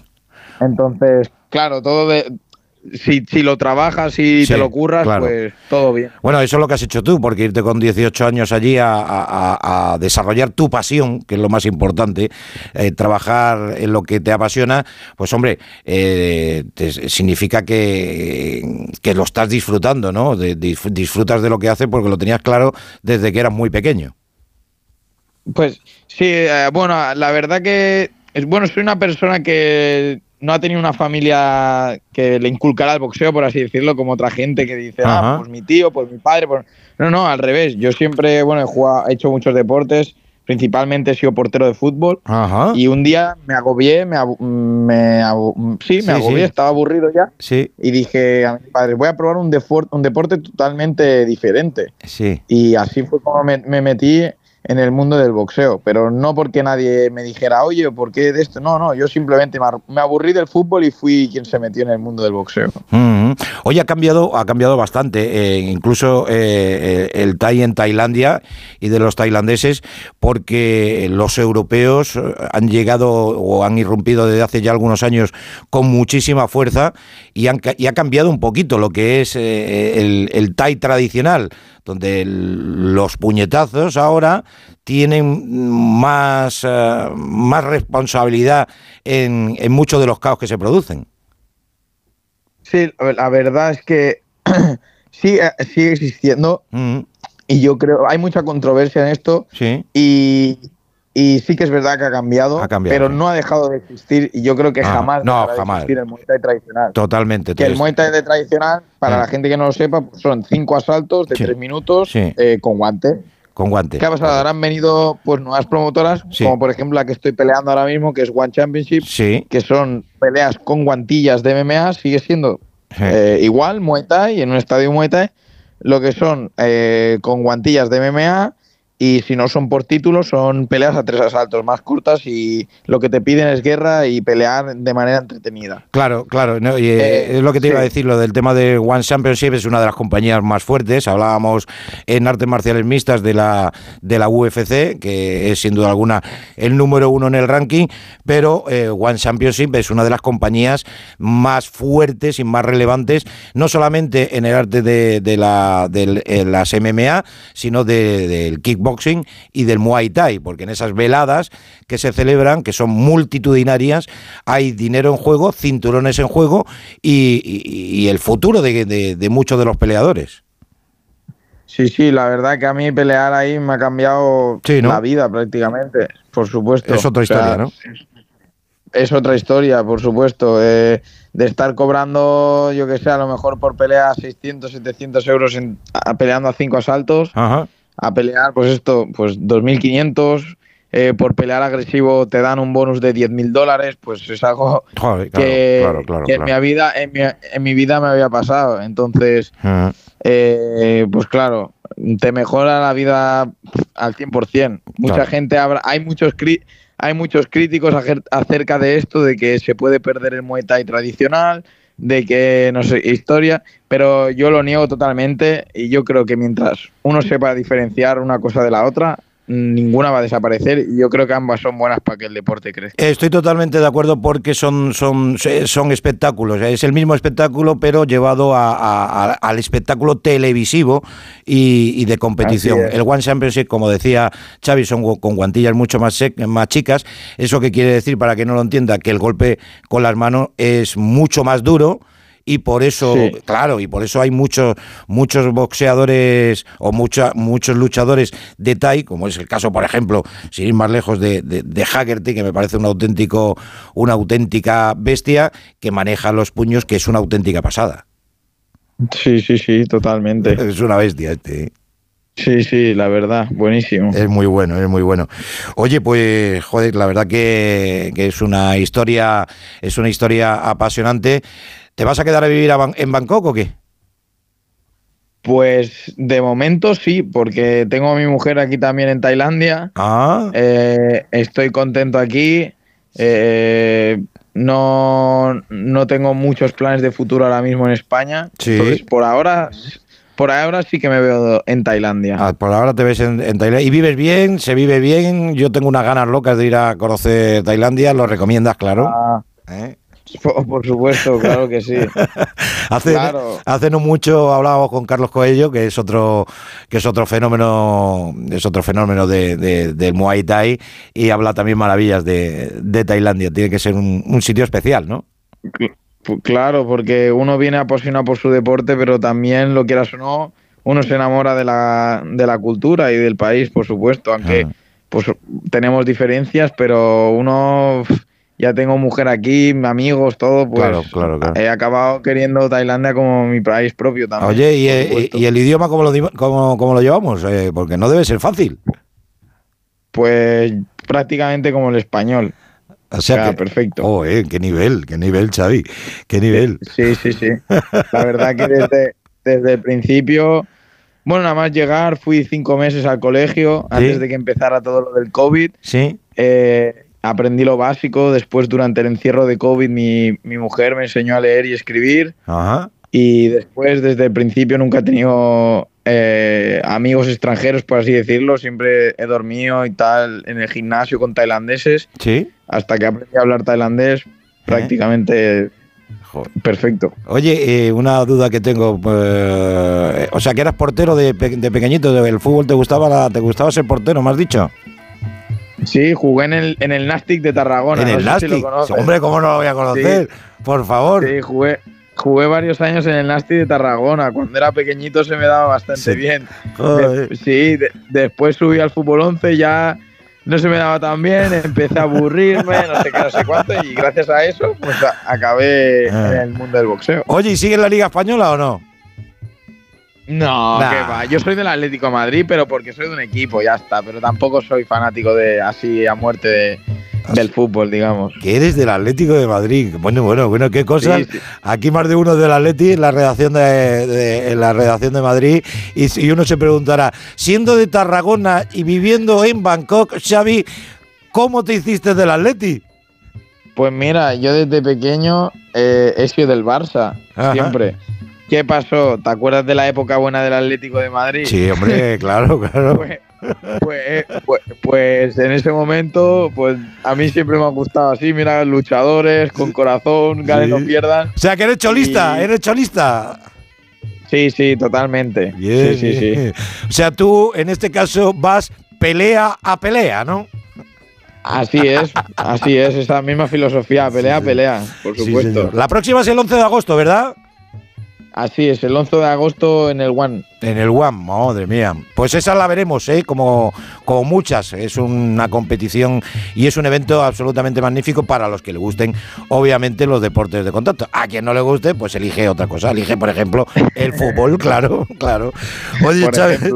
Xavi, que ha sido un, ha sido un placer conocerte, acercarnos a, a un poquito otra vez al mundo del TAI, a una historia ciertamente in- interesante y te deseamos todo lo mejor y seguiremos en contacto, ¿eh? que alguna vez te veremos luchando por el cinturón en, en tu disciplina, en TAI, en el One Championship, que esas son palabras mayores. ¿eh?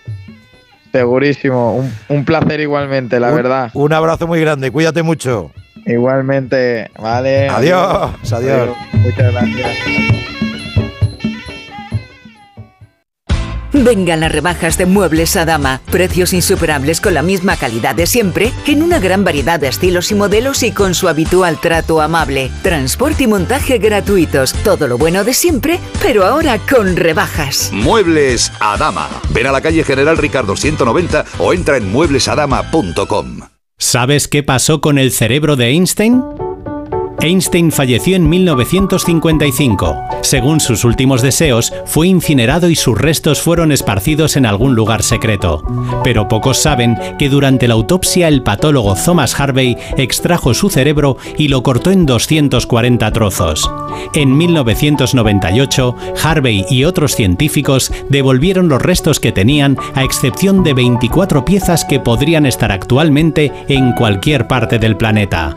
En la tertulia Zona Cero de la Rosa de los Vientos hablaron de esta y otras historias muy interesantes.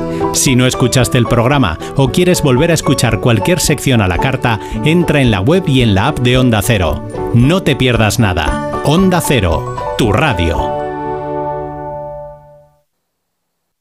El campo, la ganadería, el mar, la naturaleza y el mundo rural en Onda Agraria. Hablaremos de campo, hablaremos de agricultura, de ganadería, de agroindustria y de alimentación. Soledad, muy buenos días. Muy buenos Bueno, días, pues llegamos a la sección que dedicamos a la ganadería y una vez más el protagonista va a ser el lobo, pero no por Los sí mismo. mercados, los alimentos, la cesta de la compra. Las cooperativas son muy importantes también desde el punto de vista social, de asentamiento de la población en el territorio. Y Pero cuando el precio se dispara, se retrae también el consumo y por tanto no es bueno para los Onda Agraria, con Pablo Rodríguez Pinilla y Soledad de Juan. Sábados y domingos a las 6 de la mañana y cuando quieras en la app y en la web de Onda Cero. Te mereces esta radio. Onda Cero, tu radio. When you hold me. Bueno, pues como diría el gran Leo Harlen, hasta aquí hemos llegado. Mañana mucho más deporte desde las 3 en punto de la tarde. Final de Wimbledon con Carlos Alcaraz al frente ante Novak Djokovic. Y después el Tour. Mejor sintonía, Onda Cero. Radio. Buenas noches.